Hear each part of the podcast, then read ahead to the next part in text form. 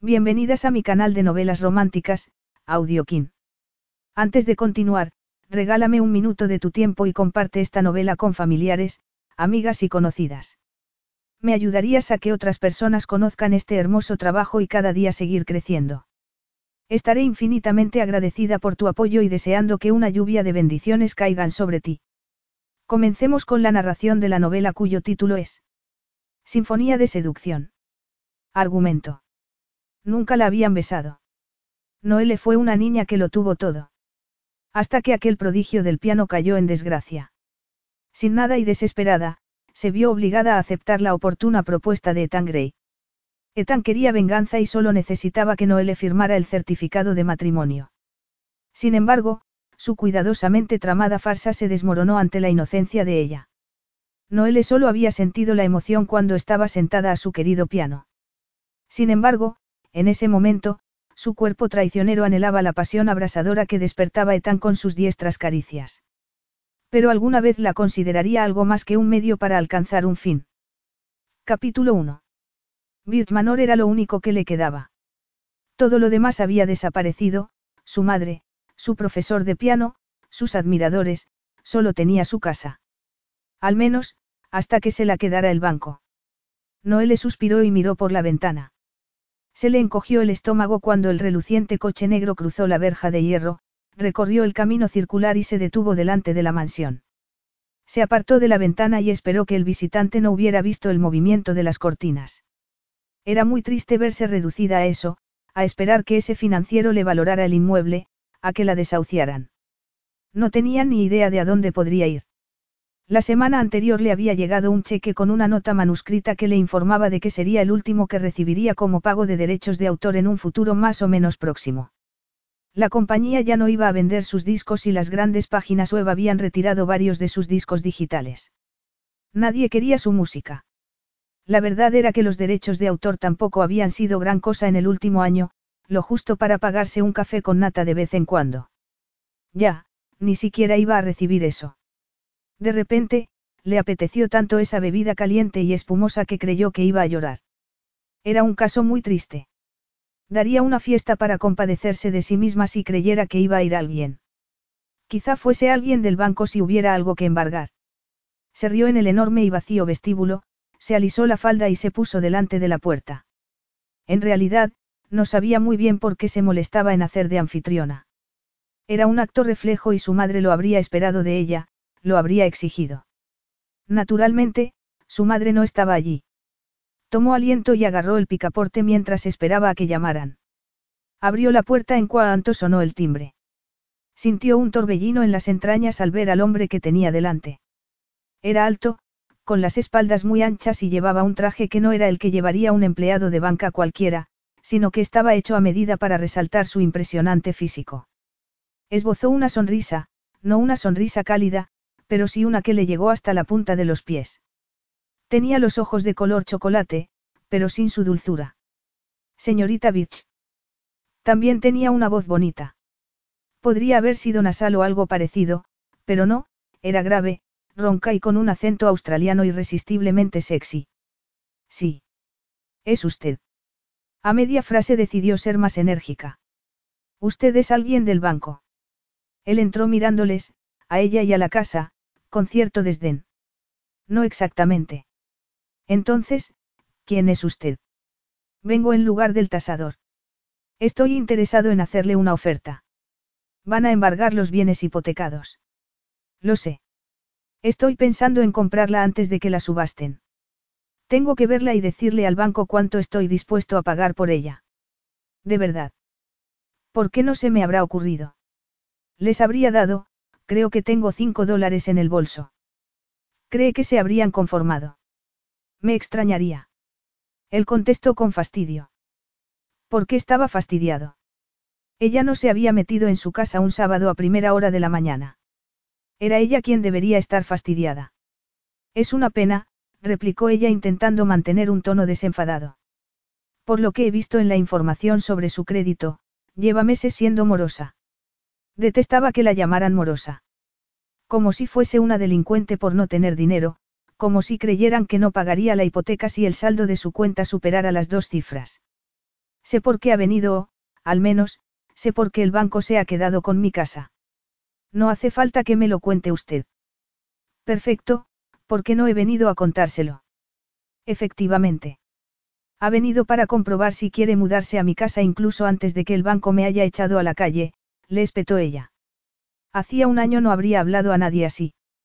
Habría sonreído y habría sido cortés, pero era una pátina que había ido borrándose durante el año anterior. En ese momento, estaba enfadada, apaleada, como si estuviera muriéndose lentamente porque la vida iba quitándole sus apoyos. Le habían enseñado a no mostrar nunca tensión o cansancio, a no dar motivos a la prensa sensacionalista para que hablara de ella. Sin embargo, el año anterior había sido un tormento, una sucesión interminable y constante de reveses. Algo la golpeaba cada vez que intentaba levantarse. Ese parecía ser el golpe definitivo. ¿Qué haría sin el último punto de contacto con todo lo que había sido? Con todo lo que no volvería a ser jamás. Te equivocas en eso, Noele, replicó él. La miraba fijamente a los ojos y sintió como si pudiera ver dentro de ella, como si pudiera atravesar el barniz y ver el embrollo que había detrás. Ella quería ocultarse de él y de todo. ¿Acaso no era eso lo que había hecho durante más de un año? Sí. Había intentado sobrevivir sin llamar la atención de los medios de comunicación. Estaba demasiado derrotada para intentar seguir la pista de su madre. Como le había indicado el abogado que no pudo contratar, todo el dinero estaba a nombre de su madre y la batalla habría sido larga y cara, habría acabado con toda la fortuna que intentaba recuperar. Además, si no ganaba, habría supuesto una deuda que nunca habría podido saldar. Todo parecía atrozmente inútil. Entonces, acláremelo, señor. Gray. Ethan Gray. Él le tendió la mano. Ella se la estrechó y sintió la calidez, la excesiva calidez, de sus dedos. Ethan sintió un destello de atracción, de deseo en estado puro, en cuanto tocó la delicada piel de Noele. Repasó mentalmente toda la letanía de sus juramentos favoritos. Hacía mucho tiempo que no se excitaba por estrechar la mano de una mujer, y menos de esa mujer. Sería algo genético. Lo desechó rotundamente. Nunca usaría esa excusa. Si hacía algo mal, era porque lo había querido y era lo bastante hombre como para reconocerlo. Al revés que Damien Gray, su padre, quien no fue un ejemplo en ese sentido. Efectivamente, era hermosa, pero de aspecto frágil, con un cuerpo delicado y una piel muy clara, como si no saliese al exterior lo suficiente. Todo era claro en ella. Tenía el pelo rubio platino y unos grandes ojos de color azul turquesa con unas pestañas muy tupidas. Era como una muñeca de porcelana que podía romperse si se la agarraba con brusquedad. El pintalabios rojo intenso seguramente intentaba darle algo de color, pero solo resaltaba su palidez, lo fatigada que estaba y las ojeras que tenía debajo de los luminosos ojos. Aún así, era cautivadora. Su belleza parecía casi de otro mundo. Le recordaba muchísimo a su madre, a la madre de ella. Tenía su mismo atractivo frío y contenido que hacía que todos los hombres anhelaran ver lo que había detrás de tanto dominio de sí misma. Era el tipo de mujer que conseguía que los hombres le suplicaran estar en su presencia. Ella tenía todo eso y, además, un aire de vulnerabilidad que no tenía su madre y que era un atractivo más. Hacía que un hombre quisiera no solo poseerla, sino también protegerla. Encantada de conocerlo, murmuró ella retirando la mano. Él se alegró de dejar de sentir su contacto. No creo que lo diga sinceramente. Ella sonrió, pero la sonrisa no se reflejó en los ojos. Tiene razón, pero soy demasiado educada para decir otra cosa. Entonces, me alegro de que tengas esos modales, comentó él con ironía. ¿Por qué dice que me equivoco, señor Gray? No tengo pensado mudarme a tu casa. No. Preguntó ella arqueando una ceja. No, pienso ampliar la casa para hacer un hotel. ¿Qué? Era pequeña, como 30 centímetros más baja que él, que medía un metro y 90 centímetros, pero su presencia no tenía nada de pequeña. A pesar de su palidez y de su aspecto maltrecho, irradiaba una especie de energía que atraía todas las miradas. Otro parecido con su madre. Al menos, con lo que recordaba de ella. Era pequeño cuando la veía junto a la verja de la casa de su infancia y su padre se escabullía para estar con ella como un adolescente, para dejar a su esposa y su hijo y entregarse a su pasión prohibida. Apretó los puños e hizo un esfuerzo para volver al presente. Había dejado atrás el pasado, muy atrás. No podía pensar en otra cosa cuando tenía delante la clave de su plan. ¿Cómo puede hacerlo? Preguntó ella sin esperar a que él hubiese contestado. Esta casa tiene 200 años. Es, es una maravilla arquitectónica y, y es mi casa. Él sabía que era la única casa que tenía a su nombre. No sabía muy bien qué había pasado con el ático de Manhattan ni con la casa de París. Cuando se enteró de que iban a embargar esos terrenos, actuó inmediatamente. Fue oportunista, no una acción meditada, pero supo que había acertado en cuanto entró en la casa.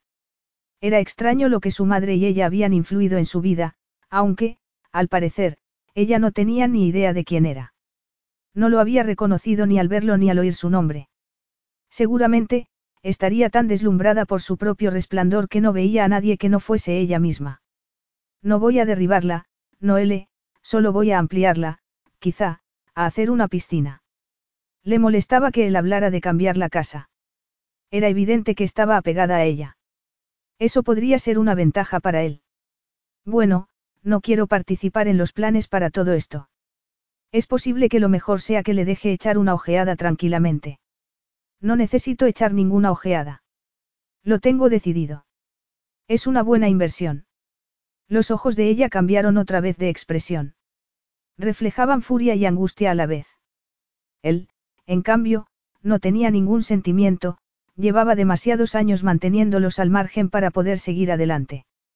Entonces, puede comprarla sin más, sin plantearse siquiera lo que podría suponer para su, para su presupuesto mensual o algo así. Él se rió, pero solo fue un sonido que no expresó lo que la risa solía expresar. No, no es mi mayor preocupación. Él pudo captar los sentimientos que se debatían en ella y que hacían que le temblara el cuerpo aunque la expresión de su rostro fuera firme. No era como se había imaginado que sería. Era mimada y con tendencia a ser una diva, pero también era fuerte. Estaba seguro de que debajo de la apariencia frágil y quebradiza había una estructura de acero. Lo cual, la hacía más interesante. ¿Por qué es tan importante la casa? Él esperaba que fuese importante, todo dependía de ello. Todo dependía de que ella aceptara su oferta. La venganza era dulce, pero ella le daría el toque amargo que él anhelaba, que necesitaba para quedarse satisfecho. ¿Por qué? ¿Por qué cree usted? Preguntó ella quebrándosele la voz. Es la única casa que tengo.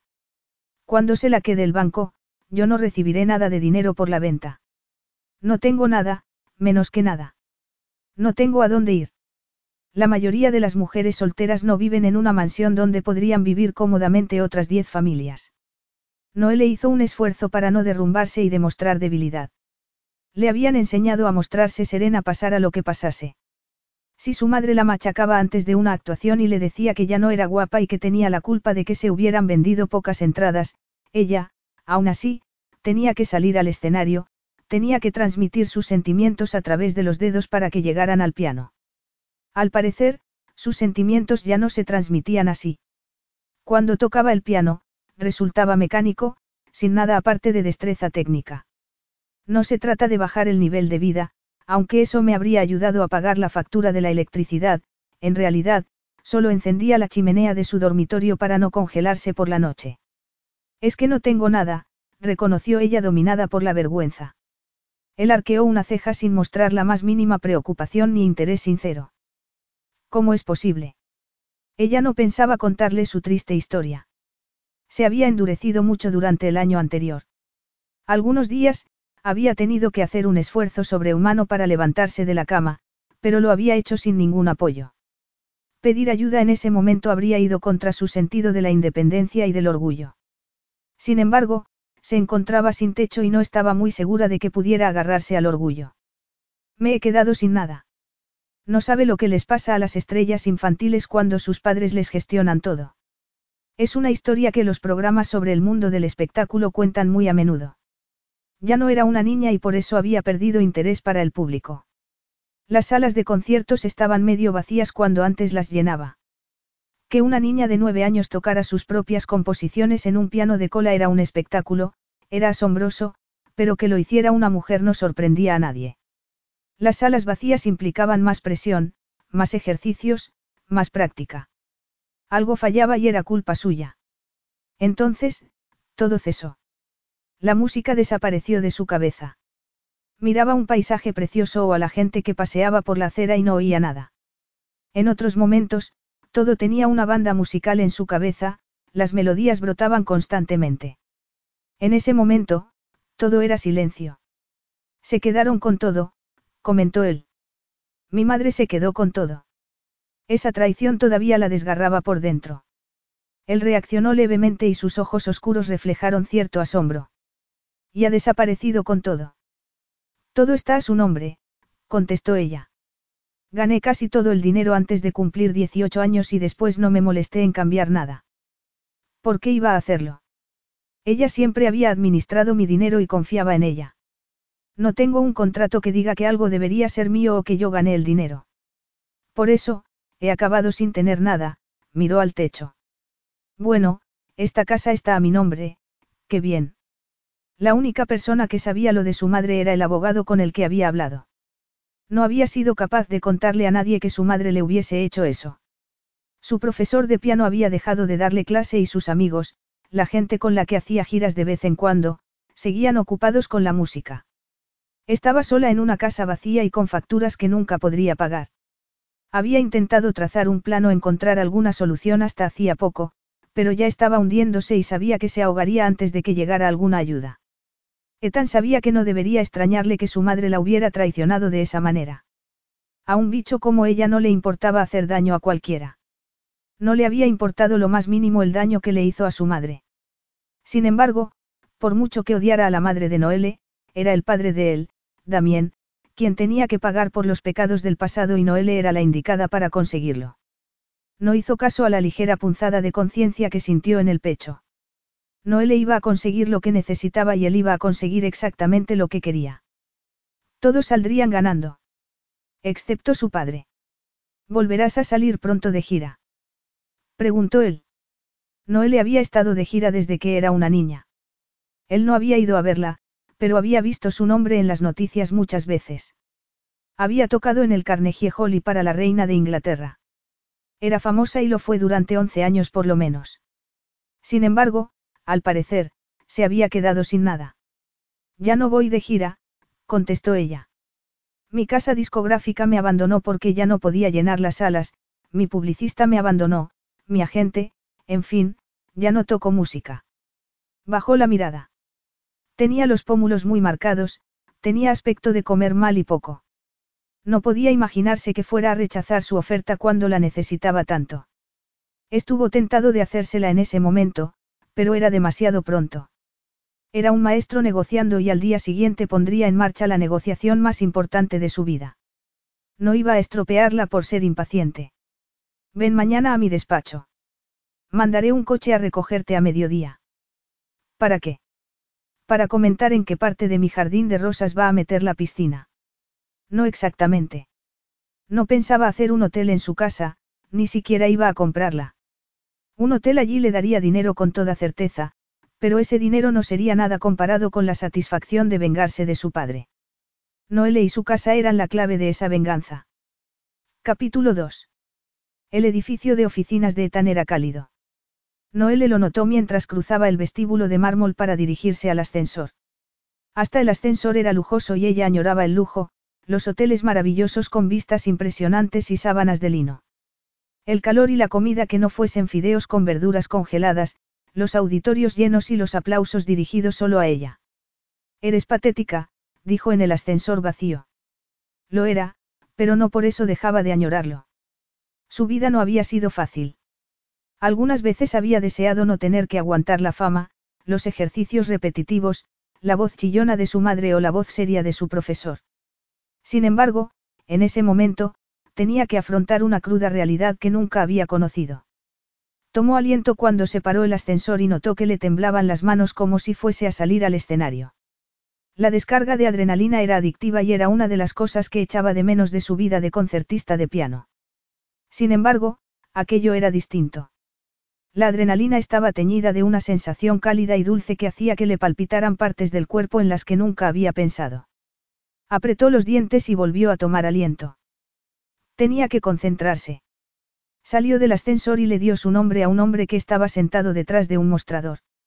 Mientras él lo comprobaba en el ordenador, ella repasó nota a nota una de sus obras favoritas, no de ella, sino de Mozart. Se imaginó sus dedos volando por el teclado sin esfuerzo, con alegría. Era algo que hacía siempre antes de una actuación para recordarse que estaba muy bien preparada y que no se equivocaría. Por aquella puerta, señorita Birch, le indicó el recepcionista con una sonrisa. Gracias. Se dirigió hacia la puerta con la música en la cabeza.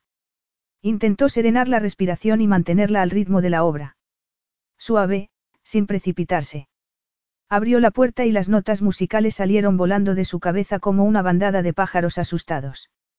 No estaba preparada para esa reunión y no podía fingir lo contrario. Ethan era más aterrador que un teatro lleno con tres mil personas y tenía una expresión más implacable que la del día anterior en su casa. Buenos días, la saludó él. Luego, se puso las manos detrás de la cabeza, fue un gesto tan despreocupado que le pareció enloquecedor. No era justo que no estuviera tenso cuando a ella le flaqueaban las rodillas. Buenos días. He venido a esta reunión tan misteriosa. Siéntate, le pidió él señalándole el asiento que tenía enfrente. No. No estaba dispuesta a sentarse como si fuese una niña a la que iba a regañar el director del colegio. Ser dócil y sumisa no daba resultados, no conseguía que la gente no la abandonara. Solo servía para que la manipularan más fácilmente y había comprobado que toda su vida la habían manipulado a conciencia. Esa había sido una consecuencia positiva de la bomba que había explotado en medio de su existencia. Ya no iban a aprovecharse de ella nunca más. Una lección amarga que había aprendido por las malas, pero la había aprendido. En realidad, era más fuerte sin su jaula dorada aunque no siempre se lo sintiera. Él esbozó una ligera sonrisa que a ella no le gustó porque no era una sonrisa afable, era otra cosa, una expresión superficial que ocultaba algo sombrío. No. Prefiero quedarme de pie, contestó ella lacónicamente. Como quieras. Se levantó él y ella se sintió una enana. Era como 30 centímetros más alto que ella y muy ancho. Además, parecía como si su presencia llenara la habitación. Era lo que hacía que la gente se rompiera el cuello para mirarlo por la calle. Era un atractivo sexual disparatado o algo así. Ella estiró el cuello y se puso muy recta, pero no sirvió de nada. Diría que se trata de negocios, que no es algo personal, pero sería mentira, siguió él. ¿Sería mentira? Preguntó ella tragando saliva. Sí. No necesito el dinero que ganaría convirtiendo tu casa en un hotel. No necesito el dinero que ganaría al quedarme la empresa familiar Grace, pero tampoco quiero que él la tenga y ahí es donde entras tú. Yo. Fue una afortunada casualidad que viera que iban a embargar tu casa. Pensé que podía ayudarte, a cambio de algo. De algo. No hay nada gratis, en tu caso, una mansión a una distancia muy aceptable de la ciudad. Tiene que saber que yo no puedo darle nada. Ella sintió que se le ponían los pelos de punta. Tenía que saber que ella no tenía dinero y eso significaba que quería otra cosa. Lo cual, no podía ser nada bueno. ¿Nunca has oído mi nombre? Preguntó él. No, debería haberlo oído. Yo sé el tuyo y no solo porque seas famosa. Mejor dicho, sé el nombre de tu madre. ¿Por qué? ¿Te suena el nombre de Damien Gray? Yo. Noelle estuvo a punto de contestar que no, pero el nombre de pila le sonaba mucho, aunque no el apellido. Sí, bueno, me suena Damien. Aunque puede ser un Damien distinto. Apostaría a que no. Damien Gray es mi padre y fue el amante de tu madre durante unos años. Era una revelación que no debería haberle extrañado. Nunca creyó que su madre hubiese estado tomando el té mientras ella se quedaba sola en las suites de los hoteles antes de las actuaciones, pero tampoco se había imaginado eso. Sin embargo, recordaba que su madre había hablado de Damien, de haberlo conocido, de haber estado con él. Tendría unos ocho años cuando aquello empezó y creyó que era otra relación. Siempre pensé que se dedicaba a la música, explicó ella dándose cuenta de lo tonta que parecía. Sin embargo, ¿qué tiene que ver conmigo? ¿Acaso quiere alargar la tortura que fue el año pasado? Quiere darme el golpe de gracia porque todavía no estoy muerta. Tengo algo que proponerte.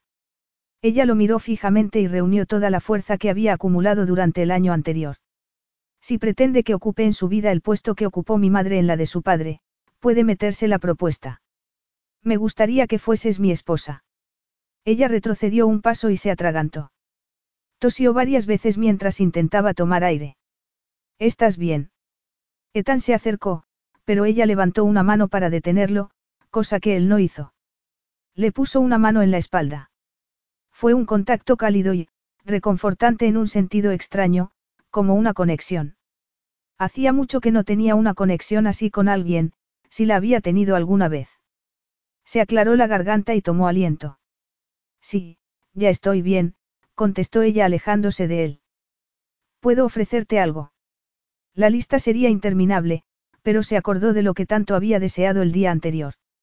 Un café con nata.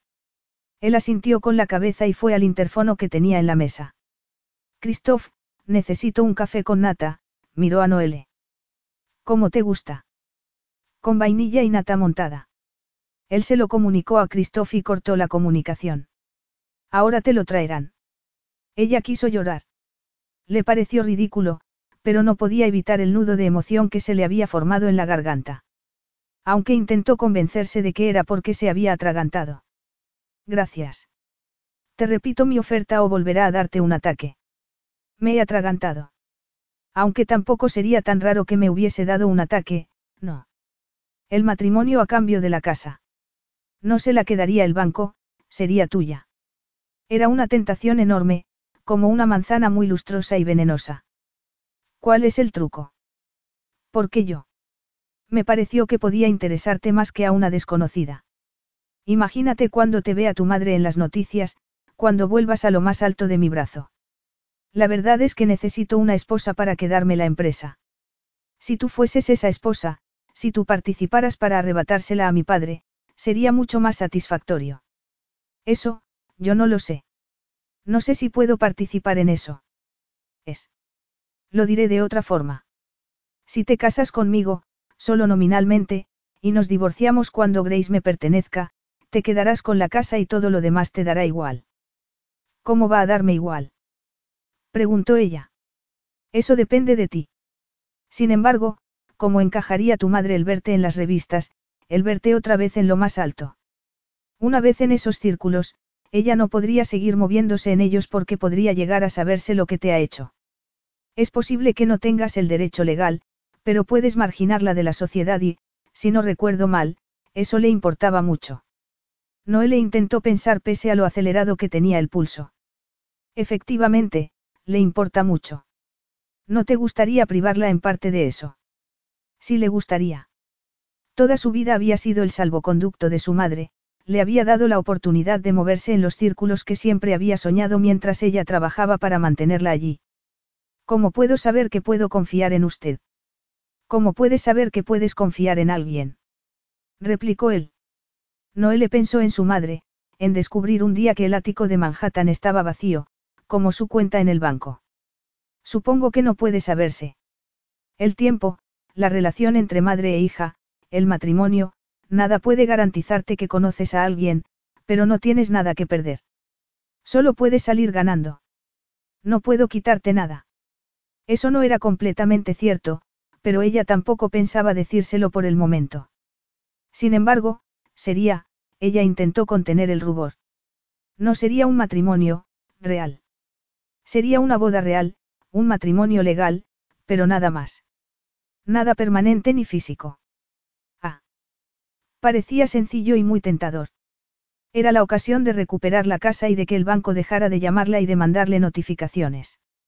La ocasión de demostrarle a su madre que no había ganado. Para que podamos conocernos mejor, te haré algunas preguntas y las contestarás sinceramente.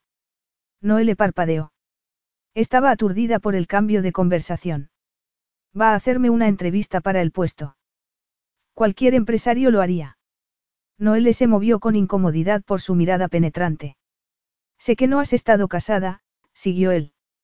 No, confirmó ella. ¿Hay algún hombre en tu vida? ¿Un amante o algo así? Ella estuvo a punto de reírse. ¿Dónde habría podido meter a un amante? En la maleta. Su madre no lo habría consentido jamás. Ella había encontrado tiempo para los hombres, pero nunca le habría permitido el mismo lujo a su hija, nunca habría permitido que dañara su imagen. En ese momento, tampoco estaba dispuesta a llevar a un hombre a su casa vacía para contarle lo arruinada que estaba mientras tomaban un refresco barato. Por el momento, no, contestó ella con ironía. Perfecto. Tendrás que seguir así mientras nuestro trato esté en vigor. Por las apariencias. Creo que podré hacerlo. Fantástico, comentó él con una ligera sonrisa. Y conservaré la casa. ¿Y algo más? Preguntó ella fastidiándole que se sintiera tentada. Te daré una asignación cuando nos divorciemos. Eso, además de la atención que te prestarán los medios de comunicación. Asisto a muchos actos y festejos y tú también asistirías. Sintió una añoranza inmensa, como un vacío que quería llenar. Las fiestas, la gente, las cámaras, el lujo, las cosas que habían desaparecido de su vida. Era un contacto con la niña que había sido y la ocasión de recuperarlo.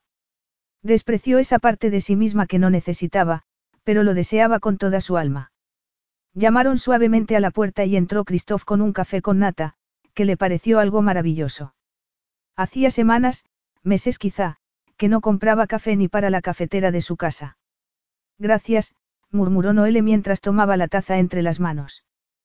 Christoph sonrió y se marchó inmediatamente. Ella dio un sorbo y se quedó espantada por las lágrimas que le nublaron la vista. Parpadeó y tragó el líquido cálido que le alivió el dolor del pecho. Bajó la taza y miró la nata que se arremolinaba encima del café. Tuvo algo parecido a un destello de clarividencia. Estaba ofreciéndole una escapatoria, una salida, una manera de demostrarle a su madre que no había ganado. Sería un matrimonio en el aspecto legal, no, algo permanente ni físico, repitió ella. Exactamente. Nadie, ni mi padre, tiene por qué saber los aspectos personales de nuestra relación. Sin embargo, es imprescindible que pasemos por al altar. Una vez estuve cerca, pero eso no basta para conseguir lo que quiero. Ella intentó imaginarse la boda, nunca había pensado en eso. Había tocado en bodas de famosos y de la realeza, pero nunca había pensado en la suya. Había vivido y respirado para el piano. Tocaba, componía, repetía ejercicios, había soñado con música. Había sido su pasión y el sentido de su vida. Además, cuando flaqueaba, su madre estaba allí para cerciorarse de que no se disipaba ni un instante. Estuvo bien en cierto sentido. No tuvo una fantasía relacionada con una boda. Se sintió dominada por una especie de energía incontrolable. ¿Por qué no hacerlo? Sería parecido a cualquiera de sus actuaciones. Siempre había representado un personaje cuando estaba en el escenario. Era serena y delicada independientemente de lo que sintiera por dentro, aunque hubiese discutido con su madre o ella le hubiese dado una bofetada diez minutos antes de la actuación. Se ponía un poco más de maquillaje, sonreía y salía al escenario. Es un trato provisional, una oferta de trabajo, y te pagaría bien, añadió él. Y, y tendríamos que ir a fiestas y esas cosas. Le avergonzó que eso le importara casi tanto como el dinero. Nada podía compararse a sentirse admirada otra vez. Hacía que se sintiera parte de algo, que era importante, que la querían. Sí, contestó él. Tendríamos que aparentar un noviazgo, aunque sea fugaz. Cosas más raras se han visto, supongo. Mucho más raras. Como una madre que se escapa con todo lo que ha ganado su hija. Sí. O un padre que traiciona a su familia para estar con su amante. Tenían la ocasión de subsanar eso en parte. Los habían manipulado y traicionado en cierto sentido. Los dos habían perdido cosas que habían ganado, que eran suyas, a manos de quienes se suponía que los querían. Se merecían recuperar esas cosas, se merecían ganar. Todo esto se redactará en un, en un contrato, ¿verdad? Había aprendido dolorosamente que no podía confiar ni en su madre y no iba a confiar en un hombre al que acababa de conocer. Firmaremos un contrato prematrimonial. Naturalmente, no especificará los detalles porque no queremos que se conozcan. La casa será tuya en cuanto firmemos el certificado de matrimonio y el dinero después del divorcio. Lo tiene todo muy pensado. Lo voy pensando a medida que va surgiendo, él esbozó una sonrisa perversa, pero siempre me han dicho que improviso muy bien. Efectivamente. Ella improvisaba muy mal y todo el año anterior lo demostraba. Ya he empezado el papeleo con el banco para comprar la mansión. Te la cederé en cuanto nos declaren casados. ¿Y el contrato prematrimonial? Mi abogado lo tendrá redactado mañana. Ella se sintió mareada. Su vida llevaba mucho tiempo estancada, nada indicaba el paso de los meses salvo las cuotas de la hipoteca que le llegaban al buzón. De repente, todo estaba cambiando. Se sentía como si pudiera llegar a ver la luz al final del túnel. Muy bien.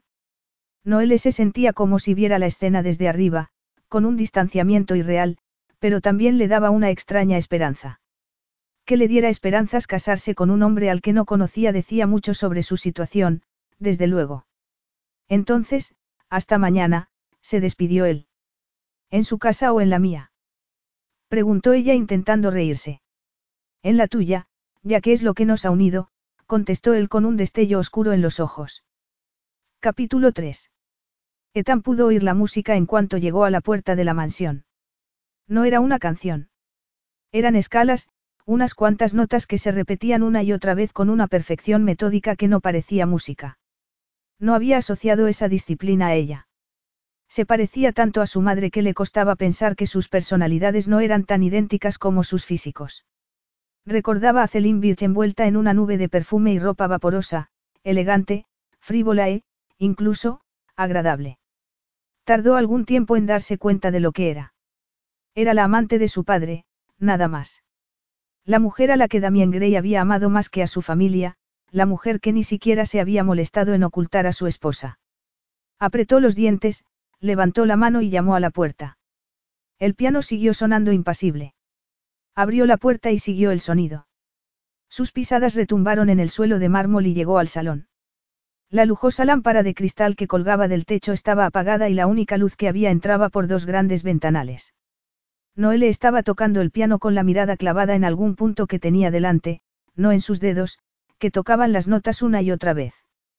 El pelo, iluminado por el sol, parecía de fuego dorado, como si fuese un halo. Se preguntó cómo era posible que alguien tan angelical pudiera hacer que le hirviera la sangre. Ella levantó la mirada y la música cesó bruscamente. Ethan. Se levantó y rodeó el resplandeciente piano de cola. ¿He llegado pronto? Preguntó él, aunque sabía que era puntual. Yo, ella miró alrededor como si buscara algo. No tengo reloj aquí. ¿Qué estás preparando? Nada, ella se pasó un mechón por detrás de la oreja. Son ejercicios para mantener la técnica. ¿Practicas todos los días? Sí. Creía que ya no te dedicabas a la música. No tengo nada que hacer, replicó ella encogiéndose de hombros. Él se acercó al piano y pasó unos dedos por encima. No tengo piano en mi ático. ¿Sabes tocarlo? Preguntó ella con el ceño fruncido. No, contestó él riéndose. Entonces, ¿por qué? No pensarías que ibas a seguir viviendo aquí después de casados. La verdad, la verdad es que no había pensado en eso. Vivirás en una suite en el ático de uno de mis hoteles. Es lo mejor para que parezcamos una pareja de verdad. Claro. ¿Algún inconveniente? No, es que estoy acostumbrada a ir de un lado a otro. Estaba tan acostumbrada que le había costado quedarse tanto tiempo en un sitio. El año anterior le había parecido más irreal que estar cada noche en una ciudad distinta. Creo que todo será de tu agrado. Fantástico, dijo ella mirando el piano. ¿Lo necesitas en Manhattan? No, es complicado trasladar los pianos, no compensa. Te compraré uno nuevo y lo instalaré en tu suite. Él lo dijo como si comprar un piano de cientos de miles de dólares no supusiera nada para él. A ella le pasó lo mismo durante un tiempo. Ella tenía una asignación que le daba su madre y que no quería para nada. Entonces tenían mucho dinero, dinero que había ganado ella y que, en realidad, nunca había sido suyo. No puedo pedirte que hagas eso. No tiene importancia, Noele. Tú y yo estamos trabajando juntos y no sé por qué esta colaboración no iba a ser ventajosa para los dos. Supongo. Ella frunció levemente el ceño. No sabía muy bien qué hacer con una oferta tan conveniente. Le parecía raro que él se preocupara de que tocara el piano, eso no le beneficiaba a él. Su madre, claro, siempre se había asegurado de que hubiese un piano en las suites de los hoteles donde se alojaban. No podía dejar de practicar ni una tarde y estar de gira no era una excusa. Aparte, su madre se ocupaba de ir a las fiestas y de hablar con todo el mundo para que todo estuviera organizado, para que Noelle Birch, la empresa, estuviese organizada. Nunca se trataba de ella como persona. Ethan, sin embargo, parecía preocuparse por lo que ella quería, por lo que pudiera hacerle feliz. Era raro. Hacía que sintiera una calidez por dentro mayor incluso que la del café con nata. Eso le gustaba menos todavía que sus sonrisas perversas porque sabía que no podía fiarse de esos sentimientos, que no podía fiarse de quienes se portaban como si la quisieran. ¿Tienes el contrato prematrimonial? Le preguntó ella. Sí. Él sacó unos documentos del bolsillo interior de su chaqueta. Se los entregó y los dedos se rozaron. Estaban calientes, como en su despacho. Noelle los desplegó, los ojeó y el corazón se le aceleró cuando leyó lo relativo a los hijos y su custodia. Pero no necesitamos. Es un documento estándar.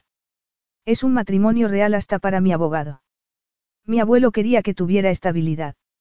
La que no tuve de joven, me imagino. Naturalmente, creo que el matrimonio no proporciona esa estabilidad necesariamente. ¿Puedes entender el motivo? No has intentado explicárselo. A mi abuelo no se le explican las cosas. No sirve de nada.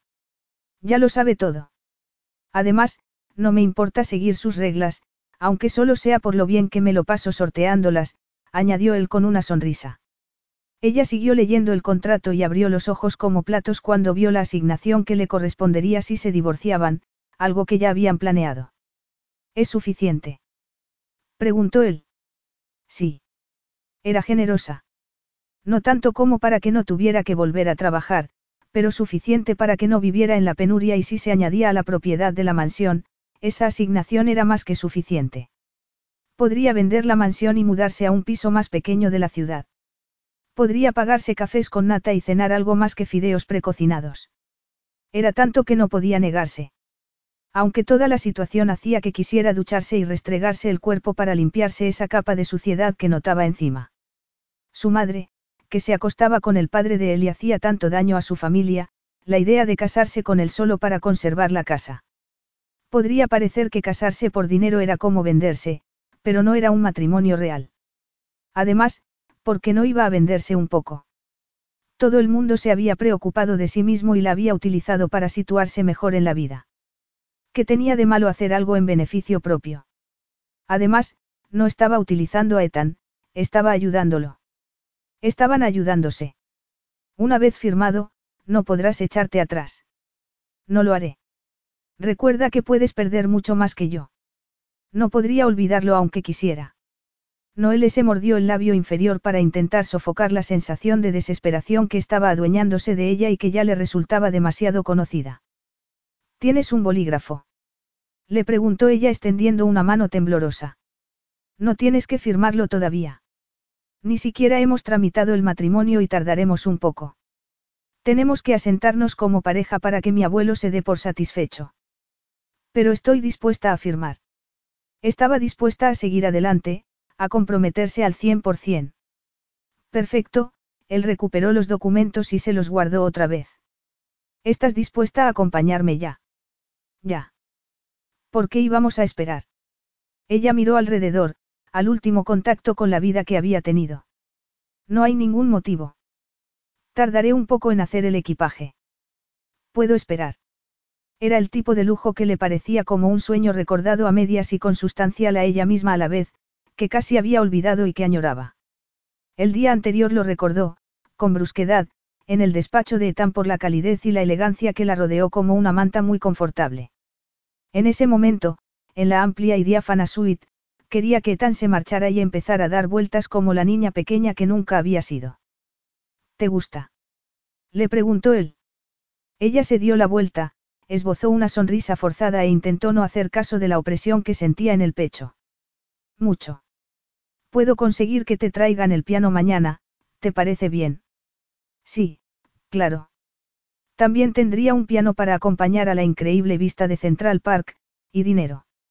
Perfecto para tener principios y fingir que no pasaba nada, cuando se tenía. Cuando no se tenía, se daba uno cuenta de lo importante que era el dinero. No compraría la felicidad, pero pagaba la factura de la electricidad y compraba comida y ropa, cosas que a ella le hacían bastante feliz. La opresión del pecho aumentó y le costó respirar. Todo le parecía mal, pero no podía marcharse. Además, no estaba acostándose con él, eso sí sería censurable. Sin embargo, se sentía como si estuviera acostándose con él. ¿Acaso no se había vendido toda su vida? Siempre había sido una mercancía. Si la gente solo hubiese querido su música, no le habría importado que fuese adulta, que ya no fuese esa niña tan mona que tocaba un piano de cola inmenso. Eso era completamente distinto y no iba a acostarse con él. Sintió una oleada abrasadora al imaginárselo. No tenía ninguna experiencia con los hombres y aunque en teoría sabía todo lo relativo al sexo porque era curiosa y había leído mucho al respecto, nunca había tenido la ocasión de poner en práctica sus conocimientos. No había tenido tiempo y su madre habría. Dejó de pensar en eso, ya le daba igual. Hubo un tiempo en el que quiso agradar a su madre, a su profesor y a sus admiradores más que cualquier otra cosa en el mundo, quiso ganarse su amor por tener talento y ser dócil, por dar todo lo que podía dar. En ese momento, le daba igual lo que pensara su madre de ella y, además, si se tenía en cuenta la vida personal de su madre, sería muy hipócrita por su parte que siquiera tuviese una opinión. Podría acostarse con Ethan si quisiera. No había nadie que le dijera lo que tenía que hacer y pensar. No tenía que ocultarse, no tenía que repetir los ejercicios todos los días ni apartarse de los hombres. Se estremeció levemente. Fue algo sensual y bochornoso. Sensual porque Ethan hacía que pensara, bochornoso porque no iba a vender su cuerpo solo para fastidiar a su madre por mucho que la idea fuera tentadora. Llamaron a la puerta y Ethan fue a abrirla. Ella se dio la vuelta rápidamente para verlo. Sí. Señor Gray, le saludó un empleado del hotel que no llevaba uniforme. Me he enterado de que ha venido y quería cerciorarme de que todo está. Todo está perfecto, Thomas. Ethan se acercó a ella con un aire posesivo para indicarle al empleado cuál era la situación. Naturalmente, todo era una representación, pero la ejecutó tan bien como lo habría hecho ella. Noel le va a quedarse aquí durante un tiempo. Todo se cargará en mi cuenta. Comida, servicio y todo lo que quiera. Ella no podía creerse que Ethan estuviera dándole carta blanca. Se recordó que todo era parte de la farsa. Un hombre no podía parecer roñoso con su posible esposa o una, acompañante de lujo. Le daba igual lo que pensaran. Ethan acabaría casándose con ella y redimiría un poco su reputación. Naturalmente, su reputación volvería a caer por los suelos cuando se divorciaran, pero eso era lo que menos le preocupaba. En ese momento, no tenía reputación. Ethan se acercó más, le rodeó la cintura con un brazo y le pasó levemente los dedos por encima de la ropa. Sin embargo, ella sintió como si le dejaran un rastro de ascuas. Intentó sofocar otro estremecimiento, pero no pudo. Estaba concentrando demasiada energía en mantener la cara inexpresiva, en que Thomas no se diera cuenta de que no era normal tener la mano de un hombre en la cintura. Sí, señor, Thomas asintió con la cabeza. ¿Se quedará usted también? Lo pregunto para poder ofrecerle el mejor servicio. Más bien, para poder fisgar. Ethan subió la mano hasta las costillas y sus dedos le rozaron por debajo del pecho. Ella se puso rígida, pero pudo contener la expresión de asombro. Llamaré al servicio de habitaciones por la mañana. Una vez descansado, me ocuparé de que se satisfagan mis necesidades mientras estoy aquí. Noelle notó que la sangre le bullía en la cara y que el pulso se le aceleraba. Tomó aliento. Si no, lo haré yo, intervino ella. Solo era un juego y no estaba dispuesta a quedar mal. No necesitaba tener experiencia sexual para representar su papel. Ethan le tomó la barbilla entre el pulgar y el índice y le levantó la cara para que lo mirara a los ojos. No lo dudo. Es más, creo que voy a necesitar pocas cosas del servicio de habitaciones. El pulso le martilleaba en las sienes, pero no le hizo caso. En vez de apartarse de él, como le pedía el cuerpo a gritos, se acurrucó y le puso una mano en el pecho. Era musculoso y podía notar los contornos de su cuerpo debajo de la camisa y la chaqueta del traje. No tenía el cuerpo de un hombre que pasaba todo el tiempo detrás de la mesa de un despacho. Tenía el cuerpo de alguien que hacía ejercicio sin nada encima. Nadaría. El agua sobre esa piel dorada y cautivadora, los músculos que se tensaban y relajaban mientras él avanzaba. Se reprendió a sí misma por haberse dejado llevar por la fantasía. Naturalmente, esa pequeña farsa sexual le había hecho pensar en el sexo, pero no podía permitirse el recrearse con esos pensamientos. Bueno, sí podía permitírselo si quería, pero no quería. Ese asunto con Ethan era meramente comercial y el sexo y la fantasía no entraban en él. Tenía que tenerlo presente. Apretó la mano con más fuerza contra su pecho para demostrarse que solo era un hombre, un cuerpo, una persona. Nada que pudiera excitarla. Yo me ocuparé de que tengas todo lo que necesites, añadió ella intentando dominar el temblor de la voz. Tomás, el empleado fisgón, esbozó una sonrisa forzada. Perfecto, señor. Si todo es de su agrado. Sí, por el momento, todo está bien. Entonces, me retiraré. Cuando se marchó, Noé le resopló e intentó soltarse del abrazo de Ethan sin desmayarse. Creo que la representación ha terminado, dijo ella entre dientes cuando él no la soltó. ¿De verdad? Preguntó él soltándola. Es una pena. Me ha gustado mucho. Ha sido apasionante, comentó ella con una sonrisa muy forzada para que él se diese cuenta de la ironía. Me sorprendes algunas veces. Sí. Preguntó ella con los dientes muy apretados. El día que nos conocimos estabas, muy pálida. Estaba a punto de perder la casa y tú ya estabas haciendo cambios antes de haberme echado. Eso es verdad. Era extraño que dijera que estaba pálida, ¿o no? Pálida transmitía la idea de debilidad, de rendición, como si tuviera la posibilidad de algo que no podía alcanzar. Efectivamente, no podía rebatirlo. Sin embargo, en ese momento estaba viendo esa posibilidad al alcance de la mano. Solo tenía que volver a encauzar su vida, conseguir algunos recursos para poder tener un punto de partida. Quizá pudiera tocar otra vez, quizá volviera a brotarle la música. Si sabía aprovechar esa ocasión, quizá tuviera otra oportunidad. Si no, perdería lo único que tenía. Volvería a estar sola y sin nada. Sin experiencia laboral y sin experiencia en la vida real. Hace un año, no habría tenido el valor para hacer esto, siguió ella. Sin embargo, entonces tampoco sabía una verdad muy importante. ¿Cuál, preciosa? Ella sintió una punzada en las entrañas. Antes, se sentía preciosa algunas veces. Quería sentirse preciosa otra vez y solo dependía de ella. He aprendido que no se puede contar con nadie. Solo puedo contar conmigo misma para defender mis intereses. Si quiero que cambien las cosas, tengo que hacerlo yo porque nadie lo hará por mí. Es una lección dolorosa, pero importante. Muy importante. Por eso voy a ocuparme de mí misma, de mis intereses. No te olvides de los míos, de tu parte del trato, le recordó él. No me olvidaré. Perfecto. Él se inclinó y su olor le despertó los sentidos. Solo había estado cerca de un hombre, su profesor de piano, y él olía a gomina y a una colonia muy fuerte. Etan olía a jabón, a piel limpia y a algo exclusivo, a él. Un olor que hizo que quisiera apoyarse en él, en su fuerza. Sin embargo, solo podía confiar en su propia fuerza. Naturalmente, le gustaría tener una cantidad aceptable de fuerza. Tragó saliva y retrocedió un paso. Él se acercó un paso y ella se quedó clavada sobre la mullida moqueta. Me alegro de que estés dispuesta a representar tu papel, Noele, él le apartó un mechón de pelo y le rozó la mejilla con el pulgar. Esta noche voy a mostrarle al mundo que eres mía. Capítulo 4. No era suya, no era de nadie. Noele se lo repitió mil veces mientras se subía la cremallera del diminuto vestido de noche negro que Ethan le había enviado hacía una hora. No se lo decía con mucho convencimiento porque, efectivamente, él tenía poder. Sin embargo, ella no le pertenecía. Su madre también la había considerado como algo que podía poseer y que podía vender. Tuvo suerte de tener talento musical porque si no, prefería no pensar cómo la habría utilizado su madre.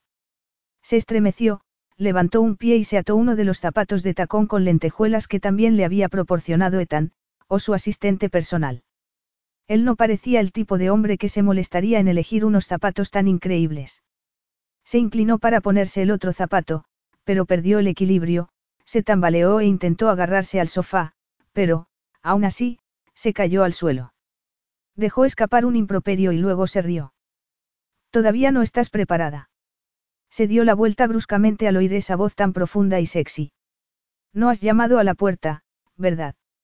Es mi hotel, contestó él encogiéndose de hombros y acercándose al bar. Desde el suelo, le parecía más alto y algo más indignante por haberla sorprendido en esa posición. Es mi habitación, replicó ella. Yo la pago, dijo él con una sonrisa mientras se servía un poco de whisky. ¿Quieres algo? ¿Un refresco? ¿Un refresco? Preguntó él con las cejas arqueadas. Tengo el límite de una bebida si voy a algún sitio público. Es una regla de mi madre, pero siempre me ha parecido buena en estos casos. De verdad. Él abrió la nevera que había en la barra y sacó un refresco de limón. He visto a muchas actrices tiradas por el suelo por haber bebido demasiado en una fiesta. Él la miró sin dejar de sonreír. Tiradas por el suelo, eh. Ella terminó de ponerse el zapato y se levantó bajándose el borde del vestido. Un momento de torpeza no es lo mismo que emborracharse y hacer el ridículo en público. Tranquila. Toma tu refresco y serénate. Sirvió el refresco en un vaso, se acercó a ella y se lo entregó. A ella casi le sorprendió que siguiera frío después de haber estado en su mano, de haber tocado su piel. Además, era guapo, era curtido y refinado a la vez y con cierto aire peligroso. Tenía ese brillo en los ojos marrones que indicaba a una mujer que sabía ser perverso en los momentos adecuados. Estaba convirtiendo a Ethan Grey en una especie de fantasía simplista. Era demasiado inocente en lo relativo a los hombres y lo sabía. Era muy fácil creer que podía manejarlo cuando sabía que eso no era verdad. No podía competir con él cuando se trataba de juegos sexuales. Sin embargo, al menos se sentiría cómoda en la fiesta, se encontraría en su ambiente. Más cómoda de lo que se había sentido desde que su mundo se desmoronó. Gracias, dijo ella con una sed repentina. Ethan se apartó el pelo oscuro de la frente y ella tuvo que hacer un esfuerzo para no ponerlo otra vez donde estaba. Agarró el vaso con más fuerza. Entonces, ya estás preparada. Um, sí, estoy preparada. Si se limitaba a pensar en la fiesta, no en lo que sentiría al pasar los dedos entre el pelo de Ethan, conseguiría pasar una noche agradable. Ethan miró los ojos de Noelle mientras entraban en el grandioso salón de baile. Todo el mundo estaba de punta en blanco para ese tipo de fiestas pretenciosas que a él le importaban un comino. Ella tenía los ojos resplandecientes. Nunca la había visto tan resplandeciente desde que la conoció, pálida y abatida, en el vestíbulo de su casa. Era el tipo de fiesta para las que había vivido la madre de él. La recordaba así, preparándose para ir a algún sitio, para salir de su casa. Lo único que hacía que sonriera era asistir a algún acontecimiento y brillar, cuando podía disfrutar de su fama en decadencia y que la adoraran un poco. La adoración que él había sentido por ella nunca pareció importarle gran cosa. En cuanto a su padre, él se había dedicado a perseguir a otra mujer, a derrochar su cariño con ella, a ponerse en ridículo, a abochornarlos a todos porque no podía dominar su libido. Etan nunca había entendido que eso lo hiciera más viril, más hombre. En su opinión, el dominio de uno mismo era mucho más importante. Damien Gray no tenía ningún tipo de dominio en lo relativo a las mujeres. Sin embargo, él era distinto. Él tenía las riendas de una relación. Empezaba y acababa cuando él quería y si no podía dedicarle tiempo a una relación, no la tenía. Evidentemente, en ese momento estaba pagando ese periodo tan largo de abstinencia. ¿Te gusta? Le preguntó él con un nudo en la garganta. La llevaba del brazo y sus caderas se rozaban al caminar. Cada caricia de sus curvas era como si sintiera una llamarada. El primer día le pareció, insípida, pero esa noche estaba viendo a la verdadera mujer. Era preciosa, llevaba el pelo rubio recogido en un moño bajo y el vestido negro se le ceñía al cuerpo. Tuvo que morderse la lengua cuando entró en la habitación y la vio tirada en el suelo mostrando unas piernas largas con unos muslos blancos y duros. No podía recordar cuándo se alteró tanto por ver las piernas de una mujer. Se sintió enojado consigo mismo. Iba a permitir que lo cautivara solo porque tenía unas curvas muy femeninas y unas piernas impresionantes. También era la hija de la mujer que le había destrozado la vida. No podía sentir ninguna atracción. Tenía que mirarla y ver a Celine Birch, pero no lo conseguía. Con atracción o sin ella, no iba a hacer nada. No era su padre. Es increíble. ¿Quién da la fiesta? Preguntó ella. Él se dio cuenta de que no se lo había dicho y lo aprovechó para volver a dominar su cuerpo. Es la fiesta de cumpleaños de una de esas celebridades de la alta sociedad. ¿Cuál? Silvie Ames. Toqué en un cumpleaños de Silvie. Cuando cumplió 16, comentó ella sonrojándose. ¿Cuándo fue eso? Hace más de diez años. ¿Qué edad tenías? A él le parecía demasiado joven para haber hecho algo así hacía diez años, o tres. Tenía once años. Efectivamente, era demasiado joven. Sabía que había sido una niña famosa e, incluso, tuvo una vaga idea de quién era cuando su padre se acostaba con Celine, la madre de ella. Sin embargo, hasta ese momento no había caído en la cuenta de lo vulnerable que tuvo que ser. Eso es muy impresionante. Él echó una ojeada a la multitud para intentar reconocer a los posibles fotógrafos que hubiera por allí. Necesitaba que la foto saliera en los periódicos. Al fin y al cabo, para eso había ido a la fiesta. No había ido para pensar en Noelle cuando, siendo tan joven, se expuso a todo tipo de críticas ante tanta gente. No debería importarle, pero, sin saber por qué, le importaba. Sí, fabuloso, replicó ella. He agotado la carrera de toda la vida y a los 22 años estoy acabada. Bravo por mí. ¿Por qué crees que estás acabada? Él dejó de mirar hacia el gentío y se volvió hacia ella. Veamos, estoy arruinada. Los fideos instantáneos son una cena de lujo en mi casa y acabo de aceptar ser la prometida fingida de un hombre para no tener que mudarme a una caja de cartón. Sinceramente, nunca seré capaz de entender los estados de ánimo de las mujeres. ¿Qué quieres decir? Le preguntó ella arqueando las cejas. Hace un momento estabas contenta. Estaba contenta hasta que descubrí que estoy aquí por caridad cuando una vez actué en una fiesta de la misma persona. De no ser por ti, solo me habrían admitido para servir bebidas. ¿Tienes envidia o te sientes fuera de lugar? Noelle sintió una furia injustificada contra Ethan. ¿Por qué no las dos cosas? Él la agarró de un brazo y le dio la vuelta para que lo mirara sin importarle que pudieran molestar a los camareros y los demás invitados. Le diré una cosa, señorita Birch. Está aquí conmigo y eso significa que no debería ser usted la envidiosa. Tienes un concepto muy elevado de ti mismo. ¿Crees que soy fatuo? No, solo soy realista. Tengo más de mil millones de dólares. Me refiero a mi cuenta corriente, sin contar los demás bienes. Mi familia paterna es rica desde hace mucho tiempo y se ha enriquecido más con su cadena de hoteles. Mi madre fue una actriz de primera fila con más contactos de los que la mayoría de la gente podría imaginarse. La mitad de las mujeres que están aquí darían cualquier cosa por estar conmigo. Eso no tiene nada que ver con la persona que soy, sino con lo que puedo ofrecerles. Sin embargo, eres tú quien está conmigo. Su pequeño discurso no hizo que se sintiera mejor. Al fin y al cabo, él no estaba allí porque la quisiera. La había admitido como si fuera un gato callejero que tenía que ganarse la leche y el techo fingiendo ser su prometida. Eso era muy distinto a ser la mujer que él deseaba. Sin embargo, su discurso caló en ella. La gente lo quería por lo que tenía, por su influencia, y si al día siguiente lo perdía todo, también perdería el aprecio de los demás, como ella. No le extrañó que quisiera casarse para heredar la cadena de hoteles. Tenía que conseguir todo lo que pudiera para aferrarse a lo que hacía que fuese especial. Eso era exactamente lo mismo que quería ella. Estaba intentando recuperar lo que necesitaba, lo que hacía que la gente se fijara en ella. Si no conseguía la fama y la gloria, se conformaría con tener un techo. No era mucho pedir. Sé muy bien qué es eso, Ethan. Noé le tomó una copa de champán de una bandeja.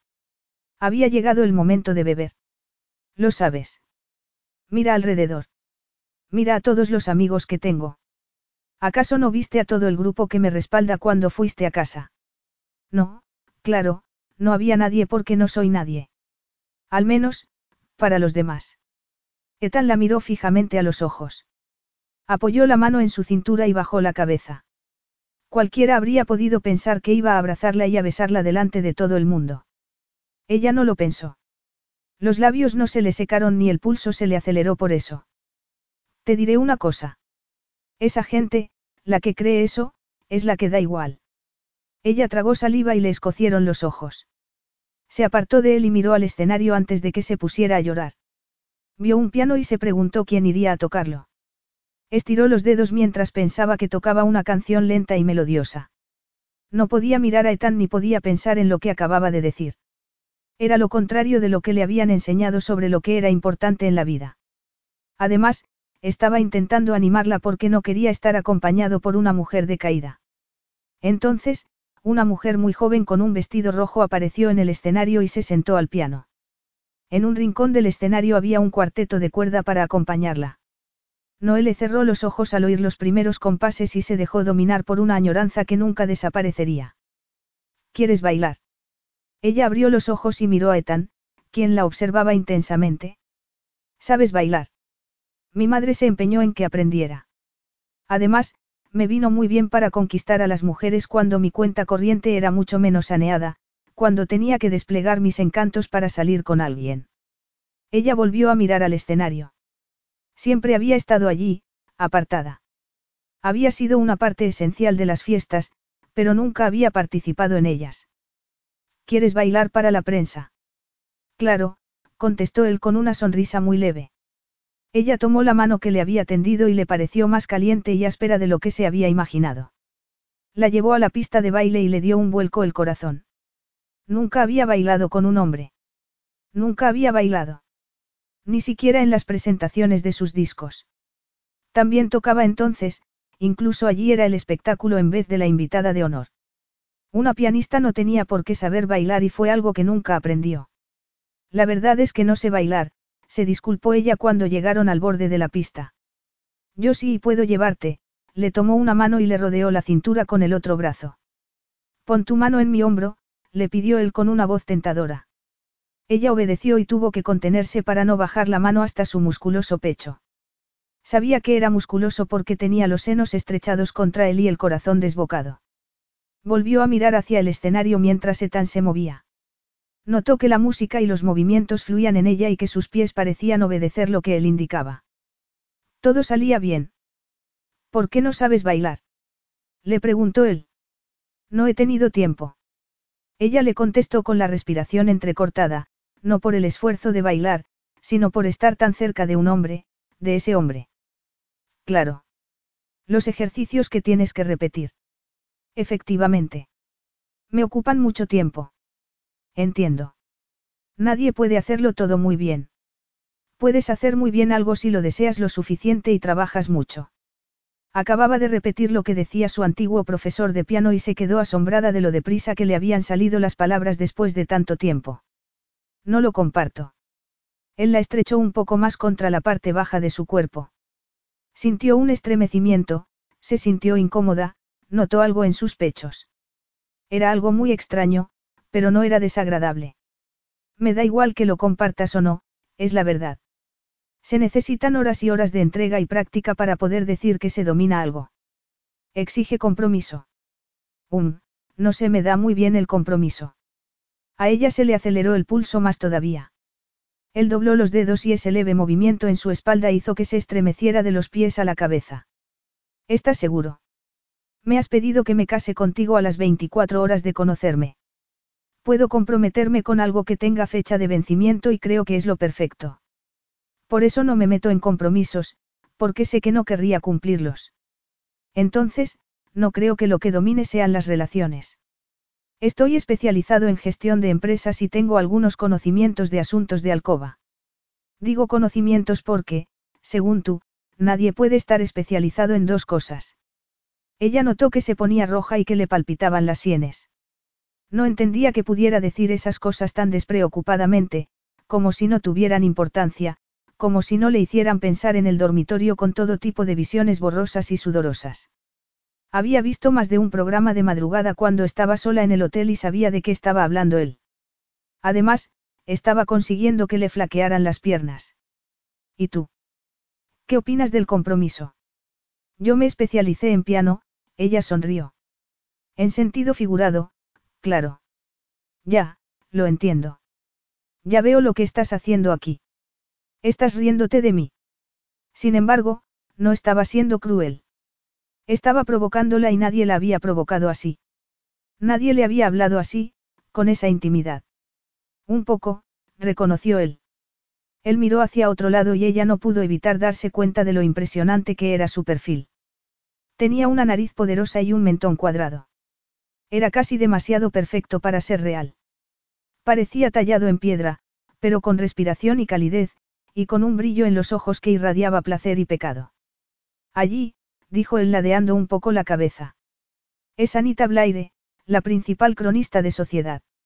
Noé giró un poco la cabeza y vio a una mujer que estiraba el cuello para poder verlos. Ethan le soltó la mano y la bajó lentamente hasta que le rodeó la espalda justo encima del trasero. Movió ligeramente el pulgar hasta casi alcanzarle esa zona tan íntima. Se puso rígida y el corazón le latió con tanta fuerza que temió desmayarse. Relájate, le susurró él. Apóyate en mí. Ella hizo lo que pudo para relajarse, pero tenía los músculos agarrotados por la excitación, no el miedo. No sabía dónde podría tocarla él. Sentía que una oleada abrasadora se adueñaba de ella. Así. Le preguntó ella con un tembloroso hilo de voz. Mejor. Él le rozó la sien con los labios y el deseo sexual le atenazó las entrañas. Era distinto estar en brazos de un hombre que tener fantasías difusas sobre las caricias de un amante. Eso no tenía nada de difuso, era muy claro y nítido, casi doloroso por su intensidad, y no la había besado. La besaría. Tendría que hacerlo cuando le dijeran que podía besar a la novia. Le sudaron las manos y lo agarró con fuerza de los hombros. Él ladeó la cabeza y le pasó los labios por el mentón. Ella dejó escapar el aliento y le clavó las uñas en los hombros porque creyó que iba a derretirse a sus pies. Él la besó con más intensidad debajo del lóbulo de la oreja y se lo acarició con la punta de la lengua. Nunca se le había ocurrido fantasear con algo tan sencillo y sensual y aunque lo hubiese hecho, no habría sabido el efecto que tenía en ella. ¿Sabes a vainilla? susurró él con la voz ronca. Ella sintió su aliento en el cuello e inclinó la cabeza hacia atrás para poder mirarlo a los ojos, que los tenía clavados en ella. Iba a besarla. Sin embargo, apartó la mirada y la dirigió otra vez hacia Anita. Creo que hemos captado su atención, comentó Ethan. Se disipó toda la intimidad que los había envuelto y Noé le volvió a darse cuenta del bullicio que los rodeaba, de que no estaban solos en el mundo. Ella se aclaró la garganta. Es verdad. ¿Estás preparada para ser sociable? No, estaba preparada para meterse debajo de una piedra y no salir hasta dentro de diez años. Se sentía ridícula por el efecto de ese fugaz roce de sus labios y lo peor de todo era que seguía deseando que lo repitiera. Claro, contestó ella con la voz entrecortada. Entonces, vamos, cariño, vamos a divulgar la noticia del amor que ha brotado entre nosotros. Capítulo 5. Estaba a gusto, casi feliz. Estaba en un hotel de lujo entre unas sábanas de hilo y el servicio de habitaciones estaba acudiendo con café. Entonces, su cuerpo, no su mente, revivió la noche anterior y pudo sentir otra vez sus manos grandes y cálidas en las caderas y sus labios en el mentón. Se tapó los ojos con un brazo y gruñó. No quería pasar por eso en ese momento y menos con él. Tenía que mantenerlo como una transacción comercial. Adelante, dijo al oír que llamaban a la puerta. Buenos días. No era el servicio de habitaciones. Ethan entró con café y un aspecto impresionante, como si no se hubiesen quedado en la fiesta hasta altas horas de la madrugada. Llevaba un traje oscuro y una camisa blanca desabotonada en el cuello. Pudo vislumbrar unos pelos negros cuando se movió un poco y se le abrió la camisa, y ella estaba mirando. Entonces, no estás, estaba esperando al servicio de habitaciones. Lo he interceptado y le he dicho que quería darle los buenos días a mi querida Noelle como solo yo podía hacerlo. Tienes un don para el teatro, comentó ella sonrojándose. Yo no lo creo, él se rió, pero si quiero que esto salga bien y para conseguirlo, todo el mundo que me rodea tiene que creer que me has vuelto loco. De verdad.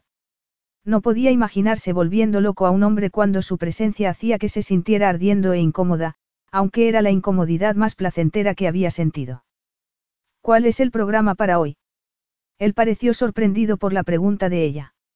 Bueno, estoy, más o menos, trabajando para ti, mi trabajo es estar a tu disposición. Él separó ligeramente los labios y un brillo peligroso iluminó sus ojos marrones. La intensidad de su mirada hizo que esa incomodidad se extendiera por todo su cuerpo hasta el vientre.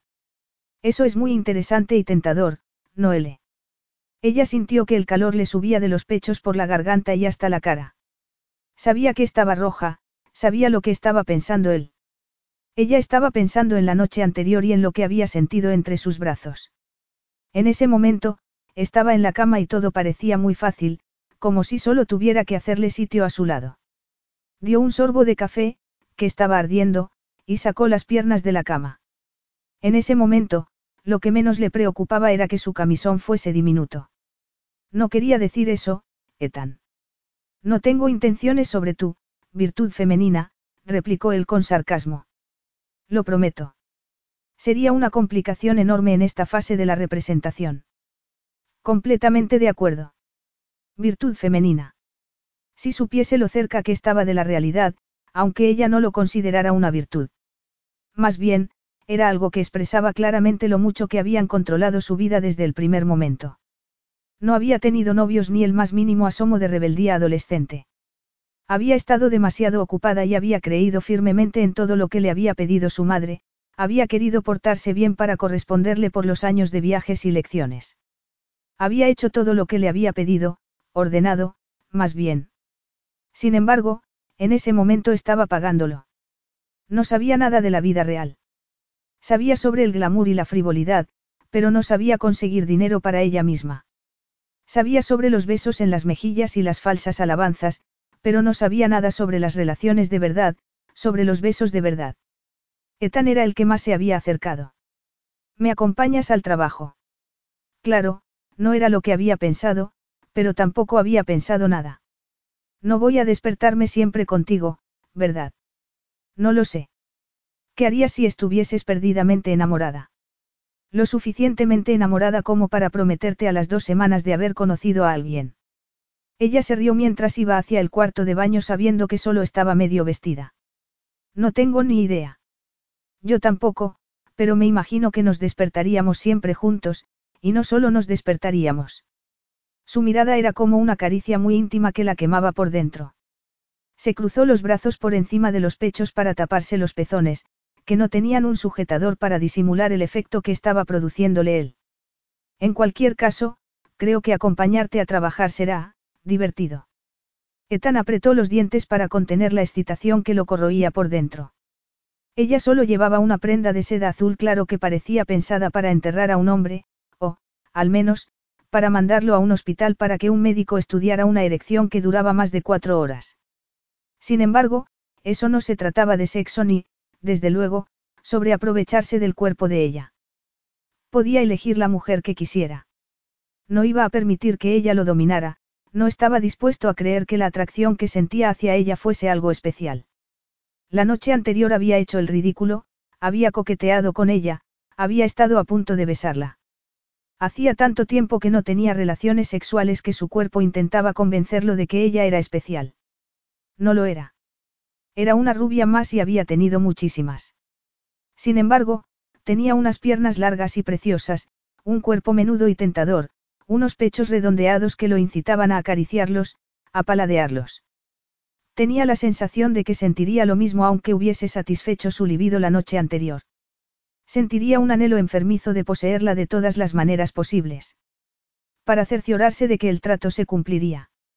No, ni siquiera él caería tan bajo.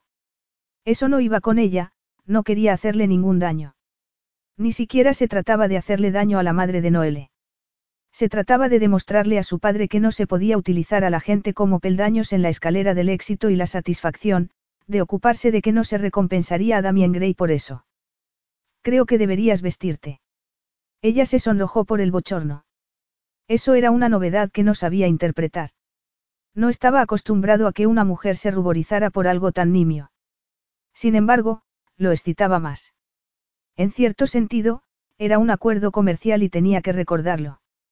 Sin embargo, todos los días trabajaba con mujeres y no tenía ese problema. Naturalmente, esas mujeres tampoco iban a la sala de reuniones vestidas con lencería de seda. Apretó los dientes y cerró los puños. Tenía que dominarse como fuera, tenía que sofocar la atracción que sentía hacia Noele. Sí. Ella se fue al cuarto de baño y él soltó el aire que había contenido sin saberlo. Al menos, su oficina era un sitio seguro y podría recordar por qué estaba haciendo eso, que tenía un objetivo. Además, no iba a ceder a la tentación cuando despreciaba a los hombres que se comportaban como si la testosterona les impidiera ser dueños de sí mismos. Había visto a su padre hacerlo una y otra vez sin importarle lo que sentían su esposa y su hijo. ¿Para qué? Para conseguir su placer egoísta. Se olvidaba de su honor y sus compromisos para ir detrás de una mujer que, en definitiva, ni siquiera iba a quedarse con él. Miró la puerta del cuarto de baño e intentó no imaginarse el camisón de Noelle deslizándose por las curvas de su cuerpo hasta formar un montón en el suelo. No era su padre ni ella era su propia madre, era la única mujer que tenía vedada. Tienes un despacho muy bonito. Noelle se dejó caer contra el respaldo de su butaca con las piernas estiradas. Unas medias negras le cubrían la piel blanca y tentadora, pero no disimulaban su contorno. Era igual de sexy cuando estaba completamente vestida. Lo supo la noche anterior, pero había supuesto que, para ir a la oficina, se pondría algo más, desenfadado pero formal. Había comprobado que las mujeres que habían trabajado en el mundo del espectáculo no tenían nada desenfadado pero formal. Llevaba un vestido corto negro, medias negras y unos zapatos dorados de tacón que le deslumbraban a 50 metros. Además, ese pelo rubio que le caía alrededor de la cara como un halo, era imposible dejarla en una esquina y que pasara desapercibida. Eso era un problema en muchísimos sentidos. Además, saca adelante el trabajo, comentó él. ¿Puedo hacer algo? Preguntó ella incorporándose con las piernas cruzadas en los tobillos. ¿Puedes dejarme la butaca? Ella se puso roja y se levantó de un salto. Hecho. Algo más. ¿Quieres trabajar? Ya que estoy aquí, no le extrañará a la gente que esté de manos cruzadas. No creo que le extrañe a nadie. Creo que dan por supuesto que no estamos trabajando. De verdad. De verdad. ¿Has visto el periódico esta mañana? No, no he tenido ocasión. Somos la pareja de moda. Puedo verlo. Él rodeó la mesa, se inclinó sobre el ordenador y tecleó la página web de un periódico. Ahí lo tienes. Ella se inclinó al lado de él y su olor a vainilla lo excitó. Saben mi nombre, comentó ella con una sonrisa. Parece sorprenderte. Nadie me había echado de menos durante el año pasado y a mí me pareció una bendición. No me apetecía que todo el mundo supiera que estaba de capa caída. Que tu madre te había robado el dinero. Que me había abandonado porque ya había conseguido todo lo que quería de mí, porque mis ventas de discos y de entradas tendían a cero. Entonces, ¿qué hiciste el año pasado? Ella se encogió de hombros con los ojos azules clavados en un punto indefinido. Nada. Nada. Ella lo miró, pero esa vez sus ojos estaban cargados de rabia. Es posible que no aprovechara al máximo mi tiempo, pero no sé qué hacer. Solo sé hacer una cosa, Noé le miró hacia otro lado. Mi madre se ocupó de que solo supiera una cosa. Intenté hablar con mi agente para tocar en los sitios donde solía tocar. Llamé a mi casa de discos y les pregunté si querían sacar un disco de grandes éxitos.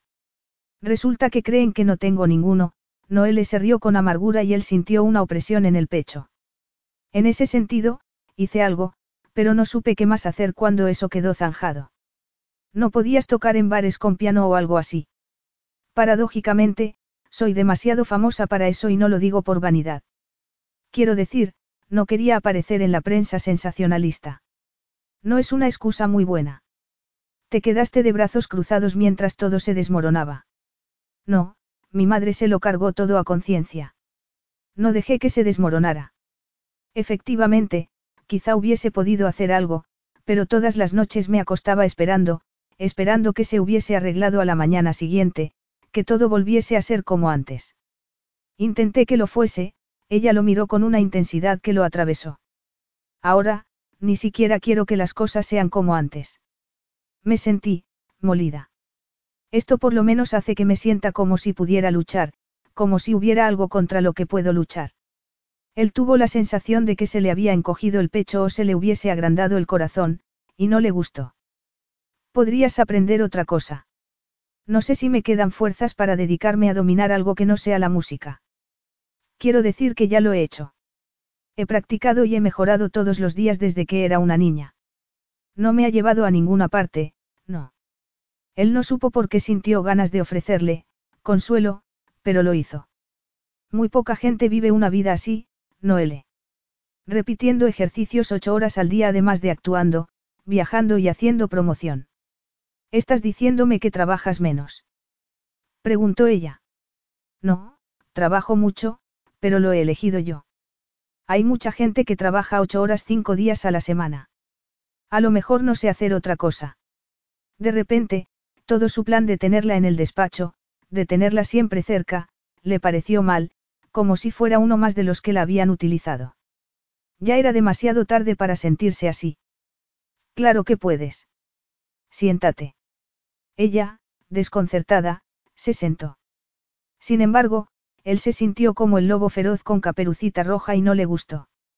Dejó a un lado el remordimiento, ya se ocuparía más tarde de él. ¿Sabes mecanografiar? Bueno, ella hizo una mueca de disgusto. No muy deprisa.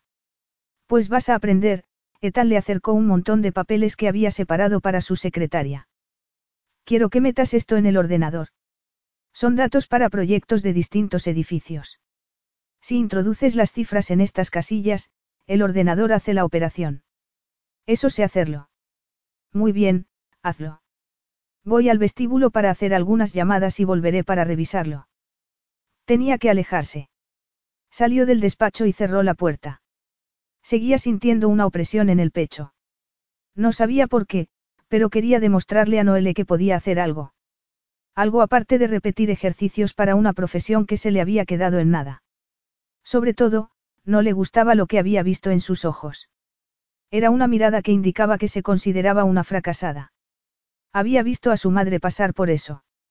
Había visto que su autoestima dependía de un público voluble. Eso llevaba a la infelicidad. ¿Cuándo y por qué había empezado a comparar a Noelle con su madre? Debería compararla con la madre de ella. En realidad, tampoco debería pensar tanto en ella, era el medio para alcanzar un fin, como lo era él para ella. No era algo personal entre ellos dos. No hizo caso a la punzada en las entrañas que le decía lo contrario. La satisfacción que sintió cuando terminó el último documento era ridícula y lo sabía. Había sido una tarea que habría podido hacer cualquiera con dos dedos, pero, sin embargo, era mucho más de lo que había hecho últimamente. Se había empeñado en vivir en el pasado y el tiempo que había empleado en repetir ejercicios podría haberlo dedicado a aprender algo, pero había llegado a creer que no podría. Sin embargo, Ethan había confiado en ella lo suficiente como para dejarla sola en su despacho para que hiciera el trabajo. Se abrió la puerta y entró Ethan. Ya está, comentó ella sin poder dejar de sonreír como una boba. Muy bien, dijo él sin la mitad de entusiasmo que ella. Gracias. De nada, él se puso serio. Mi secretaria se alegrará de no tener que hacerlo ella. Ha significado algo para mí. Puedes hacer cosas, Noele, replicó él con el ceño fruncido. No eres tonta ni tienes una discapacidad. Puedes hacer lo que quieras. No dejes que el público decida cuánto vales. Era lo que hacía. Seguramente, lo había hecho. Le había preocupado tanto la opinión de los demás que fue uno de los motivos para no ir a buscar un empleo. Eso y la vaga esperanza de que algún día sería capaz de arreglar las cosas. Sin embargo, no las había arreglado todavía y había permitido que empeoraran mucho. Ella había tenido mucha culpa de todo. Tienes razón. Claro. Podría haber hecho algo y no lo hice. Si quieres, puedes meter datos. Es aburrido, pero a mi secretaria también se lo parece y se alegrará de poder hacer otras cosas. Noelle sintió un nudo en la garganta y luego se sintió ridícula por emocionarse. Gracias. Así podrás estar más por la oficina, lo cual será positivo para preparar nuestra boda. Claro. Pero no trabajarás hasta tarde. Pienso tenerte muy ocupada por la noche. Capítulo 6. Tenerla ocupada por la noche resultó ser algo muy distinto a lo que ella se había imaginado, aunque le avergonzara reconocérselo a sí misma. ¿Australia? Preguntó ella a la mañana siguiente cuando Ethan pasó por allí. Sí. Necesito que conozcas a mi familia y para eso tienes que ir a su casa. No a la casa de mis padres, a la casa de mis abuelos. Pasé mucho tiempo allí. Claro, ella frunció el ceño. No me gustaría mentir a tus abuelos. Estoy seguro de que mi abuelo lo sospecha. Tiene que controlarlo todo, pero creo que tiene buena intención. Sabe que yo haré lo correcto o, al menos, lo que espera de mí. Lo cual, es más de lo que ha conseguido de su hijo. Ethan dejó escapar un sonido como si sus padres fuesen un caso perdido, pero al menos le quedaban sus abuelos. Ella no tenía ni eso. Según su madre, su padre fue un inversor suizo que la abandonó antes de que ella tuviera un año. Además, el disparatado comportamiento de su madre la alejó de sus abuelos antes de que ella naciera. No podía evitar preguntarse qué se sentiría al tener alguna estabilidad. Saben, saben algo sobre mi madre y tu padre. Es muy probable. Mi padre no fue nada discreto. Ethan, yo. Déjalo. Ella contuvo la disculpa que brotaba de sus labios e intentó no sentirse dolida por el tono tajante de él. Tu abuelo, se porta bien contigo. Sí, Ethan se encogió de hombros. Es estricto, pero, seguramente, eso es bueno. Ella oyó la voz de su madre exigiéndole que lo repitiera, que no fuese vaga. Recordó las horas que pasó haciendo escalas hasta que ya no sentía los dedos, hasta que le parecía algo mecánico. Ser demasiado estricto no siempre es bueno, replicó ella flexionando los dedos. Lo contrario, tampoco. La falta de disciplina es una excusa inútil para las personas. Ella se quedó sorprendida por la firmeza de su tono. Y demasiada disciplina te convierte en una máquina que repite los mismos ejercicios ocho horas al día. Hay pocas personas que tengan demasiada disciplina, Noele. Tú eres una. Y tú otra, Ethan. Él la miró con un brillo abrasador en sus ojos oscuros. Eso está por ver, creo. Por cierto, prepárate para el interrogatorio de mi abuela. Menudo panorama, ella intentó sonreír. Es posible que por eso no me haya casado todavía, Ethan se rió sombríamente. Mi familia es tan disfuncional que puede hacer daño a cualquiera. Naturalmente, puedo ser yo. Si ellos son tan malos, yo no puedo ser mucho mejor. A mí me pareces agradable. Esa es la cuestión, Noele. No me conoces. Si me conocieras, podrías opinar otra cosa. Además, no vas a casarte conmigo de verdad, para siempre. Noele captó un destello muy extraño en sus ojos y sintió una punzada en las entrañas. No importa, tú tampoco me conoces.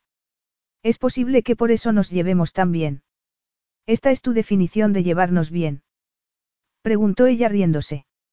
Nos soportamos, por ahora. Ethan ladeó la cabeza con una expresión muy intensa. Ella sintió su mirada como un contacto físico. Estaba mirándole los pechos y podía notarlo. Se acercó un paso a ella y fue como una descarga eléctrica entre los dos. Ella tuvo la sensación de que si iba a haber algo más, tendría que dar el paso siguiente, pero tenía los pies clavados en el suelo. Supongo que nos conoceremos mejor en Australia, comentó ella. Aunque me parece injusto que me contrates y luego me obligues a que le pida vacaciones a mi jefe. Te mantendré ocupada, replicó él con la voz ronca. Además, efectivamente, nos conoceremos un poco mejor. No vamos a quedarnos en casa de mis abuelos, comentó él mientras tomaba un desvío de la autopista de Brisbane. Ella habría jurado que el acento se le había marcado más en cuanto aterrizaron en su país de origen, y le gustaba más de lo que debería. Sin embargo, era fascinante estar con un hombre así.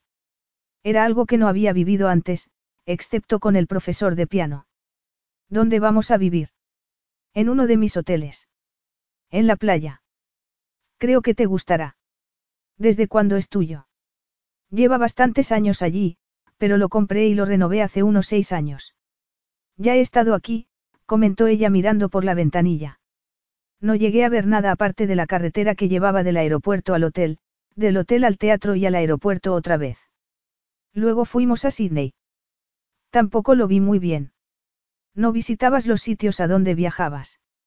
Un poco cuando íbamos a Europa, como parte de mi enseñanza. Tenía un buen tutor. Se ocupó de que terminara pronto los estudios. Me gradué con 15 años para poder practicar más. ¿Alguna vez te has concentrado en algo que no fuese la música?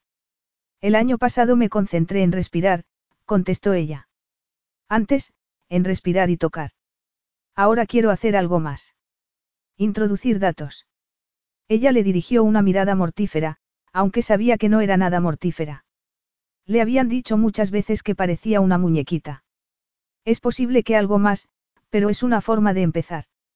El coche llegó a una verja de hierro enorme. Ethan se asomó por la ventanilla y tecleó una serie de números. Es una urbanización cerrada, le explicó él. Lo mejor, claro. Me gusta. El coche ascendió por una colina sinuosa y ella supo que la casa tendría unas vistas increíbles. La verdad es que es un poco pretenciosa, pero no le digas a mi abuelo que lo he dicho. No se lo diré. Él la miró, le tomó una mano y le acarició el dorso con el pulgar. Ella sintió que se le ponía la carne de gallina. Hacía mucho tiempo que no la tocaba. En realidad, hacía un par de días, pero le parecía una eternidad. Voy a presentarte a mis abuelos y, después de cenar, le pediré el anillo familiar a mi abuelo y le diré nuestras intenciones y todo eso. El corazón casi se le salió del pecho, pero Noelia asintió con la cabeza como si no le hubiera afectado. Te lo daré luego, cuando nos hayamos marchado. Tendremos que inventarnos una bonita historia para mi abuela, las mujeres siempre quieren saber los detalles truculentos. Es verdad, ella sintió que se mareaba. Yo, yo no sé lo que sentiré al ponerme el anillo de tu familia cuando, estamos mintiendo. Bueno, lo devolveré cuando el matrimonio haya fracasado. ¿Qué importa? Nada, supongo, aunque a ella le importaba por algo. ¿Por qué no se quedó tu madre el anillo? No era nuevo y no le gustan las cosas antiguas, él sonrió levemente. Le gustan las cosas que están a la última moda y mi abuela nunca habría permitido que lo alterara. No se deben alterar las tradiciones familiares. Bueno, eso creo. Nosotros no tenemos ninguna. No tenía sentido ponerse melancólica. Había pasado mucho tiempo deseando que las cosas fuesen distintas.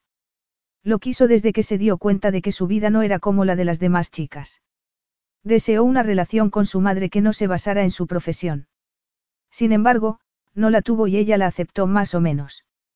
En cualquier caso, lo que tal le había contado de su madre había conseguido que se diera cuenta de que era una mujer con la que no quería tener una relación. Ya no iba a lloriquear por lo que había tenido o había dejado de tener. Iba a conseguir el dinero y a seguir con su vida sin su profesor, sin su madre, sin Ethan, ya no iba a ser una marioneta, iba a tomar las riendas. Las mías han tenido más que ver con la posición social que con el sentimentalismo. Mi madre es una, nueva rica y no entiende lo especial que es que las cosas pasen de generación en generación. Al menos, eso he oído.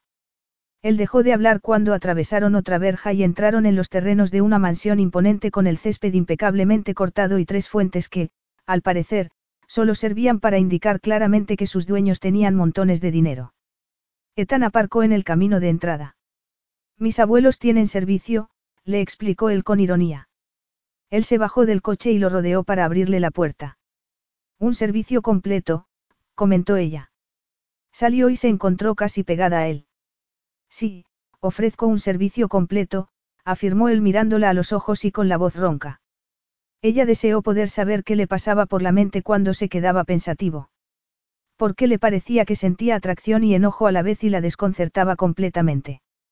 Tuvo que hacer un esfuerzo para no acariciarle la mejilla con barba incipiente.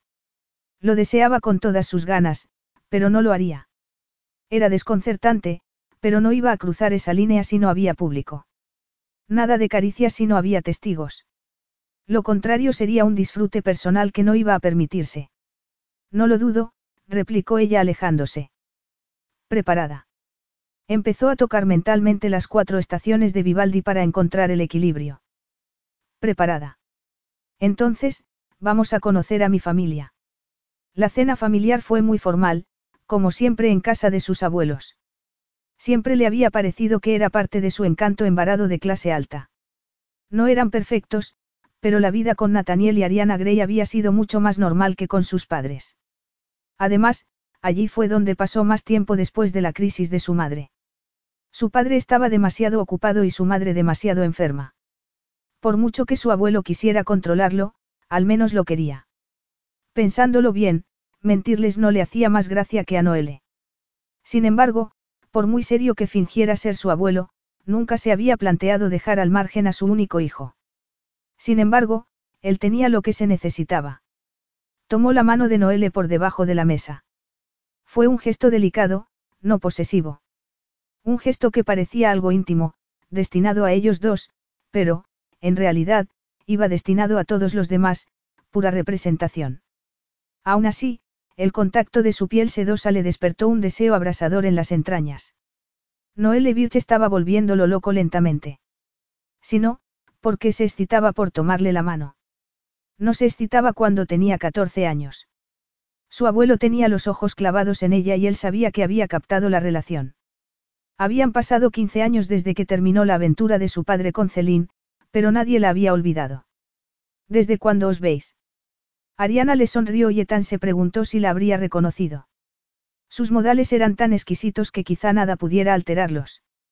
Noelle lo miró con cierto pánico reflejado en los ojos. Desde hace unos meses, contestó él. Discretamente. Desde luego, confirmó su abuelo. No he visto nada en las noticias. No salgo siempre en los periódicos, replicó él.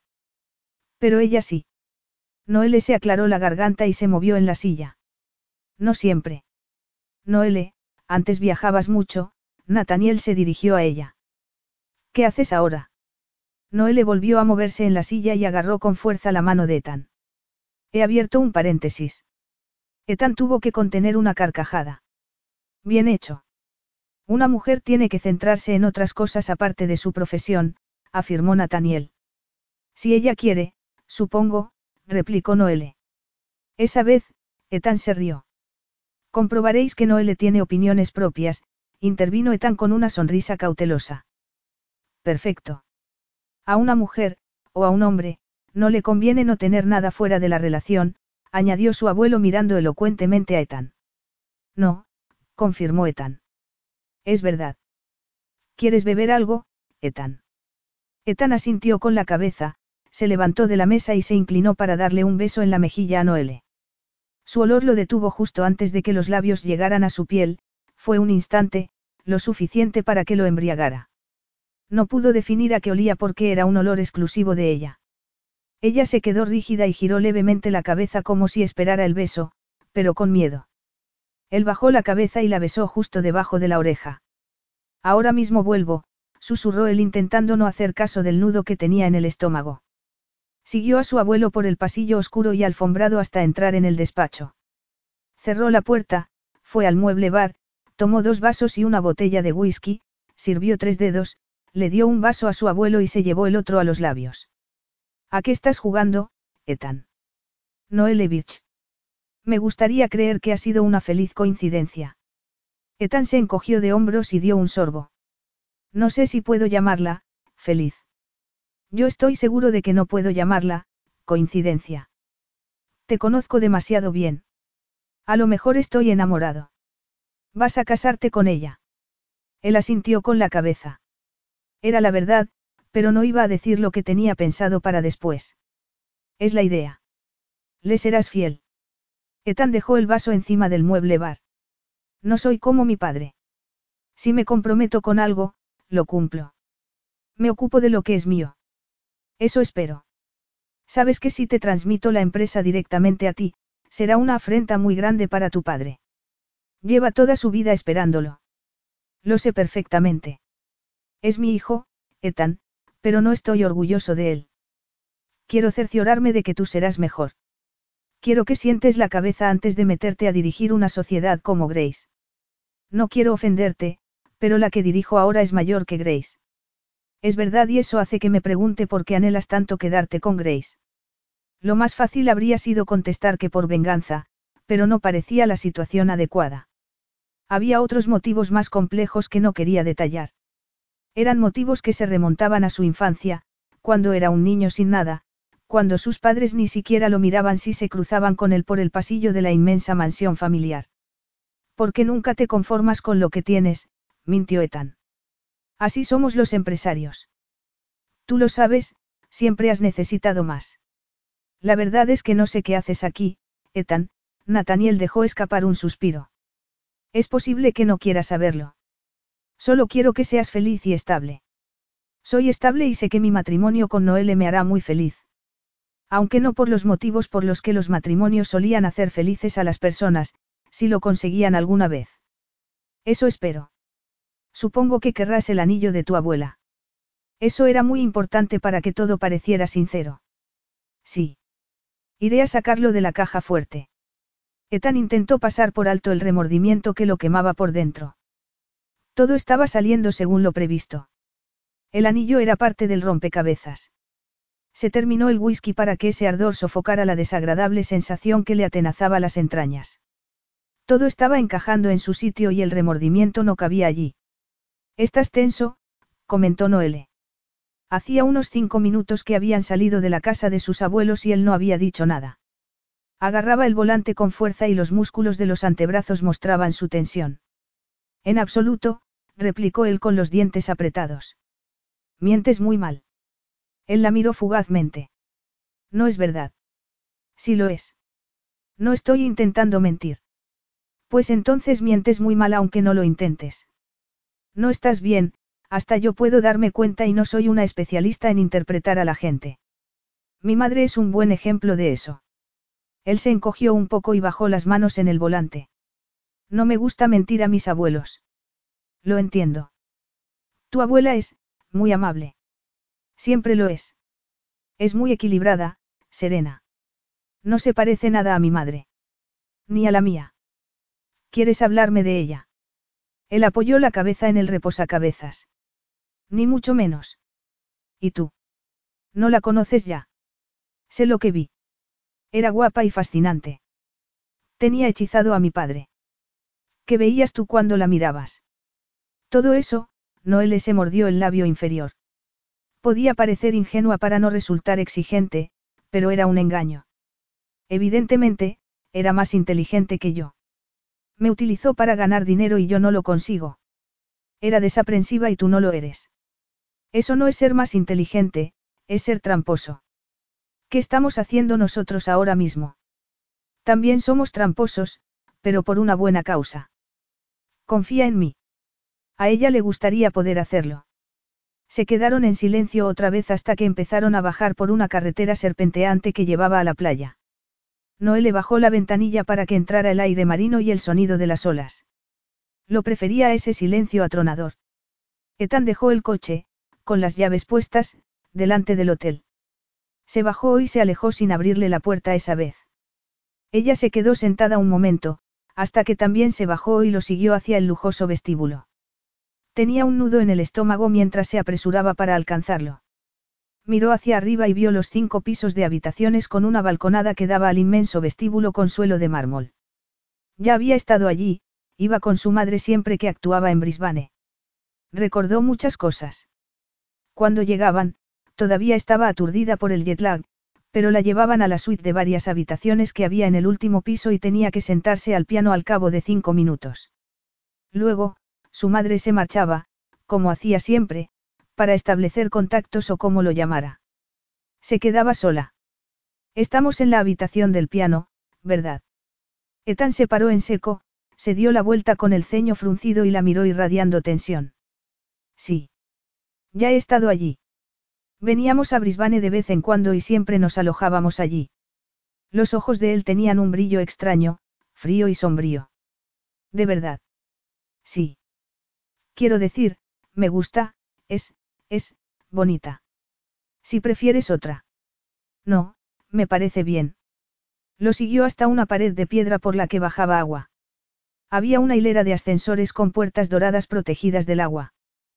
¿Cuándo compraste este hotel? Preguntó ella montándose en el ascensor detrás de él. Hace unos años. Fue el primer hotel que mi abuelo me cedió. Mi padre lo dirigía. Escupió las últimas palabras como si tuvieran un sabor amargo. Yo, ni siquiera sé quién es mi padre. Él la miró con los ojos gélidos, como hielo negro. Algunas veces, desearía no saber quién es el mío. Era difícil sostenerle la mirada cuando desaparecían los retazos de su encanto y solo era un hombre enojado e implacable. Sin embargo, lo consiguió. Había pasado mucho tiempo siendo dócil, haciendo lo que le decían y acobardándose. Ya no quería hacerlo más. ¿Por qué? Creo que se parecía a tu madre en muchos sentidos. Era un tramposo. No lo somos nosotros, Ethan. Es probable que sea una suerte que no nos casemos de verdad. Él gruñó y ella se lo tomó como una expresión de conformidad. Se abrieron las puertas del ascensor y vio una entrada muy lujosa llena de dorados y molduras decorativas. No pudo contener la risa mientras Ethan introducía el código de la puerta. Se alegró de encontrar un motivo cualquiera para reírse, de liberar la tensión por estar allí otra vez, la tensión por estar cerca de Ethan. ¿Qué pasa? preguntó él abriendo la puerta. El hotel no se parece nada a ti. ¿Qué te imaginas? Él sujetó la puerta para que ella entrara primero. Debía de haberse serenado porque había recuperado la caballerosidad. No me pareces un hombre, recargado. Tu hotel de Nueva York encaja más en lo que me parece tu estilo. Los hoteles no van dirigidos a mí, sino a los clientes. Es verdad. Ella lo sabía muy bien. Cuando compuso música, tenía que tener presente lo que quería oír la gente, pero, aún así, siempre ponía parte de su alma. Deseó que ese don no se hubiese esfumado. Ese aspecto de la música había estado muy arraigado en ella. Seguía doliéndole mirar ese hotel tan impresionante y no oír como una banda sonora. No sabía si llegaría a acostumbrarse a ese silencio atronador que le llenaba siempre la cabeza. Hacía que sintiera el cuerpo como si no fuese suyo. Como si un cambio de tempo la hubiese pillado desprevenida y no pudiese encontrar el ritmo otra vez y las notas discordantes rompiesen la melodía. Recorrió la imponente zona de estar y rozó las teclas del piano con los dedos mientras se dirigía hacia la terraza. Necesitaba aire y espacio. Ojalá pudiese escapar de sí misma un instante. Abrió la puerta corredera y salió. La brisa fresca del mar le puso la carne de gallina, pero, al menos, podía respirar mejor. No había salido a la terraza las otras veces que estuvo allí. Había mirado la vista a través del cristal y había pensado en salir, pero no tuvo tiempo. Frunció el ceño. ¿Por qué? Solo habría sido un momento. ¿Qué más cosas se había perdido? Cosas pequeñas, cosas sencillas. La brisa marina, tener amigos, que la besaran, cerró los ojos y se deleitó con la sensación del viento húmedo en las mejillas. Por mucho que quisiera culpar a su madre, ella había tenido la culpa de tener anteojeras. Su madre lo había incitado y lo había mantenido, pero esa obsesión había sido suya. Era la necesidad de ser la mejor, de llegar un poco más lejos cada día. ¿Acaso podía extrañarle que todo la hubiese abandonado? Abrió los ojos y miró las olas a la luz de la luna que rompían rítmicamente en la costa. Eran como música y nunca se había parado a mirarlas de verdad. Notó que un par de notas le vibraban en la garganta. Era una melodía que no había oído nunca. Se le aceleró el corazón y sintió la descarga de adrenalina. Era la primera vez en dos años que brotaba un sonido, una nota, algo. Me pareció que la noche pedía champán. Se dio la vuelta y vio a Ethan con una copa en cada mano. Tenía la camisa medio desabotonada, los pies descalzos y el pelo moreno despeinado, como si una mujer le hubiera pasado los dedos. Todo era muy distinto a la última vez que estuvo allí. Se le secó la garganta, pero tragó saliva. No voy a rechazarlo. Él se acercó como la fantasía secreta de cualquier mujer, con los ojos clavados en los de ella. Le dio la copa, se inclinó sobre la barandilla y brindó con ella. Noelle también levantó la copa con cierto aire burlón. Dio un sorbo y se arrepintió porque el champán no iba a evitar que tuviera la garganta seca. Desvió la mirada hacia las olas. Tiene que ser muy agradable tener éxito, tener todo esto. Me da igual, replicó él encogiéndose de hombros. Sin embargo, ¿quieres más? Lo suficiente como para mentir a tus abuelos, él la miró con los ojos entrecerrados. No lo juzgo. Yo también estoy implicada, no. No se trata de tener más. Se trata de que no lo tenga mi padre. No entiendo que tu abuelo fuese a entregárselo si es tan incompetente. Tampoco se trata de su incompetencia, aunque te garantizo que soy mucho mejor empresario que él. Es por principios. No puedes tratar a las personas como si solo existieran para servirte independientemente de sus sentimientos y que te recompensen por ello. No lo permitiré. Ethan. No permitiré que se salga con la suya, Noele, después de cómo trató a mi madre. Es algo más que su infidelidad. También se quedó con su dinero, como tu madre. Cuando mi abuelo no le daba el dinero que necesitaba para ampliar sus empresas, lo tomaba de mi madre aunque se acostaba con otras mujeres a sus espaldas, o, peor aún, descaradamente. Todo el mundo sabía lo poco que la respetaba, Etan dio un sorbo de champán. Mi madre no es perfecta, pero tampoco se merecía eso. Capítulo 7. Le pareció agradable descansar un poco de la presencia de Ethan. Se pasó el día dando vueltas por el hotel y los alrededores.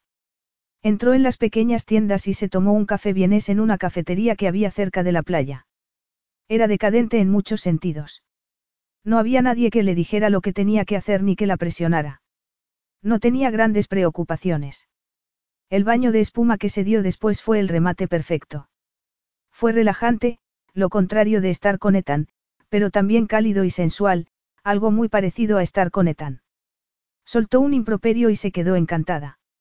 Su madre había empleado el lenguaje que había querido, pero ella siempre había tenido que proteger la imagen de niña eterna. No se la podía relacionar con nada ni remotamente adulto o escandaloso. Al final, no sirvió de nada. Creció y dejó de tener interés. Se dejó caer en el sofá y puso los pies encima de la mesita. Eso sí era normal. Había pasado muchas noches sola en la habitación de un hotel y siempre había disfrutado con esos ratos. Había comido chocolate y había visto la televisión para darse cuenta de todo lo que estaba perdiéndose, de que estaba encerrada en una torre de marfil mientras el resto del mundo vivía. Mordió la barrita de chocolate. En cierta manera, estaba reviviendo el pasado, pero no vería películas eróticas. Tener cerca a Ethan ya estaba alterándola bastante. Se abrió la puerta y se tapó bien con la bata. Hola. Ethan entró, se quitó la corbata con un movimiento muy natural y la dejó caer al suelo. Parecía sacado de un anuncio de Colonia, o de una de esas películas que veía a altas horas de la noche. Hola, le saludó ella levantándose del sofá y atándose el cinturón de la bata. ¿Qué tal has pasado el día? He introducido más datos y he tomado café. Entonces, bien. Supongo. Todos los periódicos locales tienen fotos de nosotros bajándonos de mi avión privado. ¿Los has traído? Preguntó ella acercándose a él. ¿Te gusta salir en los periódicos, verdad? Ella se encogió de hombros un poco abochornada por su entusiasmo. Me acostumbré a ver lo que opinaba la gente. Lo bueno y lo malo. Todo me, servía. Él abrió la funda de su ordenador portátil y sacó un periódico doblado. Disfruta. Ella tomó el periódico y lo desdobló lentamente. Se le aceleró el corazón al ver las fotos y los titulares. Ethan Gray vuelve con su nueva pareja, la pianista Noelle Birch. Van a conocer a los abuelos. Me gusta. ¿Te gusta? Sí. Volver así a la atención pública, como hablamos. Sin embargo, no se trata solo de darle a mi madre en las narices. No sabes lo que podría significar para mí. Él no sonrió, se quedó imperturbable, pero hubo algo distinto en sus ojos, más oscuro. Me hago una idea. Censuras que disfrute con la fama. Él respondió con el silencio. Mi vida, la vida que tuve, es difícil explicarlo. Algunas partes fueron despiadadamente complicadas. Aún así, hubo otras partes que me encantaron. Me encantaba tocar delante de una multitud. Me encantaba cuando podía oír en la cabeza las primeras notas de una canción nueva. Me encantaba que la gente me reconociera, que estuviera emocionada por oírme, como si le interesara. Él sacudió la cabeza con una expresión súbitamente desencajada. Nada de todo eso es real. Lo siento como real, replicó ella delicadamente y mirando la foto. No lo es, créeme. Pregúntaselo a mi madre. Fue una actriz de primera fila durante un tiempo. La invitaban a todas las fiestas y salía en todas las películas importantes. El público la encumbró y la dejó caer de la noche a la mañana mientras entregaba todo lo que tenía a un marido que, casi siempre, se comportaba como si ella no existiera. Buscar el reconocimiento de la gente no da la felicidad. Te la conceden un tiempo, pero cuando te la retiran, llega la cruda realidad. Estoy viviendo esa realidad, Ethan. Sé cuánto duele. De acuerdo, Noele, Hoy sale tu foto en el periódico, pero ¿y mañana? Ella no quería pensar en el día siguiente, se sentía a salvo en ese momento. A salvo y bastante feliz por volver a tener la atención del público en un sentido positivo. Sin embargo, esa actitud fue la que le metió en problemas. En ese momento podría estar disfrutando con esos retazos de felicidad, disfrutando tanto que no veía lo que se avecinaba, algo como que su madre desapareciera con todo su dinero. No lo sé, contestó ella. Nadie debería tener la capacidad de decidir cómo te sientes contigo misma, Noele. Concédete a ti misma esa capacidad. Supongo que para ti es fácil. Nunca me ha importado lo que piensen los demás, él se encogió de hombros. Si llego a donde quiero ir, me da igual lo que piensen los demás de mis métodos. Cuando las cosas te van bien, siempre habrá alguien esperando a que te vayan mal. El corazón de Ethan latía con fuerza y con una extraña rabia protectora. No había ningún motivo para que le importara cómo se veía Noelle a sí misma ni la expresión de su rostro cuando vio la foto en el periódico. Sin embargo, le había recordado mucho, demasiado, a cómo reaccionaba su madre a las críticas, fueran buenas o malas, y a su abatimiento cuando los paparazzi dejaron de perseguirla. También, a la desolación tan absoluta que sintió cuando la prensa comentó con todo lujo de detalles la presencia de Damien Gray con Celine Birch en un acto muy importante de la industria de Hollywood mientras dejaba en casa a su esposa, la actriz. Ese arrepentimiento cargado de amargura por haberse alejado de California y por haber sacrificado su figura al haber dado a luz a un hijo que tampoco le dio la felicidad, los espantosos recuerdos de intentar reanimarla después de que se hubiera tragado un frasco entero de pastillas. Llevar a Noelle a ese punto hacía que se le encogiera tanto el corazón que no podía moverse ni respirar. No sabía por qué estaba haciendo eso, por qué estaba poniéndola en esa situación, ni por qué sentía algo hacia ella. Solo sabía que quería tocarla y consolarla de alguna manera. Sin embargo, en cuanto sus manos tocaran su sedosa piel, estaría perdido. La tomaría entre los brazos, la besaría y la seduciría. No, se controlaría como había hecho siempre. Ella no era distinta. No era especial. Apretó los dientes para intentar dominar la reacción de su cuerpo ante la idea de seducirla. Sería muy delicado, casi compensaría. ¿Qué? preguntó ella. Sabía que tenía la voz entrecortada y que los pechos le subían y bajaban. Estaba tan alterada como él. Las próximas semanas tendremos que aparecer más veces en público, dijo él con los ojos clavados en sus labios carnosos. Tenemos que sentirnos a gusto al tocarnos. Él se acercó un poco. El cuerpo lo azuzaba y la cabeza le gritaba que se contuviera. Lo haría, se apartaría antes de que fuese irreversible, pero no todavía. Puso una mano en su mejilla y se quedó atónito. Era más suave de lo que se había imaginado y la necesidad de seguir fue tan fuerte que se estremeció. ¿A gusto? Le preguntó ella en un susurro. Ni lo más mínimo. ¿Y tú? Ella negó con la cabeza.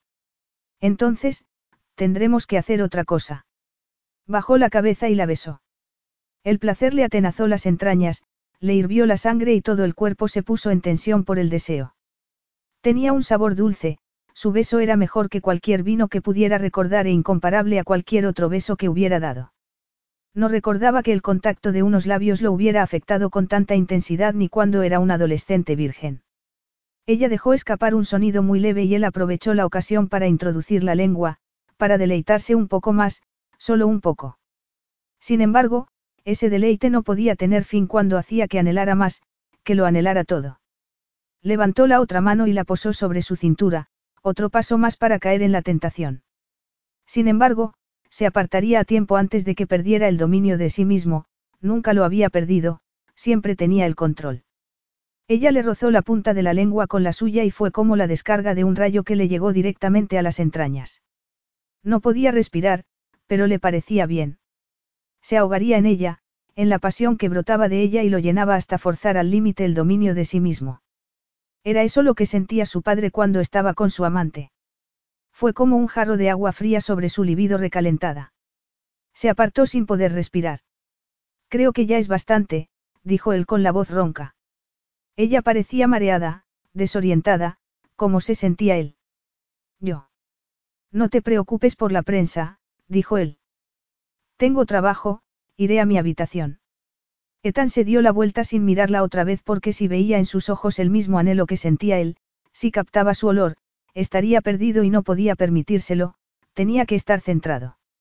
Además, era una cuestión de orgullo. Oyó unas notas, una melodía vaga, en la cabeza.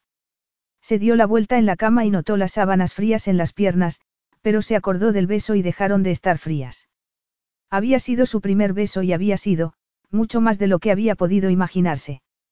Había sido todo pasión y deseo. Había sido aterrador. Había sentido algo que no había sentido jamás y que no sabía que podía sentir. Se sentó en el borde de la cama con los pies hundidos en la mullida moqueta.